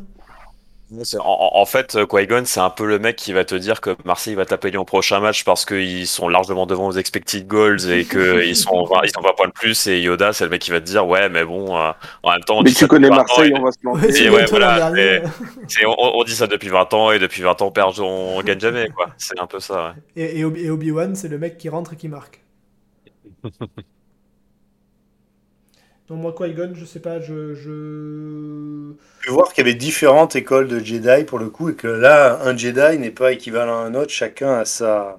Non, voilà, ça ah. aussi c'est intéressant de voir que c'est pas... la force, mais chacun ne la, ne l'appréhende pas de la même manière. Ouais, et puis il y a toujours cette espèce de, cette espèce de terreur qu'ils ont, parce que finalement, tu sais, c'est marrant cette ambivalence que tu vois tous les Jedi Yoda il balance sa fameuse citation Oui, je sens de la peur en toi, la peur mène à la colère, la colère mène à la haine, la haine, machin.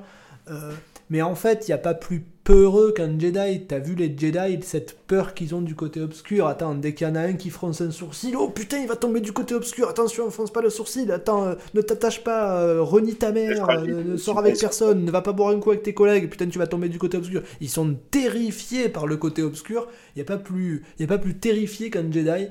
Donc ça c'est marrant cette ambivalence qu'ils disent toujours non il faut surtout pas avoir peur, il faut être en, paix, il faut être serein, machin, mais en même temps ils ont peur du côté obscur. Et peut-être que, des mecs comme euh, peut-être que des mecs comme euh, comme euh, comme Qui-Gon ils ont moins peur du côté obscur. Alors évidemment ils veulent pas tomber du côté obscur non plus, mais c'est un truc qu'ils peuvent peut-être accepter, tu vois, comme bah, comme Obi-Wan euh, quand il se bat contre Dark Oui, mais c'est pas, c'est pas volontaire, disons, tu vois. Il s'est pas dit, allez, tant pis, euh, nique sa mère, je tombe du côté obscur, yeux jaunes, etc. Je balance des éclairs, ta grand-mère. Non, il a pas fait exprès. voilà, enfin, c'est... Oui, il a pas fait exprès, mais au bout d'un moment, après, il s'est pas non plus repenti, entre guillemets, de dire, mince, ma colère l'a emporté. Ou... Non, mais ça montre, ce que je veux dire? Non, mais ça montre aussi, ça a le mérite de montrer que même les grandes Jedi qui ont été super bien formés, etc., bah, tu peux pas renoncer à tout, à tout, tout attachement. Attends, c'est son maître, il a, il a élevé, euh, il meurt sous ses yeux, bah évidemment qu'il va être énervé et triste. Putain, c'est des humains, quoi. Anakin ce que je trouve intéressant dans la En même temps, non, parce que je suis pas d'accord avec toi, parce que tu dis c'est des humains, mais dans ce cas-là, euh, les humains sont censés ressentir de l'amour pour, euh, pour, pour des gens. Et je... Ben oui, mais bah, ils essaient de dominer cet la amour. Preuve, il s'est énervé. D'ailleurs, euh, c'est expliqué dans, dans, plein de trucs. Euh, euh, Qui-Gon, il avait une gonzesse, et Obi-Wan, plus tard, il en a une aussi. Dans l'épisode 2, c'est enfin, Anakin le détail dans un dialogue avec Padmé, c'est la philosophie. C'est à ça dont je faisais référence, et il a raison, je trouve. Tu sais, quand, quand, il dit vas-y, vas-y, vas-y, je te laisse. Qui, a, qui, a, raison Je n'ai pas, pas suivi là. Non, quand, quand, tu, quand Anakin a raison, je trouve, quand il dit, euh, quand il dit le truc du, je trouve que c'est bien trouvé euh, quand il dit. Euh, tu l'as vu hier, tu dois te, tu dois te rappeler mieux de la réplique que moi, mais quand il dit. Bah, enfin, je sais plus, je sais plus ce qu'il dit exactement. Je, me souviens juste qu'il, enfin, tu vois, il, explique la philosophie Jedi en mode, tu comprends qu'il est pas tout à fait d'accord, tu vois, mais je sais plus il exactement. Dit, il dit que les, Jedi, ils, presque, ils encouragent à aimer parce que ils encouragent à respecter machin, alors que, enfin, il, euh, Anakin, il sent, il sent le, le, paradoxe. Mmh. Oui, oui, oui. Non, mais oui, oui, oui, c'est, c'est très juste, ouais. Mais de toute façon, ça, ça rejoint aussi. Euh, alors, c'est un truc qui est pour le coup, on ne sait pas si c'est volontaire ou pas parce que c'est pas vraiment développé. Mais enfin, moi, je disais tout à l'heure, justement, c'est intéressant que tu parles de ce côté de la peur justement de tomber dans le côté obscur parce que tu te demandes si justement c'est ce, cette peur-là qui a forcé Anakin à vivre euh, clandestinement euh, sa relation avec Padmé, bah pour moi c'est ça contribue à le mettre dans des dans une situation où bah il est obligé de se cacher et du coup ça enfin tu, tu, te dis tu te dis tu, te dis tu te dis peut-être que s'il avait pu vivre euh, sa vie librement avec elle bon bah ça se trouve il n'y a pas de problème tu vois. Enfin il aurait là, là c'est comme c'est comme Spider-Man avec Mary Jane. Si si euh, s'il vit sa relation au grand jour, bah, les méchants ils le savent, ils capturent pas de Padmé, ils la tuent, ils tombent du côté obscur. Des trucs comme ça, tu vois. Enfin, euh, c'est pas forcément vrai, mais tu peux comprendre qu'ils pensent, euh, pensent comme ça. C'est pour ça que Spider-Man a un masque, c'est pour ça que Superman Euh, il dit, enfin, tu vois, il dit pas que c'est Clark Kent parce que sinon les méchants vont s'attaquer à Lois Lane. C'est pour ça que Peter Parker rompt avec Mary Jane au début. Enfin voilà, c'est ce genre de, ce genre de développement qui est pas non plus absurde. Mm. Mais bon, après toujours pareil, c'est c'est la philosophie de Jedi, elle est, elle est scalée, elle est, elle est sans doute critiquable, mais encore une fois, elle est écrite pour être critiquée aussi, hein, sans doute. Oui bientôt les législatives, pensez à voter pour le Jedi euh, de votre localité. De la, NUPS. La NUPS. la NUPS. On, va, on peut passer au sujet suivant qui est euh, un peu plus une question de production. C'est, on en a déjà un petit peu parlé avec Yoda. Mais est-ce que euh, on serait pas là sur le Star Wars encore artisanal avant sa bascule dans la superproduction Et je ne parle même pas ensuite de, de Disney. Euh, et Yoda est emblématique par le fait que euh, Lucas, personne n'a forcé a priori, avait préféré garder la, marionnette plutôt que de le passer en CGI dans la première version, donc sortie en 99. Avant, de changer d'avis. Et avant, finalement, parce qu'il aime bien faire évoluer ses films, donc souvent c'est, il y avait eu le cas notamment de Jabba Jabba, Jabba le, comme disent, le jardinier, Jabba le forestier, dans le, forestier, pardon, le, qui était pas, qui était à la base, qui était juste un acteur euh, ventripotent, mais qui correspondait pas à ce que voulait euh, Lucas, et qui, quand il avait eu les moyens, euh, l'avait transformé en CGI, en espèce de blob immonde que l'on connaît. Là, il a fait la même chose finalement avec Yoda, alors que Yoda, euh, tel qu'il était dans la version 99, était pour le coup euh, en practical effects, c'est-à-dire en marionnette, c'est-à-dire des effets, on peut dire des effets spéciaux, mais des effets, euh, ben, des effets qui ne sont pas assistés par ordinateur, mais comme, voilà, comme dans la première trilogie. Oui, c'est limite s'il balance, pas des, balance pas des coups de gouache sur la, sur la pellicule. Ouais. Est-ce qu'on n'assiste pas finalement à un basculement là-dessus? Euh, entre les différentes versions. Ah, entre ce même, entre le, pour moi, c'est même entre le 1 et le 2. C'est ce, ce, basculement, il s'opère pour moi entre le 1 et le 2. Le 1, c'est le début de la fin. Hmm. Et tu sais, c'est un espèce de début de la fin où tu as l'impression qu'ils se disent Oui, attendez, on est toujours à l'ancienne quand même. On met 2-3 marionnettes, il y a, encore quelqu'un dans R2D2. Euh, oui, bien sûr, on fait toujours tout à l'ancienne. Puis dans le 2, euh, ils se regardent tous et ils disent Bon, allez, ça va, de toute façon, le 1, on aurait très bien pu tout faire. Allez, vas-y, venez, on fait tout en CGI, on s'emmerde pas. Et à mon avis, la bascule, elle a lieu entre le 1 et le 2. J'ai l'impression.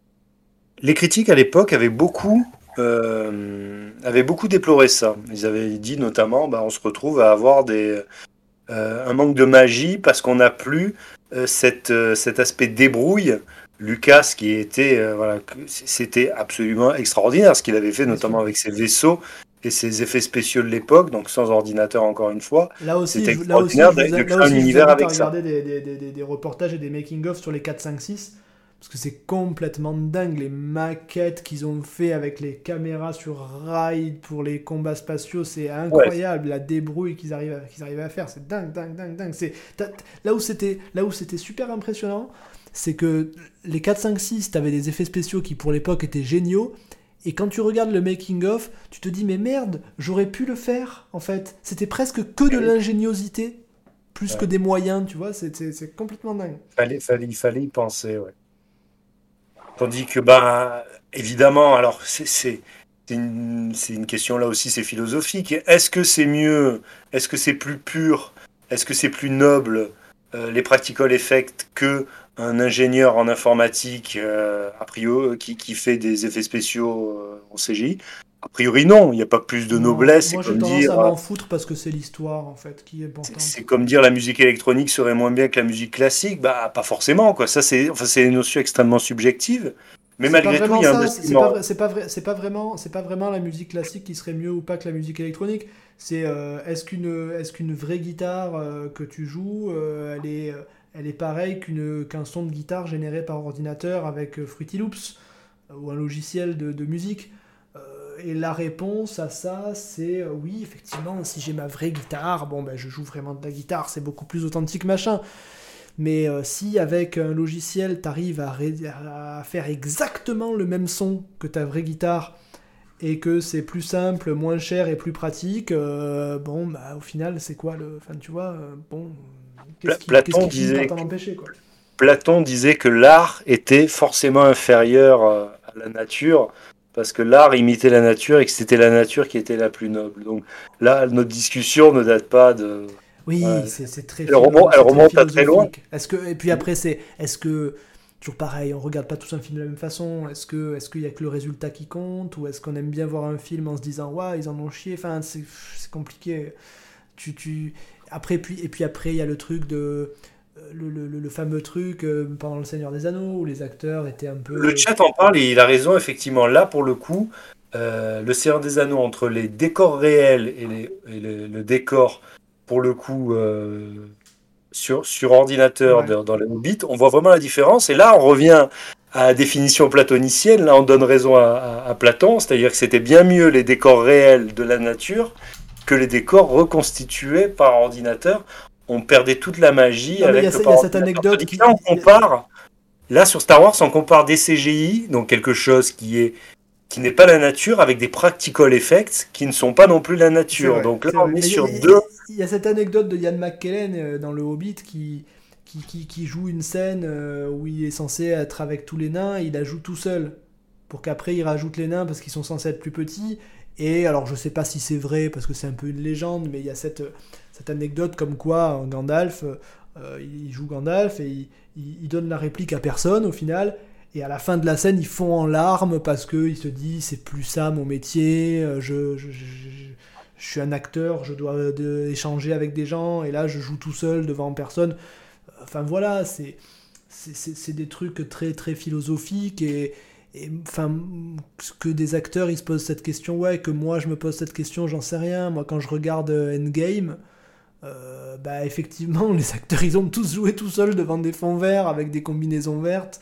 Mais moi je vois pas ça, moi je, vais, moi je vois des explosions partout et je suis content quoi. Bon, Si on revient à Yoda, vous préférez lequel? La marionnette? Dans, dans l'é- l'épisode 1 Vous préférez la version marionnette, qui a l'air un peu cringe, mais qui est qui est euh, qui reflète, bah, qui est celle de- des années la première trilogie, ouais. ou euh, finalement quand elle a été modifiée en CGI Qu'est-ce que vous préférez? Moi, je pense que je préfère la version CGI parce que je vois pas comment ils auraient pu faire le combat face à Doku avec une marionnette. en la balançant dans tous les Ça aurait été marrant. Ça aurait été très. Euh, moi, je préfère la version CGI parce qu'elle est plus fidèle à, à- au Yoda du 2 et du 3 qui, je trouve, est très très très expressif. Je trouve que les marionnettes, il y a une limite euh, dans les expressions il y a aussi une limite dans les mouvements où, tu, où, où finalement il n'y a, plus de- il y a plus le charme de l'épisode 6, 5. Tu, tu vois que c'est une... Qui fait du bruit, pardon?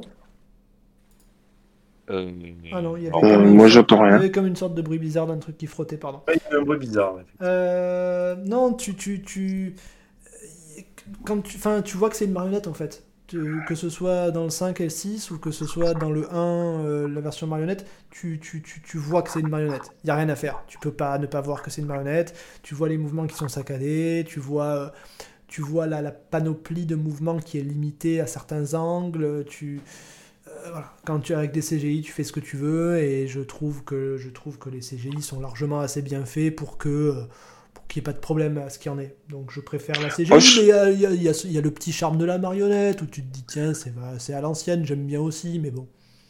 Oui, Moi, non je trouve qu'il y a une certaine logique aussi à utiliser la marionnette euh, dans, dans la, euh, la trilogie originelle, parce que bah, tu as aussi l'âge de Yoda qui est plus âgé, qui est plus vieux, qui est plus vers la fin de sa vie, donc les mouvements sont plus durs à effectuer que dans la, dans la première euh, trilogie, où là, il est encore euh, en pleine possession de ses moyens, et donc les CGI collent mieux, à mon avis, Ah bah c'est sûr que comme tu dis, quand il doit se faire des triples saltos, c'est difficile à faire en marionnette.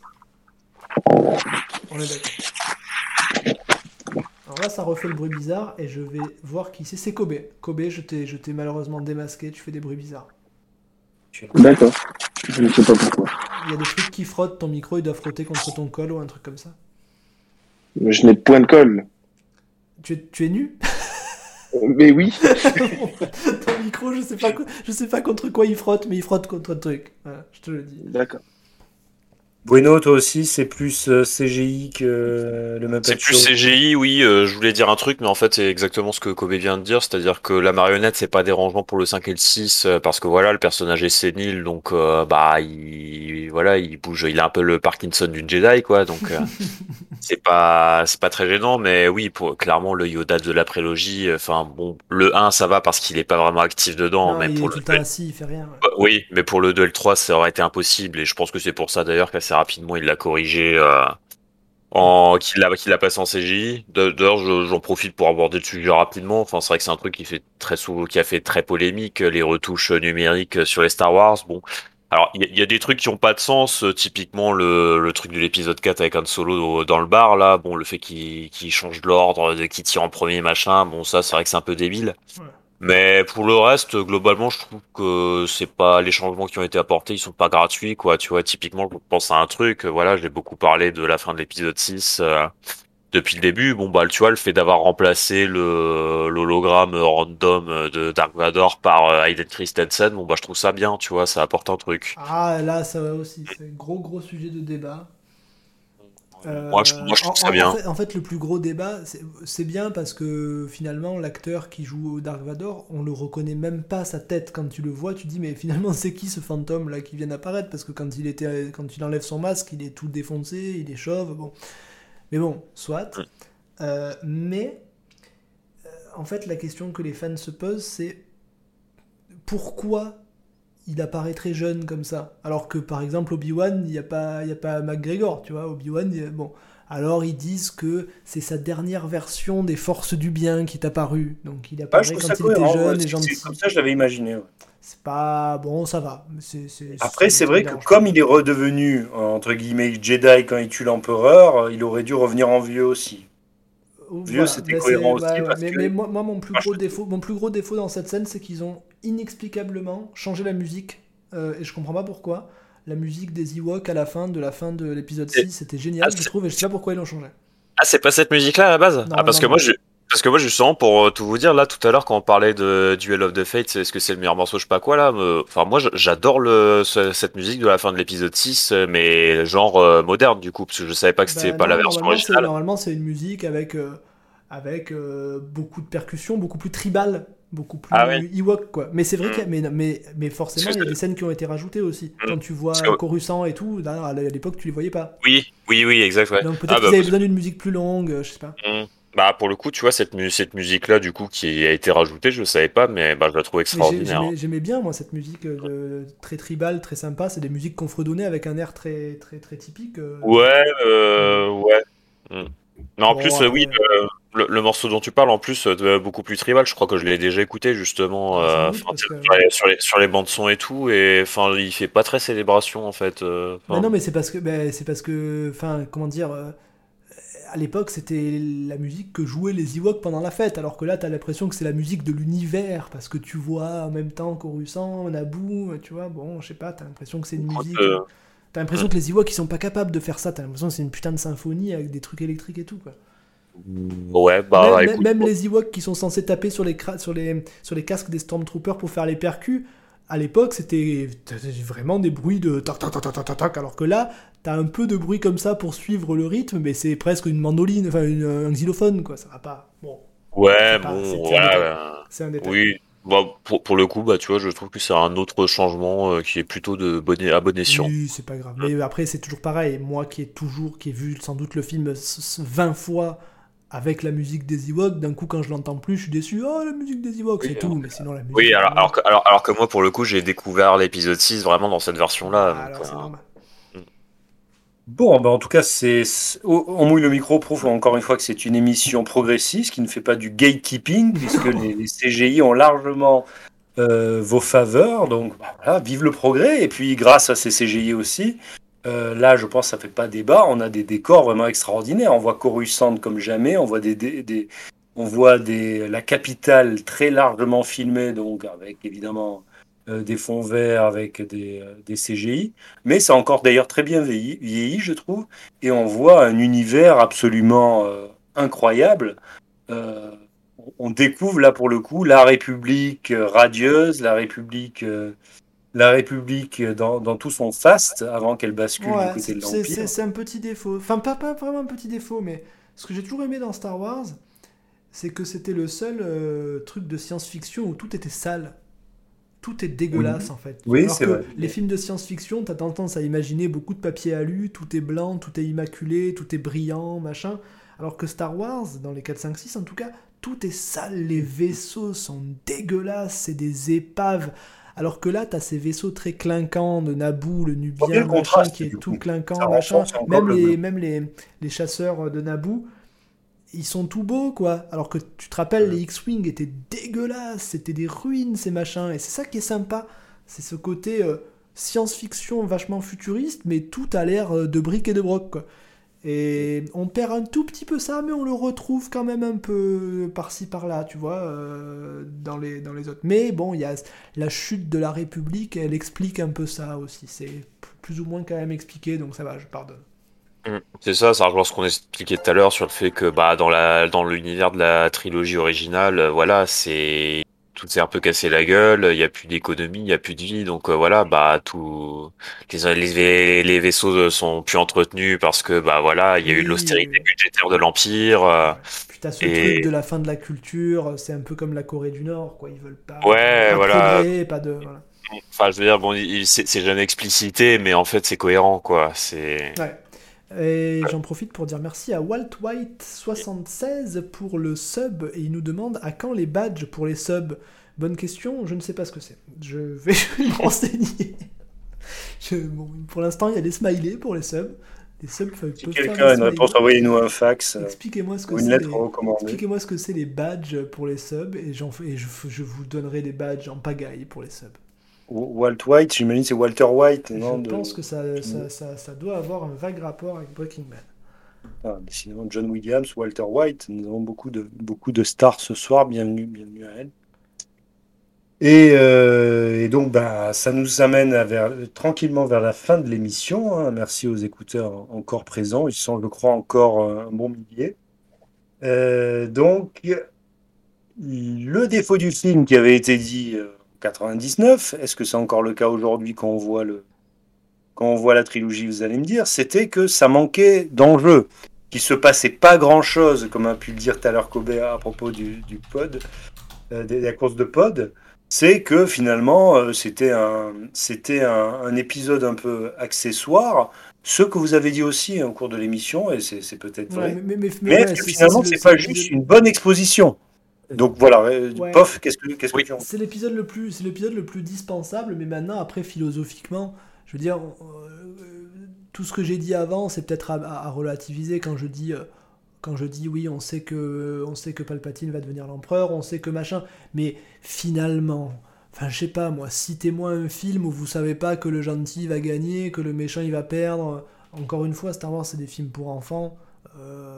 Enfin, je sais pas, regardez Aladdin et le Roi Lion. Euh, est-ce que Scar il va gagner à la fin du Roi Lion? Bah, tu sais très bien que non. Donc finalement, est-ce que c'est si grave Plaisir que ça Oui, mais non, mais voilà, c'est pour ça que je te parle de, de, films un peu, un peu, de films un peu d'aventure pour enfants. Est-ce que, est-ce que tu sais, est-ce, est-ce que tu, est-ce que c'est si grave que ça de savoir dans les grandes lignes ce qui va se passer? Je suis pas sûr. Euh, alors, si personne ne prend la parole, moi, ça va me permettre de placer enfin le ce dont je voulais parler depuis euh, bah, ah. depuis le début. En fait, c'est alors moi le, le, défaut de ce film, je trouve, c'est pas forcément le manque d'enjeu. Alors euh, oui, c'est vrai que alors même si la Fédération du, du, commerce, on la retrouve dans un rôle plus secondaire dans le 2 et alors le 3, je sais plus peut-être, mais en tout cas au moins dans le 2.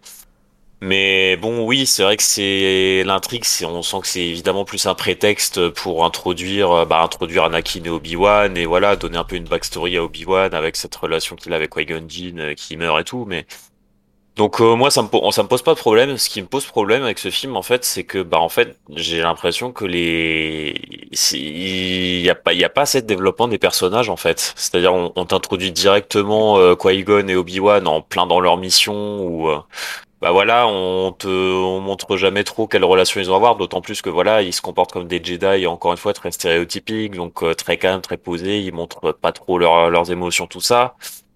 Et Et je sais pas, c'est, je trouve que il, le film met beaucoup de temps à vraiment caractériser ces personnages, à leur donner, euh, à leur donner une humanité, à susciter de l'empathie, quoi. Et bah, en fait, quelque part, pour Obi-Wan et même presque Qui-Gon, ça arrive même que tout à la fin du film. Et bah du coup, je trouve que c'est c'est quelque chose qui vient qui ralentit un peu, qui freine un peu l'impact émotionnel du film, quoi, parce que bah il se passe des trucs euh, aux personnages et tout, mais bah c'est pas qu'on c'est pas qu'on s'en fout, mais ça marque pas autant que quand il se passe un truc à Luke ou à Leia dans la première trilogie, bah parce que voilà, Luke euh, il arrive euh, direct, voilà, il a il a sa backstory, il perd sa famille tout de suite et voilà, ça il, il entame un parcours, enfin. Je, j'ai l'impression d'être, que je commence à m'éparpiller là, mais Non, non, tu veux dire que les persos, ils ont pas assez de. Les enjeux, des... les enjeux personnels des persos sont pas toujours assez posés, c'est ça? Et que les personnages sont pas assez caractérisés en fait. euh, Ouais, c'est c'est- creusé, ouais. Le Mm, Jedi, c'est ouais, le voilà. Jedi, le machin, c'est le machin, ouais. Ah, c'est ça, ouais. C'est, t'as l'impression qu'en gros, les, les, les personnages euh, sont juste là pour permettre au film d'avancer, alors que bah, Star Wars, pour moi, c'est avant tout une histoire de personnages, tu vois. C'est donc, euh, je, je trouve que pour moi, c'est ça le défaut du Ben, film, ça c'est dépend, que enfin ça dépend lesquels, dis-moi, dis-moi. Moi, je, moi, j'ai pas cette impression pour Obi-Wan, mais il faut traiter Obi-Wan dans sa globalité, encore une fois. Oui, mais juste- justement, Obi-Wan, enfin, c'est pour ça que j'en parlais tout à l'heure quand on faisait les étoiles et tout. Obi-Wan, dans ce film, il est très neutre, en fait, Ouais, jusqu'au moment où, jusqu'au moment où il pète un câble et où il tue euh, Dark Maul. euh. Non, mais Ah, justement, justement quand, quand, quand t'as vu le 4, euh, le 4, tu sais ce que va devenir Obi-Wan, et du coup, même si dans ce film il est assez neutre, tu le regardes de manière curieuse et tu te dis, tiens, qu'est-ce qu'il va devenir? T'as envie de savoir euh, parce que c'est Obi-Wan. Après, je serais plus d'accord avec toi sur des persos mm, comme Qui-Gon ou des persos moins importants qui manquent peut-être un peu de, de background, euh, dont le, back, dont le seul background, bon, bah, c'est d'être un super Jedi. Euh, mais c'est vrai que c'est pas mal développé dans l'univers étendu, le background de Qui-Gon. Et du coup, il y a certains trucs qui sont expliqués. Alors, encore une fois, l'univers étendu est, plus considéré comme canon euh, parce qu'il a été écrit par euh, Pipo et Bimbo. Mais il y a des trucs qui sont pas mal écrits. Le fait qu'il ait une meuf, plus ou moins une meuf, hein, toujours pareil. hein, quand Voilà, les mais Jedi, ça, ils ont c'est des des trucs- sentiments. Oui, mais ça, c'est des trucs, voilà, il faut connaître l'univers étendu. voilà, et... Dans le film, c'est pas du tout développé, mais en même temps, tu peux pas faire. Sinon, il faut faire trois, trois, trois, trois films de prélogie sur Qui-Gon et, et trois autres sur. euh, voilà. Non, mais moi, moi, je, justement, moi, je pense, je pense pas. C'est pour ça que je citais l'exemple de Luke tout à l'heure. Tu vois, Luke, pour le coup, c'est un truc qui est bien fait dans l'épisode 4. C'est tout de suite, euh, tout de suite, le, le film est écrit de telle manière que t'as tout de suite une sympathie pour lui, en fait. Enfin, je, que Kiros saura peut-être mieux l'expliquer que moi s'il est d'accord avec moi, parce que ça se trouve, il est pas d'accord, mais je, je trouve que c'est le truc qui manque à, à cet épisode 1, quoi. C'est, c'est, c'est vraiment des personnages au service d'une histoire et, et pas l'inverse, quoi. Et je trouve ça, et pour, tu vois, on parle d'Obi-Wan, bon, bah voilà, Obi-Wan, je trouve que sur les 10 ou 15 premières minutes euh, d'apparition qu'il a dans l'épisode 2, euh, il a plus de substance que dans tout le, dans tout l'épisode 1, tu vois, donc, euh, dans sa relation avec Anakin, dans, Disons Et que t'as ça- des, limites que tu. Enfin, t'as des- Mm. Ça, ça c'est peut-être le genre de truc où on se dit c'est un défaut, mais si par exemple on te dit vas-y, euh, comment t'aurais fait toi? Bah, Peut-être que tu réfléchis un quart d'heure et qu'au bout d'un moment tu te dis ah Ah oui. ouais, je sais pas en fait, je sais pas s'il y avait moyen de faire mieux. C'est difficile parce que tu. Encore une fois, Luc, tu crées une histoire. Là, tu crées, un back, un, tu crées une backstory quoi. Mais si ta backstory elle manque de backstory et que tu la crées en te disant attends il faut que je crée une backstory à ma backstory mais là il va y avoir d'autres personnages et peut-être qu'ils vont eux-mêmes avoir une backstory t'as des limitations quoi. Au bout d'un moment tu dois tu dois pas avoir trop de choix quoi Non, mais je suis d'accord avec ça. De toute façon, il faut bien avoir conscience que c'est extrêmement difficile de faire une série de six films qui sont parfaits de A à Z, même pris individuellement, Oui. tu vois. Donc, euh, c'est, mais, mais voilà, moi, quand je regarde ces, quand je regarde cet épisode 1, enfin, quand je l'ai revu il y a trois jours maintenant, là, bah, c'est un peu le, tru- le truc qui m'a sauté aux yeux, c'est-à-dire, euh, tout, tout est- c'est c'est bien, c'est bien fichu, euh, visuellement, euh, enfin, te- techniquement, tout, techniquement, c'est super, les acteurs sont bons, tout ça.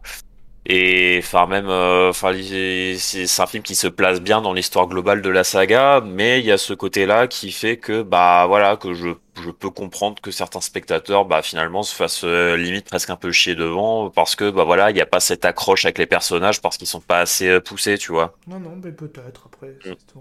T'as raison sur le fait que effectivement c'est pas du tout les mêmes euh, ressorts scénaristiques Mm. et c'est pas du tout le même finalement euh, situation initiale, événement perturbateur qu'on peut avoir l'habitude d'écrire. euh, il faut savoir que Lucas, dans l'écriture de, de Luke Skywalker, s'est beaucoup inspiré d'un universitaire qui s'appelle Joseph Campbell et qui a une théorie.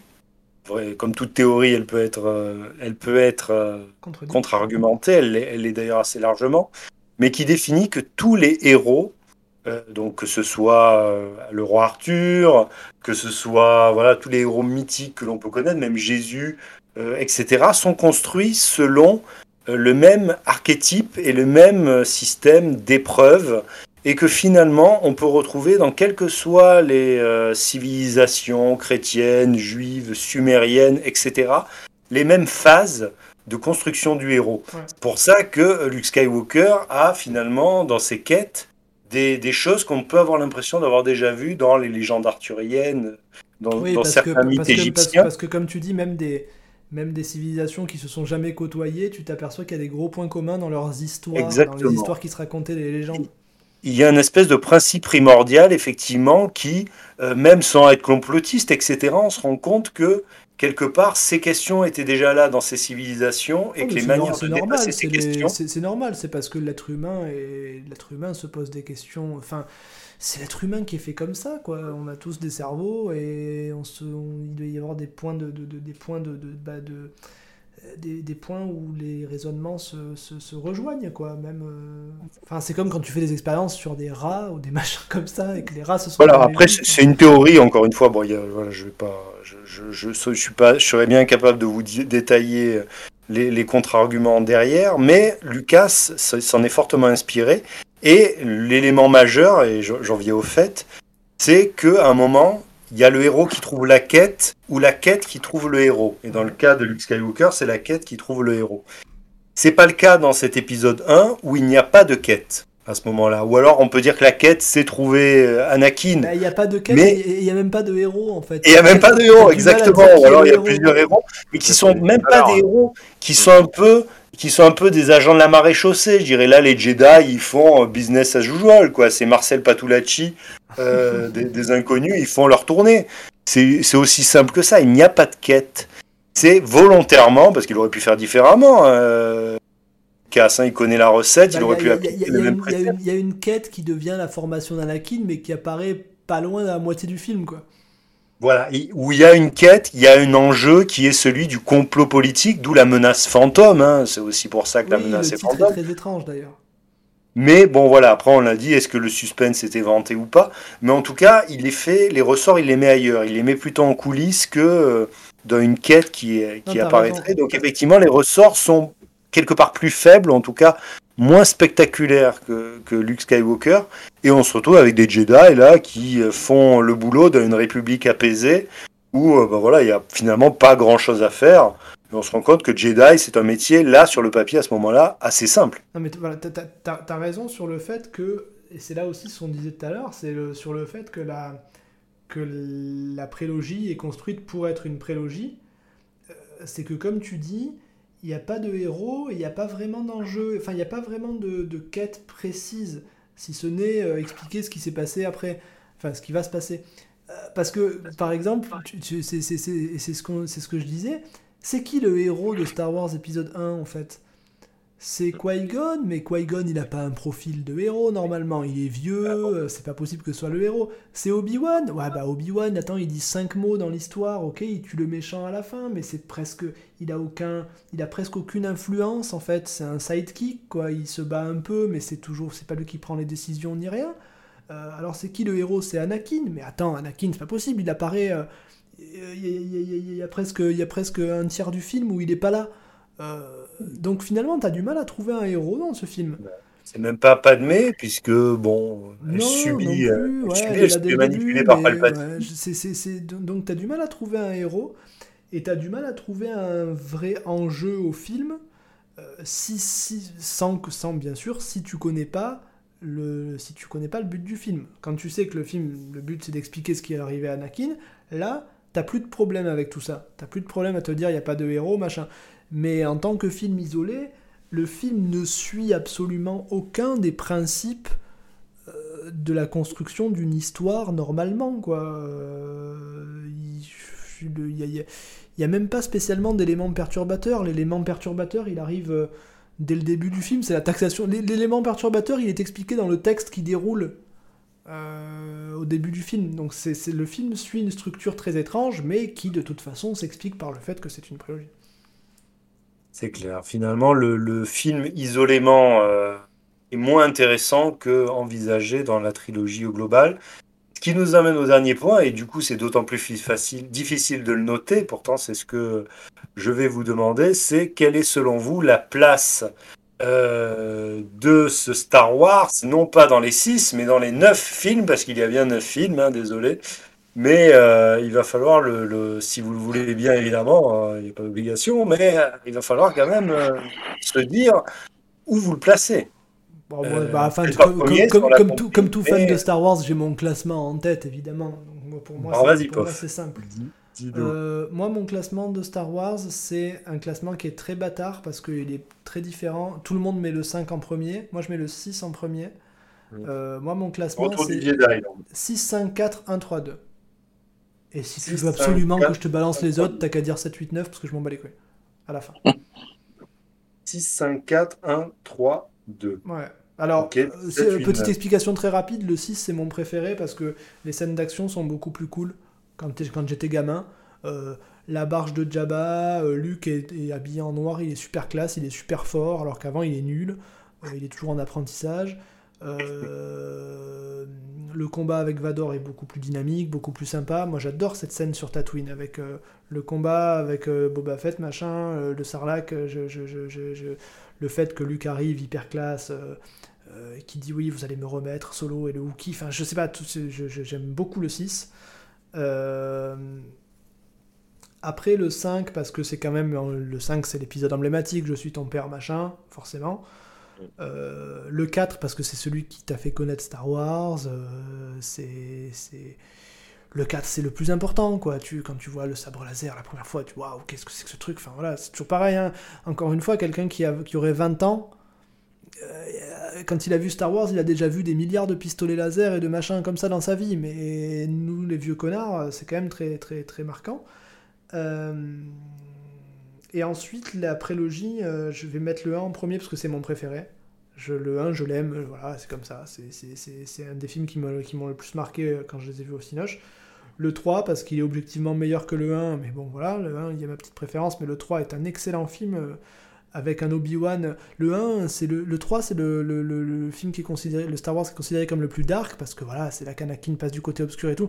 Mais Obi-Wan, il est marrant dans le 3. Qu'est-ce qu'il est marrant? Hello there Il est trop bien, Obi-Wan, dans le 3. Il est vraiment, vraiment super. Donc j'aime beaucoup le 3. Et le 2, parce que c'est objectivement le moins bon de tous.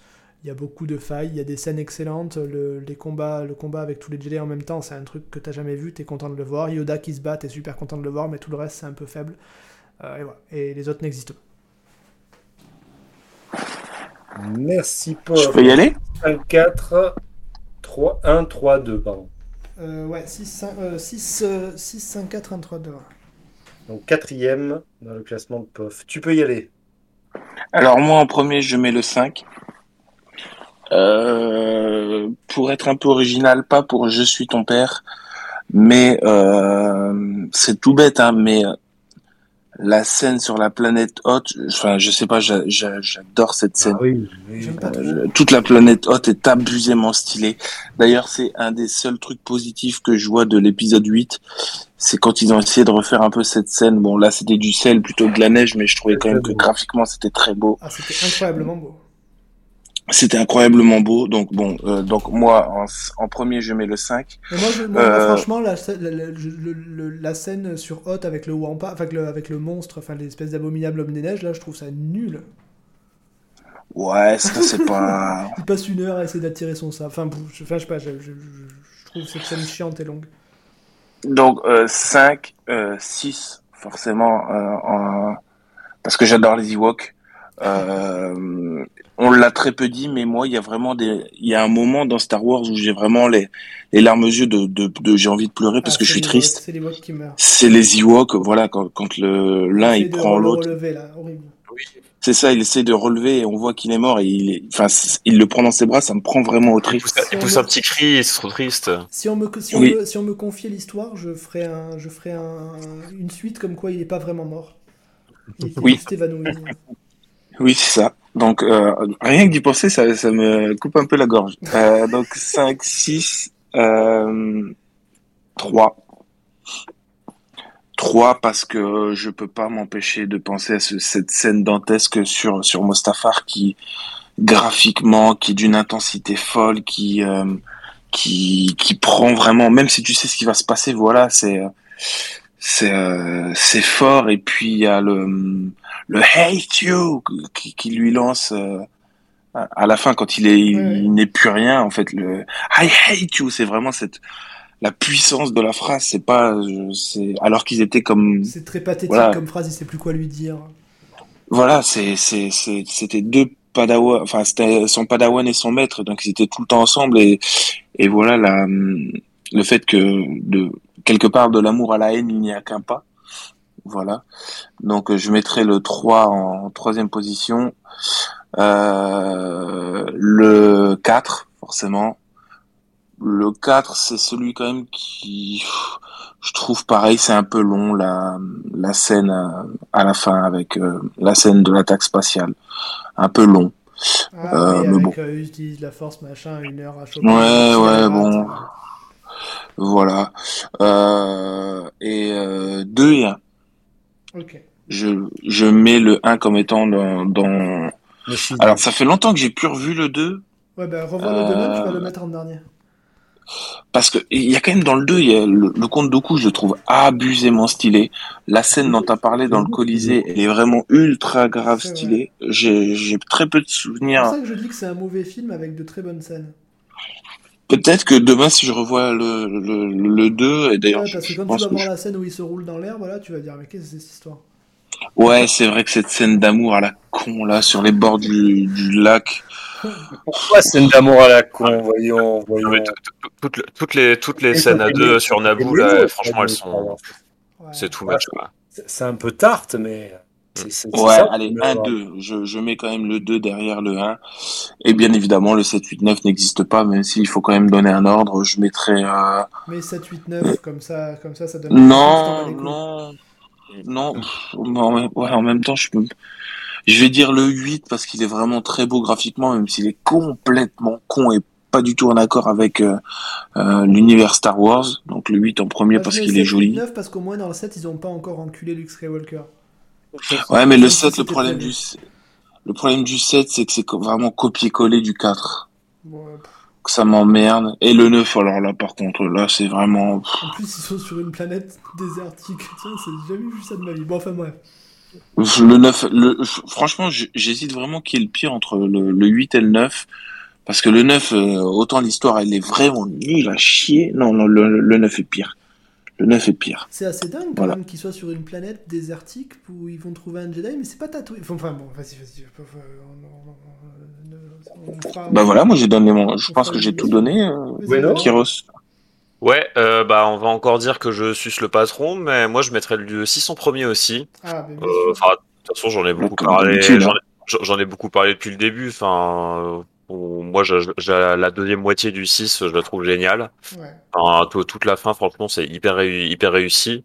J'ai, en plus, c'est pareil, c'est un film qui s'est beaucoup fait descendre pour, euh, bah, justement, pour les Ewoks et j'ai jamais Ouais, trop mais c'est pour Ouais. mêmes raisons que Jar Jar, quoi, putain. Ah ouais, mais sauf, sauf que pour le coup, tu vois, le défaut que j'évoquais avec euh, Jar Jar, là, enfin, le fait qu'il est là tout le temps, bah, je trouve que c'est moins le cas dans, moi, c'est moins, c'est même pas le cas dans le 6, quoi, tu vois, il y a, alors, il y a les, il y a les scènes où tu les découvres, voilà, ils sont rigolos, et puis après, bah, après, voilà, t'arrives à la fin, euh, ça devient un peu, euh, ça devient tendu et tout, et bon, oui, t'as les, t'as toujours les Ewoks qui se battent, mais limite, à ce moment-là, t'oublies qu'ils sont mignons, tu vois, ou, euh, ou alors, ou à la limite, au contraire, au contraire, tu vois, t'as quelques scènes un peu rigolo qui viennent alléger un peu le truc, genre le scène où il capture un... Il balance des cailloux, il y a Oui. Chewbacca Ah, qui rentre dans la test et... ouais. Oui, puis oui, voilà, il capture un. Je crois qu'on appelle ça des TRTT, non, Non, Enfin. c'est ATST en français. AT&T. Ah, il, oui, oui, il capture un ATST avec des filets, des trucs comme ça. Bon, tu vois, c'est rigolo et en même temps pas assez pour euh, complètement anesthésier le truc qui se passe avec Luke et l'empereur et tout sur la lune. Donc Ouais. euh, voilà, moi moi je trouve ça super réussi. Enfin, non vraiment moi j'a- j'adore le 6. Euh, ensuite bah le 5 parce que bah le 5 c'est peut-être l'épisode qui Pour est les mêmes raisons que tout le monde.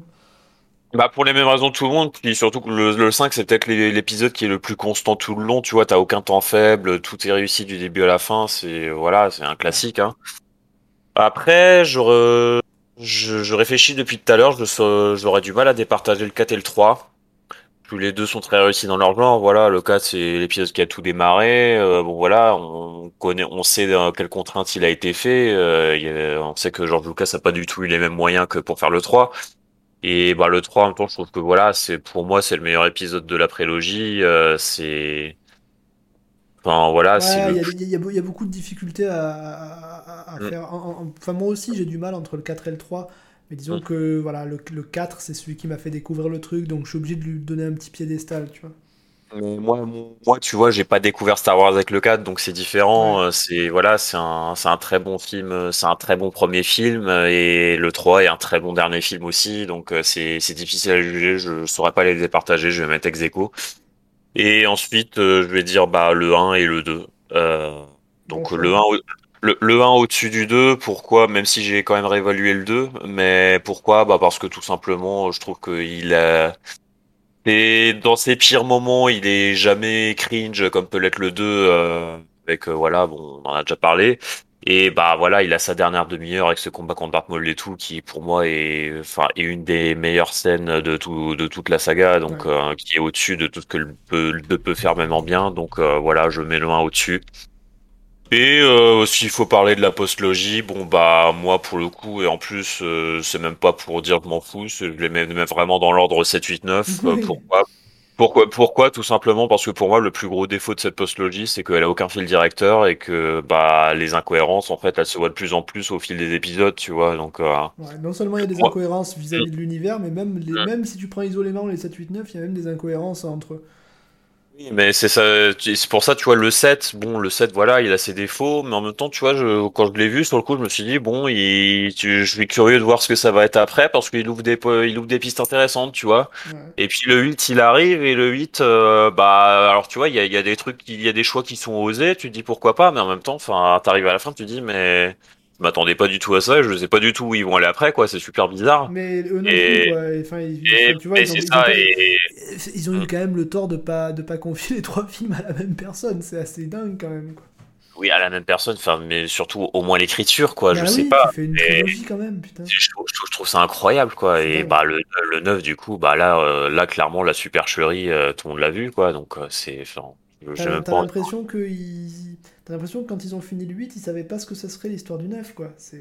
c'est- ah, mais je, je c'est clairement ça hein, et enfin voilà le 9 je sais même pas quoi dire dessus tellement c'est nul quoi enfin bon après c'est toujours pareil enfin je sais que Kiros avait aimé deux trois trucs dedans bon oui il y a quelques scènes qui sont réussies voilà. Il y a des trucs visuellement qui sont très bons. c'est ça, le, le, le visuel, ça reste Star Wars. Bon, pour le coup, tu vois, j'aime bien. Si je dois dire un truc bi- bien sur la postlogie, c'est que les combats au sabre et tout, là, là, ils ont trouvé une façon de les chorégraphier qui se distingue un peu de la prélogie Ouais, et qui en même temps c'est reste. ni, euh, ni, ni kung fu, ni trop lent. Voilà, et je, pour le coup, je trouve que les combats sont plutôt réussis euh, à ce niveau-là. Euh, puis le personnage de Kylo Ren est bien aussi, même si, euh, enfin voilà, il souffre un peu de l'écriture générale, il, mais est, il, est, il est pas si bien. Il, est, il pourrait être bien. Ok, Le, le principe du perso est bien, mais le développement est pas bon. On en a marre qu'il soit, on en a marre qu'il s'entête à être méchant alors qu'il veut pas être méchant. Enfin, c'est C'est énervant pour pas grand chose. C'est débile. Mm. Jusqu'à la, jusqu'à la, jusqu'à dans les cinq dernières minutes du film, il est encore méchant. C'est trop long. Et puis voilà, je pas rien, rien d'autre à dire. Et toi, Kiros, ton classement? Eh oui, reste moi. Alors, je, je vais vous dire, le classement euh, peut bouger parce qu'il suffit que je regarde un Star Wars et à la fin, je me dis, oh, quand même, lui, c'est parmi les meilleurs. Et ça, à part les trois derniers, je dirais, ça rate assez rarement. Je les ai pas tous vus en plus avec les- aussi récemment hein, les uns que les autres, donc euh, ma mémoire peut, peut, que jouer des tours. Et demain, j'aurai sans doute pas forcément le même top qu'aujourd'hui, mais je vais essayer de vous dire aujourd'hui là que ce que, ce que j'en pense sur la base de ce que j'ai comme souvenir et de ce aussi ce qu'on a pu, euh, on, on a pu dire. Je suis aussi un peu influençable. Donc en premier, vraiment celui que je trouve, que j'aime à la fois beaucoup, mais que je trouve aussi le meilleur, pour moi, c'est le 3. Le 3, donc, parce que, euh, donc, avec la Ah, scène du volcan, euh, etc., euh, entre Anakin et, et, euh, Obi-Wan. et Obi-Wan, parce que je trouve que non seulement c'est un très bon Star Wars, mais c'est aussi un excellent film. Je trouve que dans le, c'est un des meilleurs blockbusters que Ho- Hollywood ait sorti. Je le trouve excellemment bien écrit et euh, avec cette scène iconique, mais il y en a d'autres. Je, je trouve que le- la tension dramaturgique est énorme. C'est vraiment une pro- des, des proportions mythologiques. Ça pourrait être une tragédie grecque. C'est là le Padawan qui se détourne de son maître. c'est assez marrant parce que le film est construit de telle sorte qu'il y a une, quand même une très très longue période du film où tout va bien. Où, euh, Oui. où Obi-Wan Et Anakin sont encore amis, ils rigolent entre eux, machin, et c'est long, long, long, long, long. Le film est développé, tu vois, et c'est, ça met, ça met le, la vraie- le, vraiment côté très dramatique du film met du temps à arriver. C'est vrai que ça, au final, c'est juste euh, le dernier quart du film, quoi. hein. C'est, ça arrive très tard le basculement, en fait. hein. Euh, ouais, quand la, la- les discussions d'Anakin avec, euh, avec Palpatine, ça commence à la moitié, mais ouais, ouais, c'est, c'est, c'est, c'est assez long. ouais. Et c'est vraiment, je trouve, euh, enfin voilà, c'est un film qui, a- qui est long, bien entendu, mais je le trouve vraiment très bien construit. Et puis, il est extrêmement spectaculaire. Enfin, les scènes de combat, y y il y a une mise en scène qui est, qui est folle. Enfin, vraiment, je trouve c'est vraiment la quintessence de, de ce qu'a pu faire de, Un peu long, un, peu long, un peu long. Le seul défaut, c'est que le combat me semble un tout petit Un peu peu long, c'est un peu long. Mais après, c'est vrai que moi, je- ça, ça me plaît tellement que je, Ouais. je- Oui, comme je disais pour les pod racers, euh, quand, quand tu t'ennuies pas, finalement, c'est pas long. Ouais, bon, après, voilà. Euh, je mets ensuite le 5, qui pour moi est tout aussi bien écrit euh, que le 3. C'est euh, une excellente construction. Il paye un peu son manque de moyens, évidemment, même si euh, Lucas avait eu les moyens pour l'époque, mais par rapport au 3, évidemment, on n'est pas du tout sur la même échelle. hein. C'est le, jour et la nuit. Mais je trouve qu'il a d'excellentes qualités d'écriture et, et, qui est aussi très bien mis en scène avec les moyens, avec les moyens de l'époque. Donc le 5, c'est euh, c'est pour moi le meilleur de la, de, la, de la première trilogie. Ensuite, avec ses immenses défauts, je mets le 2. Je mets Ah le 2. ouais Avec ses immenses défauts, ouais, j'en suis bien, bien conscient. Populaire opinion, là. Pourquoi je mets le 2 Bon, il est extrêmement décousu, on est d'accord. Euh, Là aussi, comme le 1, hein, finalement, il y a des ruptures de ton énormes, mais je trouve qu'il est badass. Et le- il y a un trio euh, Padmé qui est super action, Nathalie Portman qui déchire. Il y a une bromance entre euh, Obi-Wan et, euh, et donc Hayden Christensen, donc Anakin. C'est la première fois qu'on voit Anakin finalement adulte et je trouve que leur duo fonctionne super bien. Euh, ils se taquinent et tout. Enfin, pour l'instant, c'est vraiment un grand nuage bleu. Et j'adore cette ambiance-là. Ils déchirent, ils défoncent Grievous, ils défoncent le comte Doku. Enfin, ils roulent sur la galaxie. Il y a une... C'est dans le 3. C'est dans le 3, pardon. Alors, je... enfin, en tout cas, ils défoncent les sites. Euh, c'est au début du 3, donc, qu'ils défoncent Grievous. Euh, non, c'est au Non, milieu. Grievous, c'est au milieu, ouais. C'est juste, en tout cas, c'est c'est juste, c'est, c'est euh, bien à deux, 66. non C'est bien, C'est juste eux l'Ordre deux qui leur 66. roulent dessus. Parce que en fait, ils défoncent Grievous et après Grievous, il y a l'ordre 66 qui est donné et c'est là qu'ils commencent à tuer tous les Jedi et que les clones se mettent à tirer sur Obi-Wan. C'est euh, C'est dans le 3. c'est bien, pas- c'est bien Anakin qui est le but, non? Non, Grievous, c'est Obi-Wan. C'est Je Obi-Wan. pense que tu, C'est je la pense que fameuse tu, scène avec Hello There. les Doku, alors. Bon, je, je, je- ouais, tu confonds Grievous et Doku, je pense, Et- en et- fait. et tu confonds Do- Grievous et Doku, mais Do- dans, dans le 2, ouais, c'est Doku qui Vous gagne. voyez, ça moment, je l'ai pas vu. C'est Doku qui gagne, mais pas contre Yoda. Donc, du coup, en fait. Le, le, le 2, je le trouve super épique parce que les, je pense que c'est le climax de la puissance des, des Jedi et, euh, et ça fonctionne super bien. J'aime aussi pas mal le, le, le- le Colisée et notamment la scène, on avait parlé avec Pof, la scène de Boba Fett qui Ouais, récupère. Django euh, Fett, mais le- oui. Ouais, Django Fett, pardon, qui récupère le, le, le, le casque de son Enfin, père c'est Boba, oui, oui. euh, qui est tombé, qui a été bah, décapité. Du coup, il récupère le, le casque et il le met contre, son, contre sa tête. C'est une très belle scène qui a, qui a choqué un peu à l'époque, mais je la trouve vraiment magnifique visuellement. Et alors, en une alors, scène. alors, alors, je, alors, je- je rassure tout le monde, ça a été prouvé par le visuel. Euh, ce qui tient contre sa tête, c'est juste le casque. Ouais. Parce qu'on voit, c'est très subrepte, mais il- quand, on- quand il coupe la tête, hein, il y a la tête qui quitte le casque. On voit une petite frame, euh, c'est fait exprès. euh, Bon, ça va, il n'y a que le casque. Donc je trouve cette scène vraiment, vraiment magnifique. Et euh, c'est pour moi une des plus belles, euh, plus belles scènes, tous, tout, tout Star Wars confondu. Pourtant, elle est assez fugace, mais je la trouve vraiment, vraiment très très belle. Elle dit beaucoup de choses, selon mon interprétation. Donc voilà, le 2, parce que bah, c'est sans doute pas le meilleur. Encore, là, je le mets troisième pas parce que c'est le meilleur. Il est loin d'être le meilleur. Il est très très décousu, il mérite pas sa place là-dessus, mais je l'aime de manière subjective parce que voilà, les Jedi sont à leur top à ce moment-là Tiens le droit. Et, et sont pas encore sur le déclin. Euh, ensuite, je mettrai euh, le 4. Parce que le 4, euh, c'est bah, quelque part le retour d'Obi-Wan, même si les scènes de combat sont pas top, il revoit Dark Vador, il le combat. C'est l'arrivée de Luke Skywalker. Enfin, je trouve que c'est une exposition magnifique, le 4. Même si elle manque de moyens, là aussi, c'est un, c'est un peu fauché, surtout quand on le revoit, on dit, oh là, ça n'a pas forcément très bien vieilli. Euh, de- au point de vue réalisation, mais par contre, l'écriture est toujours sublime. Moi, je le trouve vraiment exceptionnel. Ensuite, je mets le 1 euh, juste derrière. Je le mets en, donc en, en 5. Euh, donc, je le classe un peu mieux que Kobe, mais un peu moins bien que Pof. Bueno, je me rappelle plus où tu Ouais, l'avais moi, après le 1, c'est très personnel. hein, Encore une fois, j'ai peut-être raté une étape, mais tu le mets cinquième en gros, c'est ça, non? Je le mets cinquième, exactement. Ouais, bah c'est ça comme moi en fait. Et ben le, le, le 1, moi, je l'ai. je Attends, ça veut je dire l'ai- que tu mets le 6 dernier? Je... Ouh, remboursé Putain, tu Bah, dit, le- le premier, 6. il le met dernier. Le 6, là, là, je vais aller à, à l'inverse, c'est que j'aime beaucoup le début. Mais alors, je trouve que euh, déjà les Ewoks, je suis vraiment pas fan. Je suis désolé, j'aime- j'aime pas beaucoup. J'ai jamais trop aimé les Ewoks, ils me faisaient peur. Je- je- franchement, ils je me. préfère le début. Ils sont cannibales, les Ewoks, ça faut le savoir, on sait pas trop ce qu'ils bouffent, mais franchement, enfin cannibales, ils se bouffent pas. Euh, ils bouffent les humains, je veux dire, c'est pas forcément. euh, ils, se Pas bouffent pas forcément entre eux, ils sont pas anthropophages. euh.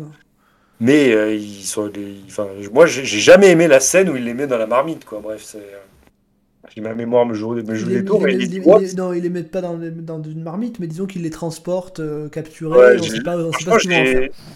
J'ai toujours, euh, j'ai jamais eu grosse confiance en un Ewok. C'est moi quand je croise un Ewok dans la rue, je change de trottoir. tu- changes. Franchement, c'est, c'est- Je c'est- peux ouais. comprendre. C'est un peu du racisme quelque part, mais soit. Ouais, complètement. Euh, au MLM est progressiste, mais pas, mais pas, pas, Pas tous- trop non, pas trop non, pas trop. Bon, je sais pas, bref, voilà. Euh, donc les Ewoks, j'ai du mal. Et puis toute la fin du retour des Jedi, Dar- Dark Vador, euh, il est livré à lui-même. On sait plus trop ce qu'il fout. Je, trouvais qu'il était au chômage technique. Euh, toute la fin du retour du Jedi jusqu'à ce qu'il bute l'empereur. Je me rappelle d'une scène où il arrive sur la scène. Enfin, on- je, le, je le trouve vachement désœuvré, Dark Vador. Oui, parce qu'il est, il est, il est- il est partagé, il veut rechoper Luke avec lui, mais en même temps, il est soumis à l'empereur. ah, C'est compliqué. Ouais. Puis l'histoire de la nouvelle étoile noire, je me rappelle plus comment elle s'appelle. La deuxième Euh, étoile de la mort. La deuxième étoile de la mort, je trouvais ça un peu facile. Je me dis, oh là, bon, ils ils- ils l'ont bousillé, mais ça suffit pas, il y en a une Non, je, suis d'accord, c'est un peu paresseux pour le coup, mais bon, voilà, c'est Star Wars. pas grand chose, quoi. Ils auraient pu trouver autre chose qu'une étoile de la mort numéro 2. Ils auraient pu inventer, je sais pas, la forteresse de la mort. Ils auraient pu avoir autre chose, quoi. Bon. Mais bon, voilà, le, encore trou une noir, fois, le trou noir de la mort. Un trou noir de la mort, c'est subjectif, il a de grandes, de grandes qualités. Mais je trouve ça un peu. Comme j'aime pas la fin, moi j'aime bien les films. En général, un film, il doit commencer fort. euh, il peut baisser un peu au milieu. Il doit ensuite progresser pour finir très fort. Et je trouve qu'il finit pas forcément très fort le retour du Jedi, même si euh, Dark Vador bute euh, l'empereur. Mais c'est pas aussi fort que je suis ton père du 4. Bon, bref. Certes. Voilà, si je le revois, ça fait un moment en que même je temps, l'ai il va pas pas revu. lui Si je redire, le revois, peut-être je suis ton père, remettrai. déjà à ce moment-là. Et ensuite, je mets le 7 parce que j'ai bien aimé, euh, j'ai bien aimé que euh, J.J. Abrams respecte le matériau d'origine. Euh, je le trouve plutôt bien construit, le 7. J'avais- Franchement, j'étais enthousiaste. Je trouvais que c'était une bonne exposition et qui annonçait le meilleur pour la suite. Euh, ce qui n'a pas été le cas malheureusement. Je trouvais que c'était un film euh, prometteur en tout cas pour la suite, qui, qui, qui était assez conservatif, mais qui pouvait permettre, s'il y avait une cohérence globale, ce qu'il n'y a pas eu malheureusement, qui pouvait permettre d'avoir un 2 encore meilleur et un 3 exceptionnel. Enfin, un deuxième encore euh, meilleur, un troisième exceptionnel, ce qui n'a pas été le cas. Je mets le 9 par défaut euh, avant-dernier, parce que je le trouve extrêmement mal écrit. Enfin, il n'est même pas écrit, on a l'impression que c'est écrit, enfin, c'est écrit au jour le jour. quoi. C'est incroyable qu'une production pareille soit, soit aussi mal écrite, avec l'histoire du clone qui revient, mais c'est une Ah, eh, eh, non, mais dans le, pire, le, le pire, c'est le pire, c'est à la fin quand tous les anciens Jedi ils reviennent en fantôme pour aider Rey, et c'est d'une ringardise, c'est nul. C'est naze. Mais j'aurais adoré par contre que les Sith reviennent en ennemis et doivent, euh, et doivent être affrontés. Ça, j'aurais trouvé ça extraordinaire. Le seul, truc les- le seul truc le plus ringard que j'ai trouvé dans le Cinoche, c'est quand dans les 4 fantastiques contre le surfeur d'argent, quand ils ont rien trouvé de mieux que faire les 4 fantastiques qui fusionnent. c'est ça, bon, voilà. Voilà, c'était une très bonne. Moi, je trouvais qu'il y avait matière à avoir de très bonnes scènes, de très bonnes idées qui malheureusement n'ont pas lieu. Et je trouvais ça vraiment dommage. Et euh, par contre, voilà, ce que, ce que j'ai adoré, c'est qu'il y a des décors. J'ai l'impression que c'est des décors d'ailleurs en, en décor naturel, hein, avec des scènes qui sont pas toujours très bien chorégraphiées, mais notamment la scène. Alors si je me trompe pas, c'est bien dans le 9. hein, la scène en pleine euh, tempête.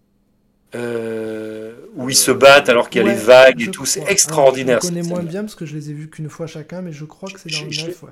C'est vraiment une scène, je me suis dit, neuf, bord d'un vaisseau là, ou je sais pas quoi. Avec ça c'est un cinéma.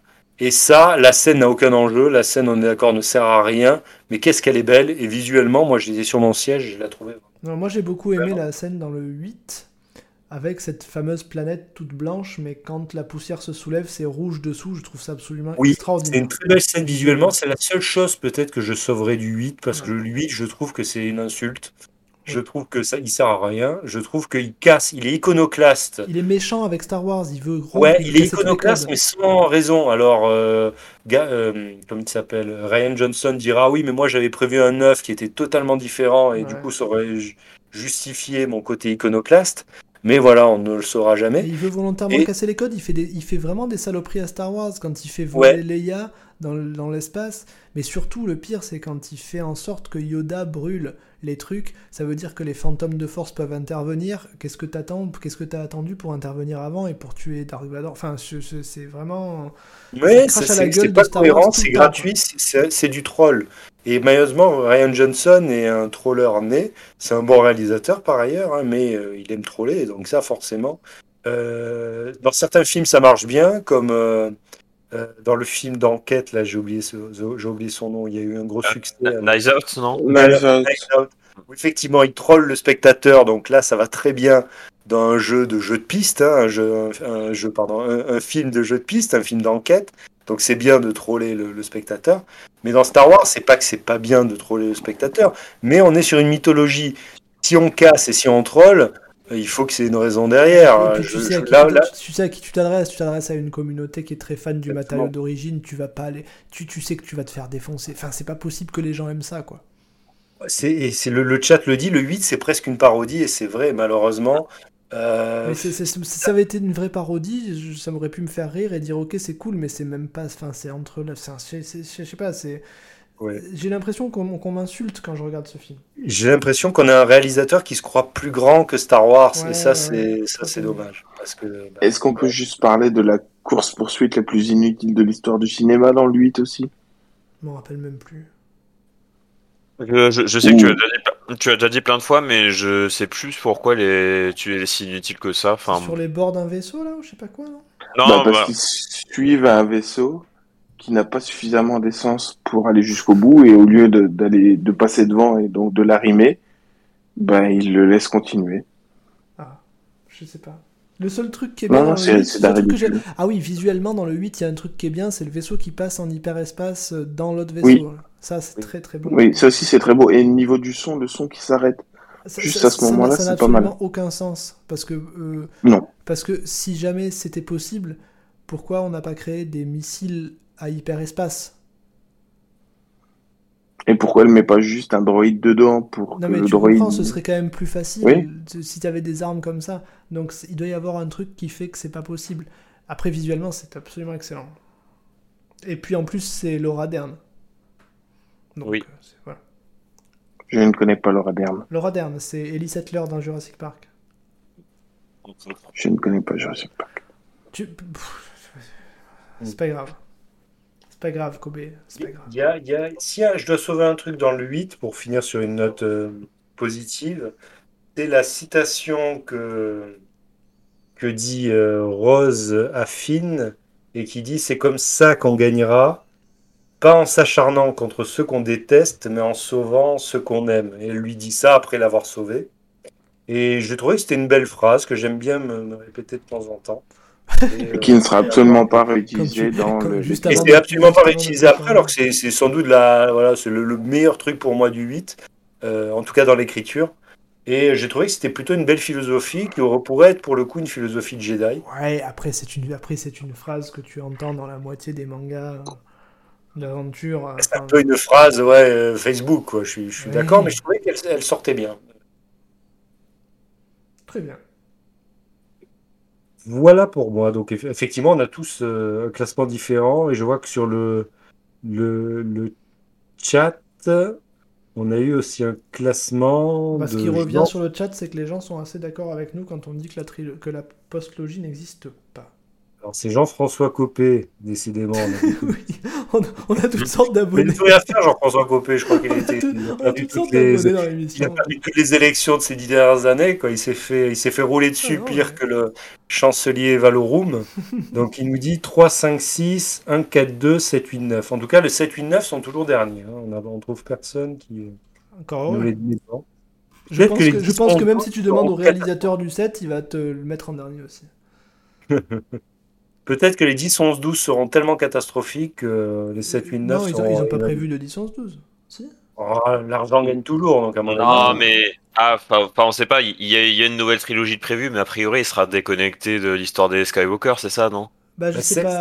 mais Oui, déjà déconnectée de toute façon. Moi je sais que moi je sais que Filoni à qui ils ont confié plus ou moins l'univers Star Wars puisque c'est lui qui s'occupe de Mandalorian, c'est lui qui s'occupe d'Ahsoka, c'est lui qui s'occupe pas d'Obi-Wan mais un peu quand même. C'est parce que même si Filoni s'occupe pas directement d'Obi-Wan, le matériau d'Obi-Wan il est très basé sur ce qui ce que qu'a fait Filoni dans Clone Wars. Euh, pour le coup, Filoni, lui, il sait faire du Star Wars. Donc euh, c'est pour ça que je vous conseille, si vous n'avez pas, si pas vu euh, Clone Wars et Rebels, euh, c'est des dessins animés, mais regardez quand même parce que c'est vachement bien. Si vous n'avez pas vu Mandalorian, regardez parce que c'est vraiment très très très très bien. Euh, Boba, Book of Boba Fett, euh, c'est peut-être un peu moins bien que Mandalorian, mais c'est quand même, il y a quand même de sacrés épisodes. Et Obi-Wan, j'ai pas encore vu parce que j'attends que tous les épisodes sont- soient sortis, donc me spoilez pas, sinon je vous banne. Et ensuite, il y aura 14 séries à venir. euh, il y aura une série sur Ahsoka, où il y aura Throne, je crois. euh, Il y a, voilà, il y a plein, plein, plein de séries Star Wars qui vont sortir. Et il y a aussi les dessins, les, mangas. Je sais pas si vous avez vu Star Wars, euh, je sais plus ce que c'est, Stories, non, Star Wars, je sais plus quoi, sur Disney+. C'est des, plein de studios d'animation japonaise, japonais, qui ont chacun fait un épisode dans l'univers de Star Wars, avec des persos, machin. Euh, Il y a une dizaine d'épisodes, je crois, ou 7 ou 8. Euh, Il y en a qui sont très bien, il y en a qui sont très nuls. Ok, ben, c'est noté. Merci Pof, et puis euh, merci à tous nos écouteurs euh, courageux qui, euh, près d'une heure du matin, sont encore là. On a, on achever désormais cette, émission. Je propose de laisser la parole à Bueno Kobe pour le mot de la fin, et puis Pof surtout pour nous dire quels sont les, le, de la fin, et puis pour nous dire quelles sont les prochaines échéances d'OMLM pour cette fin de, cette fin de saison footballistique et puis la, nouvelle année, quels sont les projets euh, que tu nous as concoctés pour l'avenir. Euh, bueno Un petit mot Écoute, euh, tout ce que j'ai à dire comme mot de la fin, c'est que c'était un plaisir de faire cette émission, même si faire une émission de 4 heures en ayant dormi 5 heures la nuit dernière, c'est ça pique un peu, mais c'était un plaisir quand même. partagé. Kobe Euh, bah, tout d'abord, euh, un plaisir forcément d'être avec vous pour cette émission. Kiros, comme je t'avais dit en intro, c'était notre première notre première émission ensemble, et euh, j'ai hâte j'ai hâte de, de la saison prochaine pour voir ce que Pof euh, va encore ne- nous préparer pour la nouvelle saison d'Ombrouille mettez le pas la pression, il n'y a rien de prévu. Rien. Qu'est-ce que, alors, Pof, qu'est-ce que tu nous as préparé pour la prochaine saison Rien. Euh, Rien. Euh, écoutez, il y a un truc de nouveau, c'est les subs. Ça, c'est nouveau parce que c'est arrivé en cours de saison. Euh, les Twitter subs, ça ne nous concerne aussi. pas, ça vous concerne vous, parce que vous nous filez du pognon et on est, trop- on est très heureux. Euh, Il y a le, le vrai, la vraie nouveauté, c'est le compte Twitter. La vraie nouveauté, c'est le bot sur le chat, parce que maintenant, je peux faire ça. Bim Et là, ça vous donne l'adresse du compte Twitter. Euh, si vous le suivez pas, suivez-le. Euh, donc voilà. Non, il y a- Sondage, hein. De quoi? T'as vu, j'ai pas fait de sondage ce soir. Ce soir, t'as pas fait de sondage. Ah, c'est dingue, on aurait pu faire un sondage. Jar Jar Binks, oui ou non? Bon, c'est vrai, on n'a pas, on n'y on n'y a pas pensé. Euh, non, non, non, il n'y a, y a- y pas grand chose de. de- de- n'y a pas de grandes nouveautés de prévues. On va voir ce qu'on va faire pour l'année prochaine, mais l'année prochaine, je pense qu'on va tout simplement partir comme cette année. Euh, si, euh, si cet été on pense à des nouveaux trucs, ben, on verra. Si au cours de la saison prochaine on pense à des nouveaux trucs, ben, on verra. Mais là, on est plutôt content de cette année. Euh, comme je l'ai dit la dernière fois, on fait moins d'audience, mais c'est pas grave parce que c'est le format qui veut ça. C'est le fait qu'on fasse ça le lundi et pas juste après le match. C'est le fait qu'on fasse ça sur Twitch et plus sur YouTube. Je vais essayer de faire des miniatures un peu plus cool. Parce qu'il paraît qu'il faut faire des miniatures. Fais des miniatures, pauvre. Pourquoi tu fais pas des miniatures? Fais des miniatures. Ça va, je vais faire des miniatures. Commencez pas à me stresser, je vais faire des miniatures. Euh, mais voilà, on va repartir tranquillement pour la saison prochaine. A priori, pour l'instant, il n'y a aucun, aucun on mouille le micro qui est prévu pendant l'été. Mais quand je dis qu'il n'y en a aucun qui est prévu, ça ne veut pas dire qu'il n'y en aura aucun. On pourra peut-être faire un cinoche supplémentaire. Je sais qu'il y a, qu'il y a certains, certains trucs qui sont à l'étude. Euh, on pourra faire un truc sur le mercato. Alors, comme j'expliquais la dernière fois, j'aime pas trop les émissions mercato où on commente les rumeurs parce que ça sert à rien. Les rumeurs sont bidons pour la plupart. Nous, on est, euh, on est, je sais pas dans quelle mesure on est compétent pour pour dire ah oui putain ils en ont parlé dans la presse de ce mec alors c'est qui on vous fait un topo sur ce mec tout ça alors que c'est bidon. Enfin c'est des trucs qui me gonflent moi personnellement. Euh, donc je, voilà ça veut pas dire qu'on fera pas d'émission peut-être on trouvera un truc j'en sais rien peut-être ça aura rien à voir avec l'OM peut-être on fera un truc sur les jeux vidéo aussi pourquoi pas avec Kieros on peut faire un truc sur les jeux vidéo aussi. On verra tout Avec est ouvert euh, et puis voilà, bah écoutez, on va conclure. Du coup, bah merci à tous pour les subs encore. Et maintenant qu'il y en a John Williams en plus qui est abonné à la chaîne, donc là c'est, tu vois, bon, c'est quand même. euh, J'espère qu'il va écouter le générique de fin. Peut-être qu'il va trouver ça génial. On aurait dû avoir VDN. Écoute, bon, John Williams, si tu nous écoutes, if you're listening to to to to the to the show. um, You, the you have to know you have to know that the, the, the, the ending of the show is has been made by Le VDN, which is um, very very good compositor. is is actually is very, Very good lawyer. If you want to work with him, uh, um, you you can go to Twitter and um, and send uh, send uh, at Le VDN a message, and maybe you will work together and and create a masterpiece. Or I don't know. He, he, he's basically the Fuvelian uh, John Barry. Yeah, yeah, yeah, abso- abs- absolutely. It's, it's his nickname. Voilà, donc écoutez, merci à John Williams et merci à tous d'avoir écouté On mouille le micro. Je vais vous mettre évidemment le podcast immédiatement. Demain, il y aura le Spotify. Il y a une émission de 4 heures élue. J'avais adoré ça quand elle va devoir uploader pendant 10 heures. Elle va, ça, ça, ça, ça, elle va kiffer. Et donc, bah, merci Kieros euh, bah, d'avoir présenté cette émission et de l'avoir préparée. Et ma foi, on se retrouve, euh, je ne sais pas quand, mais on se retrouve très vite pour de nouvelles aventures. Bonsoir, générique. Tous. Le générique ne s'est pas lancé. Toujours pas. Maintenant.